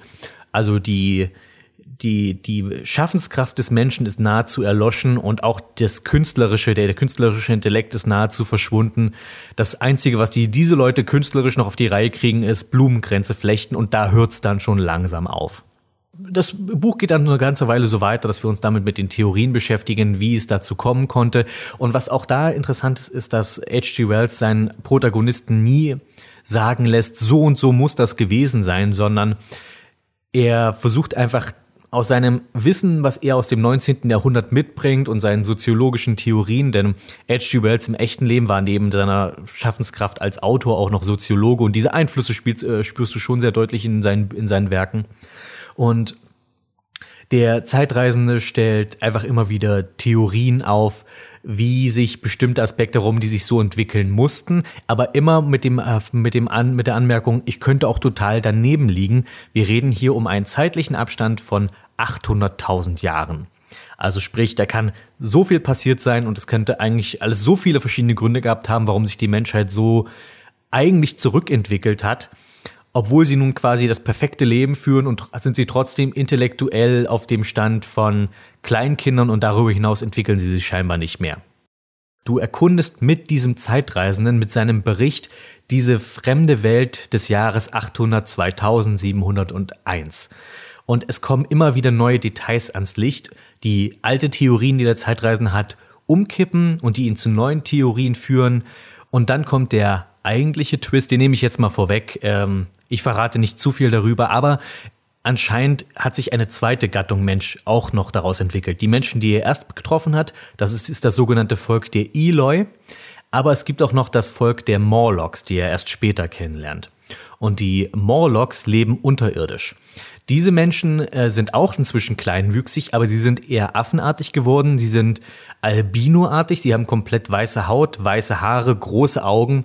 Das heißt, sie haben sich komplett an das Leben unter der Erde gewöhnt. Sie sind reine Höhlenbewohner geworden.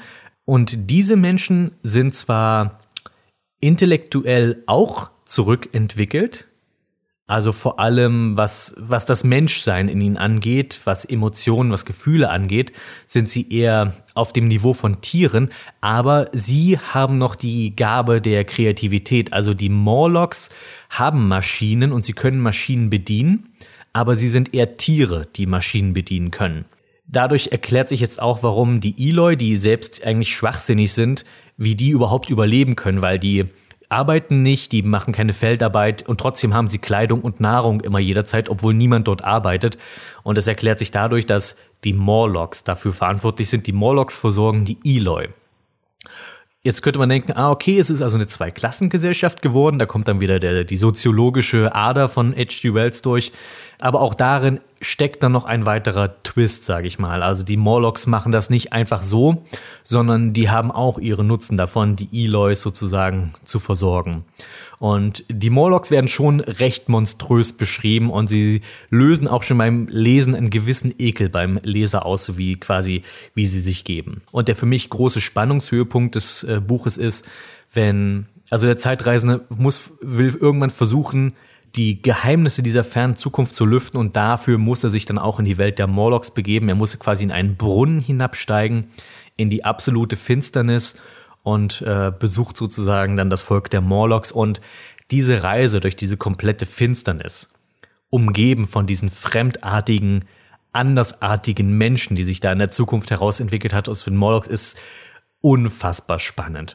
Und die Dinge, die ihr dann da unten sieht und die Erkenntnisse, die ihr daraus gewinnt, wundervoll. Einfach ein unglaublich tolles, spannendes Buch. Was ich dann noch mag, ist, nachdem er seine Reise in das Jahr 800, 2000 bla bla bla beendet hat, reist er noch weiter in die Zukunft. Das hat mich total überrascht, weil das ist ein Punkt, der im Film nämlich nicht gezeigt wird. Im Film reist er dann quasi wieder zurück in seine eigene Zeit und damit endet im Wesentlichen der Film. Im Buch reist er dann noch weiter. Er ist die Neugier, was nach der Menschheit kommt, ist dann da und er reist als nächstes, glaube ich, ins Jahr 30 Millionen noch irgendwas. Also es wird dann, glaube ich, auch nicht mehr genau gesagt, das genaue Jahr, nur dass er nochmal 30 Millionen auf die 800.000 drauflegt. Was er dann sieht, also er reist sozusagen ans Ende der, des Erdzeitalters, könnte man sagen. Ans Ende der Zeit, könnte man fast sagen.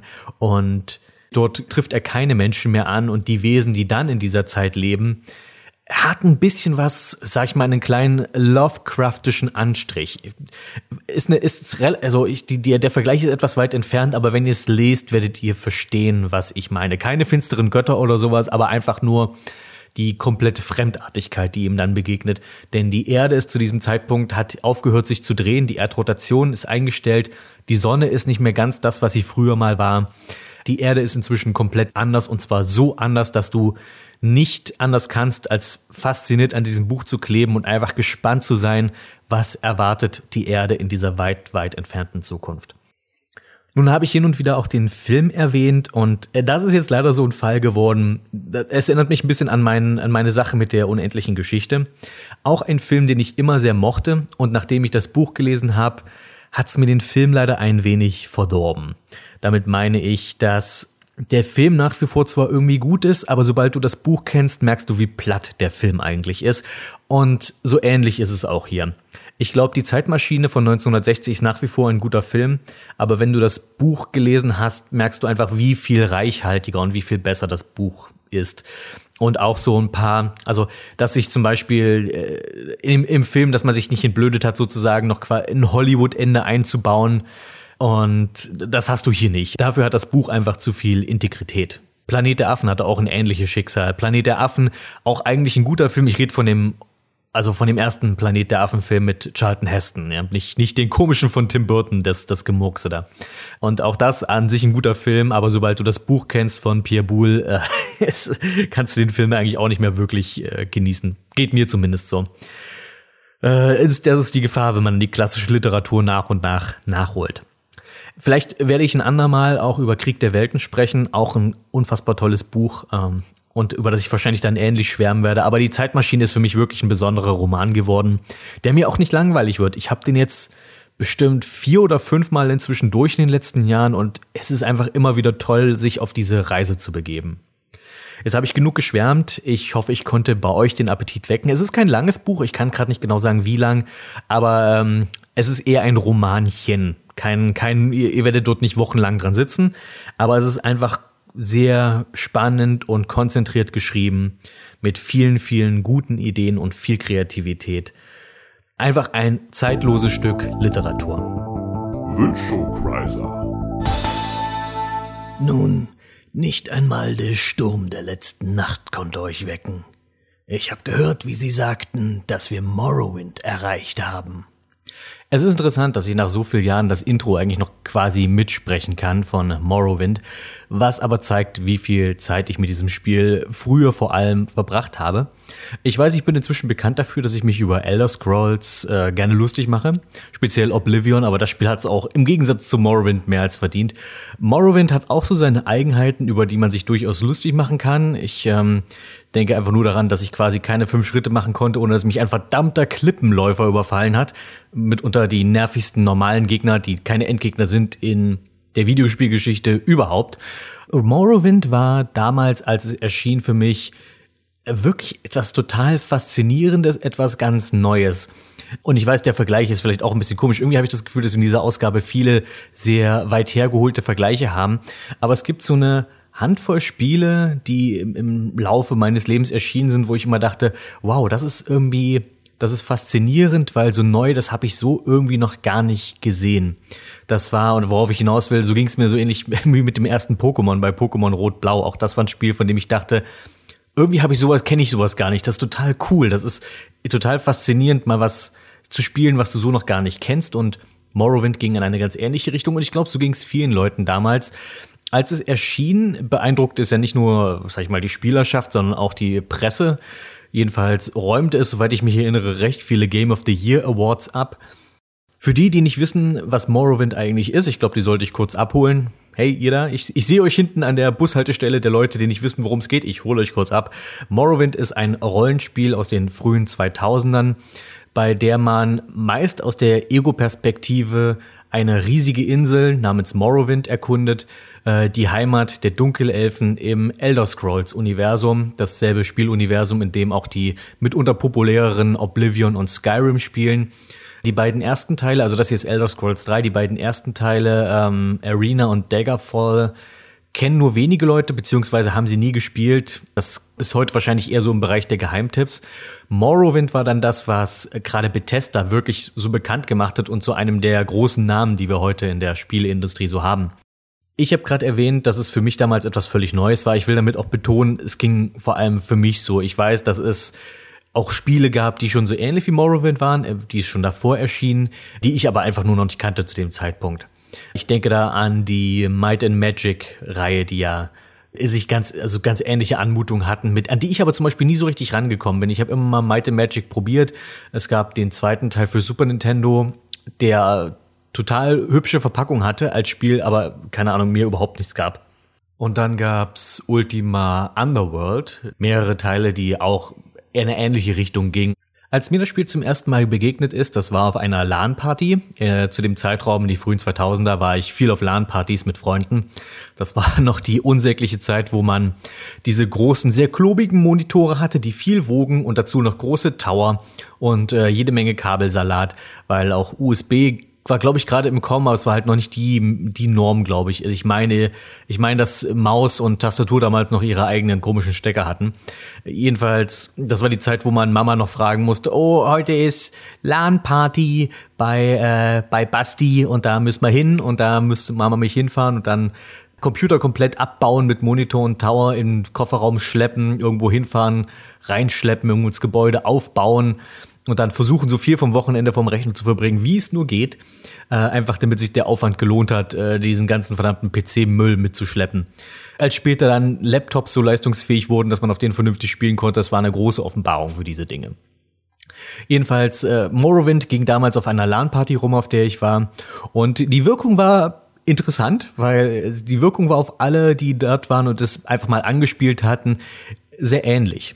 Denn nachdem man Morrowind einmal installiert hatte und angespielt hatte, wollte man eigentlich gar nicht mehr so richtig auf der LAN-Party mit den anderen daddeln, sondern lieber solo bei sich am Rechner Morrowind. Einfach weil das Spiel so eine faszinierende Wirkung hatte, dass man einfach losspielen wollte und diese Welt erkunden. Und äh, man hat dann einfach jede freie Minute genutzt, wenn irgendwie ein neues Spiel installiert werden musste. Also irgendwie ging ein Spiel rum. Irgendwer hatte eine CD-ROM oder eine, ja, eine CD-ROM oder eine DVD vielleicht schon von irgendeinem Spiel und dann ging halt die DVD einmal im Raum rum, damit jeder installieren konnte. Und in der Zeit, weil das eine ganze Weile dauert, bis es dann alle installiert hatten, ähm, hat man dann so schnell und so viel wie möglich Morrowind gespielt. Was machte Morrowind für in meinen Augen damals so faszinierend? Ich kannte zuvor noch kein Spiel, bei dem du eine derartige Handlungsfreiheit hast. Ich kannte zwar bis dahin Rollenspiele, die dir, sag ich mal, schon viel Freiraum gelassen haben. Ich denke da an das erste Baldur's Gate, bei dem du ja auch startest in dieser in so einer Tutorialburg und dann wirst du quasi in diese Spielwelt rausgelassen und kannst dich frei bewegen dort in den verschiedenen Kartenabschnitten. Bei Morrowind war es so, du startest dort in dieser Hafen, in, die, in dieser Hafenstadt und äh, kannst einfach überall hingehen und es ist eine riesige zusammenhängende Welt. Es wird, ist nicht so, als ob du irgendwo durch ein Tor gehst oder irgendwo auf ein Tor klickst und dann bist du irgendwie im nächsten Level oder im nächsten Kartenabschnitt, sondern es ist eine große, in sich geschlossene Welt und keiner sagt dir, ähm, du musst jetzt das und das als erstes machen. Das äh, ist etwas, was ich dann auch später ein wenig vermisst habe ähm, bei den späteren Elder Scrolls Titeln, die immer so versucht haben, die das vorzugaukeln, dass es immer noch so wäre, aber dieses überhaupt nicht an die Hand genommen, wenn so gar kein bisschen, das kriegst du nur in Morrowind. Kein Questmarker, auf der Karte werden nur Dinge eingezeichnet, wenn du sie tatsächlich selbst recherchiert hast, da ist nichts im Vorfeld schon irgendwie eingekritzelt. Du deckst die Karte dann Stück für Stück auf viele der Quests kriegst du nur mit, wenn du wirklich aufpasst und die Leute richtig ausquetscht oder Bücher liest und den Weg zu irgendwelchen Ortschaften. Du musst wirklich dann überlegen, wo gehe ich lang, was ist die beste Reiseroute, Straßenschilder lesen, damit du dich nicht verläufst, versuchen irgendwie Berge zu umgehen oder ähm, mit einem der verschiedenen Transportmittel zu reisen. Aber es gibt auch kein Schnellreisesystem, was natürlich ich weiß auch, dass Schnellreisesysteme in ähm, modernen Rollenspielen sehr komfortabel sind. Aber es ist eine interessante Erfahrung, wenn du das alles nicht hast, sondern einfach wirklich versuchen musst, wie als wärst du jetzt da, wie als wärst du dieser, dieser Charakter, der da plötzlich mit dem Schiff in dieser neuen Welt angekommen ist und du musst dich jetzt einfach selbst zurechtfinden. Das macht es natürlich, das sehe ich ein, schwierig für Einsteiger, aber es ist perfekt für Leute, die sich in einer Fantasy-Welt verlieren wollen. Und das geht immer dann am besten, wenn du wenig möglich, we, möglichst wenig Fingerzeige von den Entwicklern bekommst, weil dann hast du einfach we weitaus weniger das Gefühl, dass dir andauernd jemand über die Schulter guckt und sagt, geh doch mal dahin, da geht die Story weiter. Dazu kommt ein total spannendes und in sich geschlossenes und irgendwie sich authentisch anfühlendes Setting. Auch das ist etwas, was Bethesda danach irgendwie nie nochmal so richtig hingekriegt hat. Eine Spielwelt, die so eigen ist. Die Kultur der Dunma, also der Dunkelelfen dort in, in Morrowind. Die Ruinen der Dwemer, die Probleme mit der Sklaverei, die dort in Morrowind herrschen. Diese gesellschaftlichen Spannungen zwischen Imperiumssympathisanten und diesen eher fremdenfeindlichen Traditionalisten. Das fühlt sich irgendwie alles so echt an. Und ich weiß, dass wenn man heute Morrowind sieht und man sieht diese etwas veraltete Grafik mit diesen sehr steifen Animationen, kann man sich kaum vorstellen, dass sich irgendwas echt anfühlen könnte. Aber ich meine jetzt wirklich, das ist einfach das Szenario an sich. Es fühlt sich irgendwie alles so lebendig an. Es ist ein bisschen schade, dass die Spielwelt selbst, dadurch, dass sie so ein bisschen baukastenmäßig ist und auch das Morrowind allgemein irgendwie so eine fast wüstenartige Anmutung hat oder Tundra oder irgendwie eine sehr ja, eine sehr eintönige Optik hat, auch mitunter, gerade wenn man außen unterwegs ist. Ähm, das ist ein bisschen schade. Ich hätte mir da mehr Abwechslung gewünscht. Da gibt es natürlich, in, da gab es natürlich später dann ein paar sehr schöne Mods, die Morrowind ein bisschen aufgepeppt haben. Aber das ist mir halt immer noch lieber, als irgendwie einfach nur in der Fantasy-Version vom Schwarzwald rumzulaufen. Aber es gibt so etwas wie zu viele Einöden und äh, Aschewüsten. Und was eben dazu beiträgt, dass sich das Setting so authentisch anfühlt, ist auch, dass es ein Schnellreisesystem gibt. Also ich habe eben erwähnt, es gäbe sowas nicht. Es gibt so eine Art Schnellreisesystem, aber die ist in die Spielwelt integriert. Es ist nicht so, dass du eine Karte aufrufst und irgendwo hinklickst und dann bist du halt dann sofort da, sondern das Schnellreisesystem ist impliziert zum Beispiel, dass du Boote nehmen kannst. In Hafenstädten natürlich nur. Das heißt, wenn du, äh, du kannst in irgendeiner Hafenstadt sein und wenn du dort am Hafen irgendwie einen Fischer triffst oder irgendwer, der ein Boot bedient, eine Fähre oder sowas, kannst du mit ihm reden und er kann dich, meistens bringen sie dich dann irgendwie eine Hafenstadt weiter je, je nachdem, in welche Richtung du willst. Und ähm, auf diese Art und Weise kannst du zum Beispiel auch schnell die Insel umrunden, indem du dich zwar zum Beispiel von Hafenstadt zu Hafenstadt bewegst. Und das finde ich dann wieder okay, das als Schnellreisesystem zu machen, weil das ist einfach Teil des Szenarios. Das gleiche gilt für die Schlickschreiter, das sind so Riesenkäfer. Da kann man quasi auch, die sind wie so ein Taxi, da kannst du dir ein Ticket kaufen und dann steuern die bestimmte Städte an, zu denen du hinkommen kannst. Aber was es eben zum Beispiel nicht gibt, ist einfach direkt irgendwo zu einem Dungeon gehen. Oder direkt zu irgendeinem Dörfchen, was eben keine, sag ich mal, Anbindung an öffentlichen Personennahverkehr hat. Da musst du schon persönlich hinlaufen und deinen Weg dahin finden und mit den Gefahren unterwegs fertig werden. Äh, dann, es gibt noch eine dritte Methode, äh, die Magiergilde bietet Teleports an, aber eben nur von Magiergilde zu Magiergilde. Das heißt, da kommst du nur in Städte, in denen es eine Magiergilde gibt. Und ich bevorzuge das irgendwie auf diese Art und Weise. Dieses kein allgemeines Schnellreisesystem, wo du überall hinkommst und auch dieses kein Questmarker haben, weil dadurch bist du gezwungen, die Texte, die Dialoge tatsächlich zu lesen. Du bist gewissermaßen dazu gezwungen, auch dein Tagebuch immer im Auge zu behalten, beziehungsweise nochmal nachzulesen, wenn du dich irgendwas vergessen hast. Eine meiner Lieblingsquests in Morrowind ist die Pilgerreise. Äh, das, das ist keine Quest, auf die du irgendwie mit der Nase gestoßen wirst. Du kriegst von der nur mit irgendwie durch Gespräche und selbst dann geht die Quest noch nicht los. Selbst wenn du mit jemandem gefunden hast, mit dem du über diese Pilgerreise reden kannst, der empfiehlt dir dann nur, liest doch mal ein Buch zu dem Thema. Und dann gehst, musst du halt irgendwo dir ein Städtchen suchen, wo es Bücher gibt oder eine Bücherei oder sowas. Und dann suchst du dir ein Buch zur Pilgerreise und da drin findest du dann Hinweise, wo diese Schreine sind, die du eben aufsuchen musst, um diese Pilgerreise zu machen. Und äh, auch, auch das, die sind dann nicht markiert auf der Karte, so dass du dann die dann abreisen kannst, sondern das sind dann eher solche Hinweise wie gehe äh, nördlich von Balmora und halte dich dann irgendwie westlich von so einem kleinen Tümpel und gehe dann hier bei diesem Stein und so hin und dann ist irgendwo zwischen dem Schilf äh, so, so ein kleiner Schrein versteckt, den du halt an anklicken musst und hast du den ersten Schrein gefunden und die sind wirklich über ganz Morrowind verteilt. Ich glaube, es sind sieben an der Zahl. Und ich mochte diese Quest immer sehr gerne, weil du halt dann dadurch gezwungen bist, wirklich einfach mal durch die Gegend zu reisen und dir irgendwie deinen Weg zu finden und äh, Karte zu lesen. Irgendwie all das, was an einem Rollenspiel Spaß macht, machst du mit dieser mit dieser Quest. Und dann wirst du auch sehr schnell feststellen, dass es sehr praktisch ist, Magie zu können in Morrowind. Mehr noch als in den anderen Teilen, in den späteren weil, sich, weil sie dich hier mit der Magie deutlich mehr machen lassen. Ähm, ich mag den Levitationszauber, ist für mich einer der coolsten Zauber und es ist so schade, dass es den quasi nur in Morrowind gibt. Wenn du Levitation kannst, kannst du kurzzeitig schweben, also quasi wie fliegen. Dadurch kannst du, ist vor allem dann nützlich, um zum Beispiel sehr nervige Bergketten zu überwinden, anstatt sie großräumig zu umgehen und unterwegs wieder von 12 Millionen Klippenläufern überfallen zu werden. Das Ding ist, ich lobe hier Morrowind so lang und breit, aber ich, ich habe auch zum Beispiel noch nie den Hauptplot durchgespielt. Ich habe den schon mal relativ weit gespielt, aber er ist für mich wie meistens in Elder Scrolls der eher uninteressanteste Teil, wobei ich diesen Hauptplot sogar noch interessanter finde als alles, was danach kam mit, äh, mit, den, mit, den, mit, den, mit den Hauptquests äh, hier diese, dieses Nachforschen über diesen, diesen Heiligen der, der Dunkelelfen, um, auf den sie da quasi warten. Und äh, da nachforschen, was, was mit dem ist und was mit dieser Prophezeiung zu tun hat. Das heißt, du tauchst da schon irgendwie ein Stück weit auch in diese mitunter vielschichtige Kultur der Dunkelelfen ein, um das alles mit rauszukriegen. Aber ich habe das, wie gesagt, das noch nie durchgespielt, habe aber schon dieses Spiel häufig und immer wieder angefangen, einfach um immer wieder ein bisschen Lust, einfach, einfach vor mich hinzudaddeln. Deswegen kenne ich den Anfang praktisch auswendig mit dem Zensusbüro, mit dem toten Steuereintreiber, den Ring im Baumstumpf und dem Zauberer, der vom Himmel fällt. Also diese, all diese Dinge, die du halt am Anfang machst, um ein bisschen Startkapital zu kriegen, um dir deine ersten paar Rüstungsteile zu kaufen. Das fand ich auch total cool. Das ist auch heute natürlich Standard inzwischen, aber auch das war damals noch nicht so üblich, dass du, wenn du verschieden, dass du Rüstungsteile kaufen kannst und die werden, und die, die trägt dein Charakter dann auch, die siehst du optisch. Also das ist auch dann nicht ein komplettes Rüstungsset, sondern du kannst halt Armschienen, solche und solche Armschienen kaufen, aber dann mit anderen Hosen verbinden oder du trägst irgendwie nur Teile von Rüstungen und sowas. Und das ist halt immer, dass du es immer optisch auch siehst. Und was ich gerade interessant finde am Hauptplot ist, du kannst ihn versauen, du kannst den Hauptplot tatsächlich unlösbar machen und trotzdem weiterspielen. Das Spiel weist dich fairerweise darauf hin, aber das ist einfach so ein Ding, was das würdest du heute auch irgendwie nicht mehr in der Form sehen.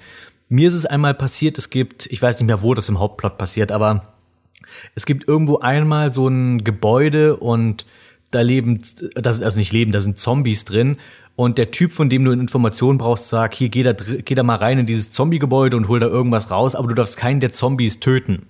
Weil der, ich glaube, das ist irgendwie ein Forscher, der irgendwie die Untoten studiert oder sowas. Und deswegen hat er irgendwo so eine Grube, wo Untote drin sind und du musst da irgendwas rausholen.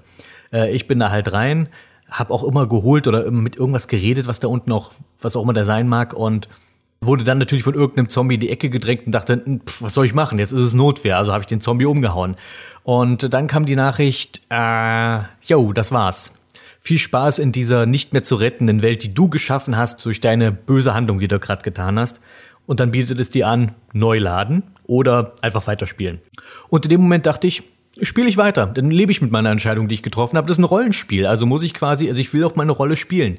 Dann konnte ich den Hauptplot zwar nicht mehr lösen, aber ich konnte trotzdem weiterhin Morrowind erkunden und trotzdem jede Menge Stunden an Spielzeit und interessanten Erlebnissen dabei rausholen. Eine Sache, die ich auch sehr mag, ist das Gildensystem. Es gibt so viele verschiedene Gilden in Morrowind. Es ist einfach ein Traum. Die sind in ihrer Struktur beziehungsweise in dem, was sie darstellen, so abwechslungsreich. Es gibt halt nicht nur die Kämpfer, die Magiergilde und die Diebesgilde und bla bla bla, sondern du kannst dich eben auch der Armee anschließen. Du kannst dich einem von drei Adelshäusern anschließen, du kannst dich irgendwelchen Tempeln anschließen und dich in jedem dieser Dinge die Ränge hocharbeiten. Und hier hat man dafür gesorgt, dass diese Gilden, dass du diese Gilden ernst nimmst, indem du eben nicht wie später, ich, ich will nicht mal auf Oblivion rumreiten, aber das Spiel hat es eigentlich verdient, also kann ich es ja machen. Anders als in Oblivion kannst du halt nicht an einem Nachmittag in jeder Gilde, in jeder beliebigen Gilde irgendwie gleich zum Oberchecker aufsteigen. Du musst halt, weil dort in, in Oblivion und auch in Skyrim musst du ja quasi einfach nur Missionen erfüllen und dann steigst du halt immer weiter in den Rängen auf. In Morrowind musst du für die Gilden zwar auch Missionen erfüllen, aber um aufzusteigen, musst du auch äh, deine, deine Fähigkeiten mitbringen. In jeder Gilde geht es um einen bestimmten Satz an Fähigkeiten und um in der Gilde aufzusteigen, musst du in diesen Fähigkeiten immer besser werden, um also die sind gekoppelt an den nächsten Rang. Meinetwegen, du willst in der kaiserlichen Legion aufsteigen, dann musst du nicht nur Missionen für die Armee erfüllen, sondern auch so und so viel Punkte in schwere Rüstung haben, so und so viel Punkte in Schild haben, so und so viel Punkte in bestimmten Waffengattungen haben damit eben nicht irgendwie irgendein blöder Hämpfling, nur weil er sich durch die Mission durchgeschlichen hat oder sonst was, zum Obergeneral der Kaiserlichen Legion aufsteigen kann, sondern wer, wer Oberchecker bei der Kaiserlichen Legion ist, der ist auch ein legitimer Badass in Morrowind. Aber wo ich jetzt gerade über Rüstung und solchen Kram geredet habe, äh, meine größte Kritik an Morrowind ist das Kampfsystem. Und das ist auch leider eine große Sache.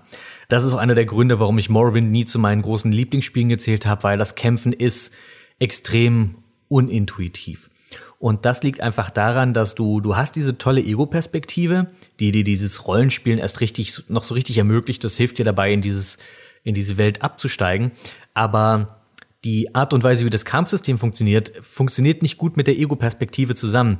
Also das Kämpfen läuft immer noch über Skill-Checks. Also quasi, du hast bestimmte Punkte in bestimmten Fähigkeiten und daran wird überprüft, wie gut du dich im Kampf hältst. Was das Problem dabei ist, dass ähm, gerade beim Nahkampf die Abfrage, ob du einen Gegner getroffen hast, auch über deine, über deine Fähigkeitspunkte geregelt ist. Angenommen, ich kämpfe mit einem Langschwert, habe da wenig Punkte drin, ich kämpfe gegen einen Gegner und krieg dauernd die Nachricht, dass ich den Gegner nicht treffe. Das Problem dabei ist, das haben ja viele Spiele so. Das Problem, aber andere Spiele spielst du nicht aus der Ego-Perspektive. Denn die Ego-Perspektive ermöglicht mir direkt zu sehen, dass ich den Gegner eindeutig treffe. Die Kamera, meine Augen sagen mir, mein Schwert trifft diesen Gegner. Die Nachricht unten steht aber, Gegner nicht getroffen. Es ist ein extremer Bruch und es versaut mir die, das Spielerlebnis und es reißt mich komplett raus. Das haben sie tatsächlich in den späteren Teilen in Oblivion und in Skyrim besser gelöst. Da ist das Kampfsystem zwar versimpelt, aber eben intuitiver. Wenn ich dort einen Gegner treffe, treffe ich ihn auch. Und die Punkte, meine, meine, meine Skills, daran, daran wird nur gemessen, wie viel Schaden ich dem Gegner mache. Und das finde ich wesentlich besser, weil so habe ich viel klareres und logischeres Feedback für mich als Spieler. Auch die Tatsache, wie Rüstungen gelevelt werden, mag ich hier nicht. Dass du einfach, du musst eine bestimmte Rüstung tragen und dann kriegst du Punkte, indem du getroffen wirst. Ich möchte es aber eigentlich vermeiden, getroffen zu werden. Es wäre wesentlich besser, wenn Rüstungstraining darin besteht, naja, du trägst halt die Rüstung und umso, und wenn du dich darin bewegst, das sollte eigentlich deine, dein, deine Fähigkeiten mit dieser bestimmten Rüstungsgattung erhöhen und nicht, dass du in dieser Rüstung aufs Maul kriegst. Und das dritte, was ich am Kampfsystem nicht mag, ist, dass du dein Schild nicht tatsächlich selbst steuern kannst, sondern auch das Schild wird irgendwie nach, nach äh, Skill-Checks und nach Trefferwürfen und so weiter einfach hochgehalten mal von Zeit zu Zeit. Und das ist auch das ist total nervig, weil dann da brauche ich auch kein Schild tragen, wenn ich sowieso nicht wirklich das Schild einsetzen darf. Auch das ist dann in Oblivion besser geworden, wo ich tatsächlich rechte Maustaste drücke, Schild wird hochgehalten. Ich lass los, Schild wird runtergenommen. Wesentlich intuitiver. Das Kampfsystem ist später in Elder Scrolls deutlich besser geworden und das ist etwas, was mir Morrowind leider häufig versaut hat und was dann dazu führte, dass ich eher Magier oder Diebe spielte, also Charaktere, die nicht so hart an den Nahkampf gekoppelt sind. Aber Krieger war für mich immer ein großes Problem in dem Spiel. Dennoch, auch wenn ich gerade jetzt wieder, sag ich mal, so sehr kritisch war zum Schluss hin, für mich ist Morrowind auch bis heute noch das beste Elder Scrolls Spiel. Also von den dreien, die ich gespielt habe, die ersten beiden habe ich nicht gespielt, aber von Morrowind, Oblivion und Skyrim ist Morrowind für mich immer noch das Beste und das, was ich heute noch am ehesten spielen würde, aus zwei Gründen. Einerseits, es ist die interessanteste Spielwelt, bei der ich immer noch das Gefühl habe, dass ich immer noch was Neues entdecken kann. Und zweitens, weil es auch einfach direkt losgeht. Ich habe keine endlos nervtötende Tutorial-Mission am Anfang. Du erstellst deinen Charakter, du verlässt das Zensusgebäude und jetzt mach einfach, worauf du Bock hast. Kurzum, ich betrachte Morrowind auch heute noch für einen der großen RPG-Klassiker, der, wenn er diese meiner Meinung nach großen Kritikpunkte, die ich in diesem Spiel habe, nicht hätte, wahrscheinlich zu meinen Lieblingsspielen gehören würde. Und ein Hoch auf die Modding-Szene, die dieses Spiel, was ohnehin schon gut war, einfach noch besser gemacht hat. Äh, dank des Editors, der mitgeliefert wurde, auch das. Chapeau, Bethesda, da habt ihr was richtig Tolles gezaubert. Und damit nähert sich diese Ausgabe mal wieder ihrem Ende. Aber bevor ich euch in den Weihnachtsstress des Dezembers schicke, kommen jetzt noch die Sparstrumpf Hypocriser, die wunderbaren Leute, die 10 Dollar oder mehr bereit sind, für diesen bescheidenen kleinen Podcast zu blechen. Beginnen wir diesmal mit Stahlbewehrter Monsterjäger Matthias der Kalimschanische Rüpel. Muskelmann Morrissey, der Champ im Halblingweitwerfen. Katana Tim, der Elfenohrensammler des Hochwaldes Schlese. Wackerer Woody Ben Wuddinger, der Utgardhammer. Jeanne d'Arc, Terradark, die Mondklinge des Underdark. Zentarim-Agent Kevin Kettenzauber Zöge. Schwertmeister Luciano V3 mit den drei rubinbesetzten Degen. Kampfrausch Kuhns, der Blutbadende von Karatur. Never Forgotten God Rotten Realms, Schleifer der Zitadelle Adbar. Suplex Cambion Viper Warfare The Phenom. Magic Archer Wix, die Bogensehne von Bator. Paladin Peter Ansorg, die Plattenpanzerfaust. Fiete Flammenflegel mit der Aura des strahlenden Ruhms. Junker Justin Hombach, der Barbarenbarde des Baal. Der Netzknüpfer, Spinnenreiter Waldschrat vom Mantelwald. Schockgriff Joxa, der Basiliskenbasher. Erhabener Erzmagier Coxalsin von Sorcerer. Apega, die Assassinen Asimar von Rashemen. Avatar des Morgenfürst Latanda, The Sunbro, der Strahlemann. Sirvion, der flinke Fuchs, Vollstrecker von 40.000 Sauhagin. Der wachende Winterwolf Vanya Vestor Linke. Gestaltwandler Sir Genstrexleser von der Hohen Hecke. Der Taumaturg des Terrors Tobias Nagy. Kettenhemdzerreißer Barlo mit der Mithril-Klaue. Turils Tom Lando ist kein System, sondern ein Tiefling. Vortex Magus Velix Möbius Nymphenmantel. Säbelrassler Jens, Schurkenstein des Mask, Polmann. Gildenmeister Erbero, der Djinn-Dompteur von Memnon. Questknacker Schorle Schwarzspeer Herzsucher. Zanz Arcana Akademiker Martin Schädelfalle Schaddel. Der Aal, der Slakretel den Kraken fraß. Grimmiger Bargest im Tarozei von Tai. Graceful Base the Maze from Outer Plains. Felbers Feldherr André de Metal Francais Eisenherz. Der pirschende Schattennekromant Night Shadow 2601. Schrecken der Anauroch Wolkenriese Aran Ruhmkünder. Pupo-blütiger Kopfgeldjäger Pikmin Haku, die Schlinge. Bayerwans Begünstigter, der dunkle Wanderer mit den sieben Meilenstiefeln.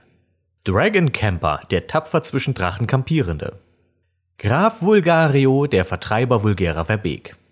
Brachialberserker Rammel, der rastlose Recke. Der Handkantenhieb Gottes Jan Portalroy Killjoy. Ehrwürdige Schamanin SK Baby Khan vom Stamm der Schreckensbären. Klingensänger der sengenden Sonne Dantroni Drachenzahn. Geisterpiratenjäger Captain Aspadon, der Anker. Härter als dein Adamantgolem Keno Punto Kuba, der Diamantene. Der Stromer vom Tal des Zwergenstroms Talxes Futu del Mar.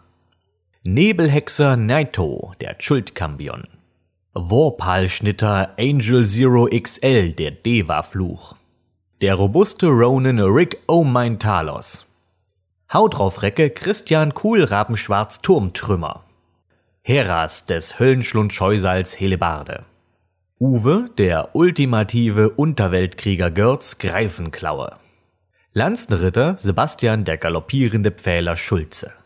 Bannbrecher Sassori der geheimnisvolle Schlüsselmeister. Lodernder Lichtkrieger Nabil Noor der Stattliche. Zwielichtiger Lich no kendo niemals müd. Kevin der Golemherrscher Heinecke von Langsattel. Angst vor kritischen Treffern? Denkste. Pikinier Paulman, die Lavalanze des Lac Dinicher. Und schließlich Feuerpfeil-Scharfschütze in Yo Ass Branches Bullseye. Auf den letzten bin ich besonders stolz. Also, auf bald.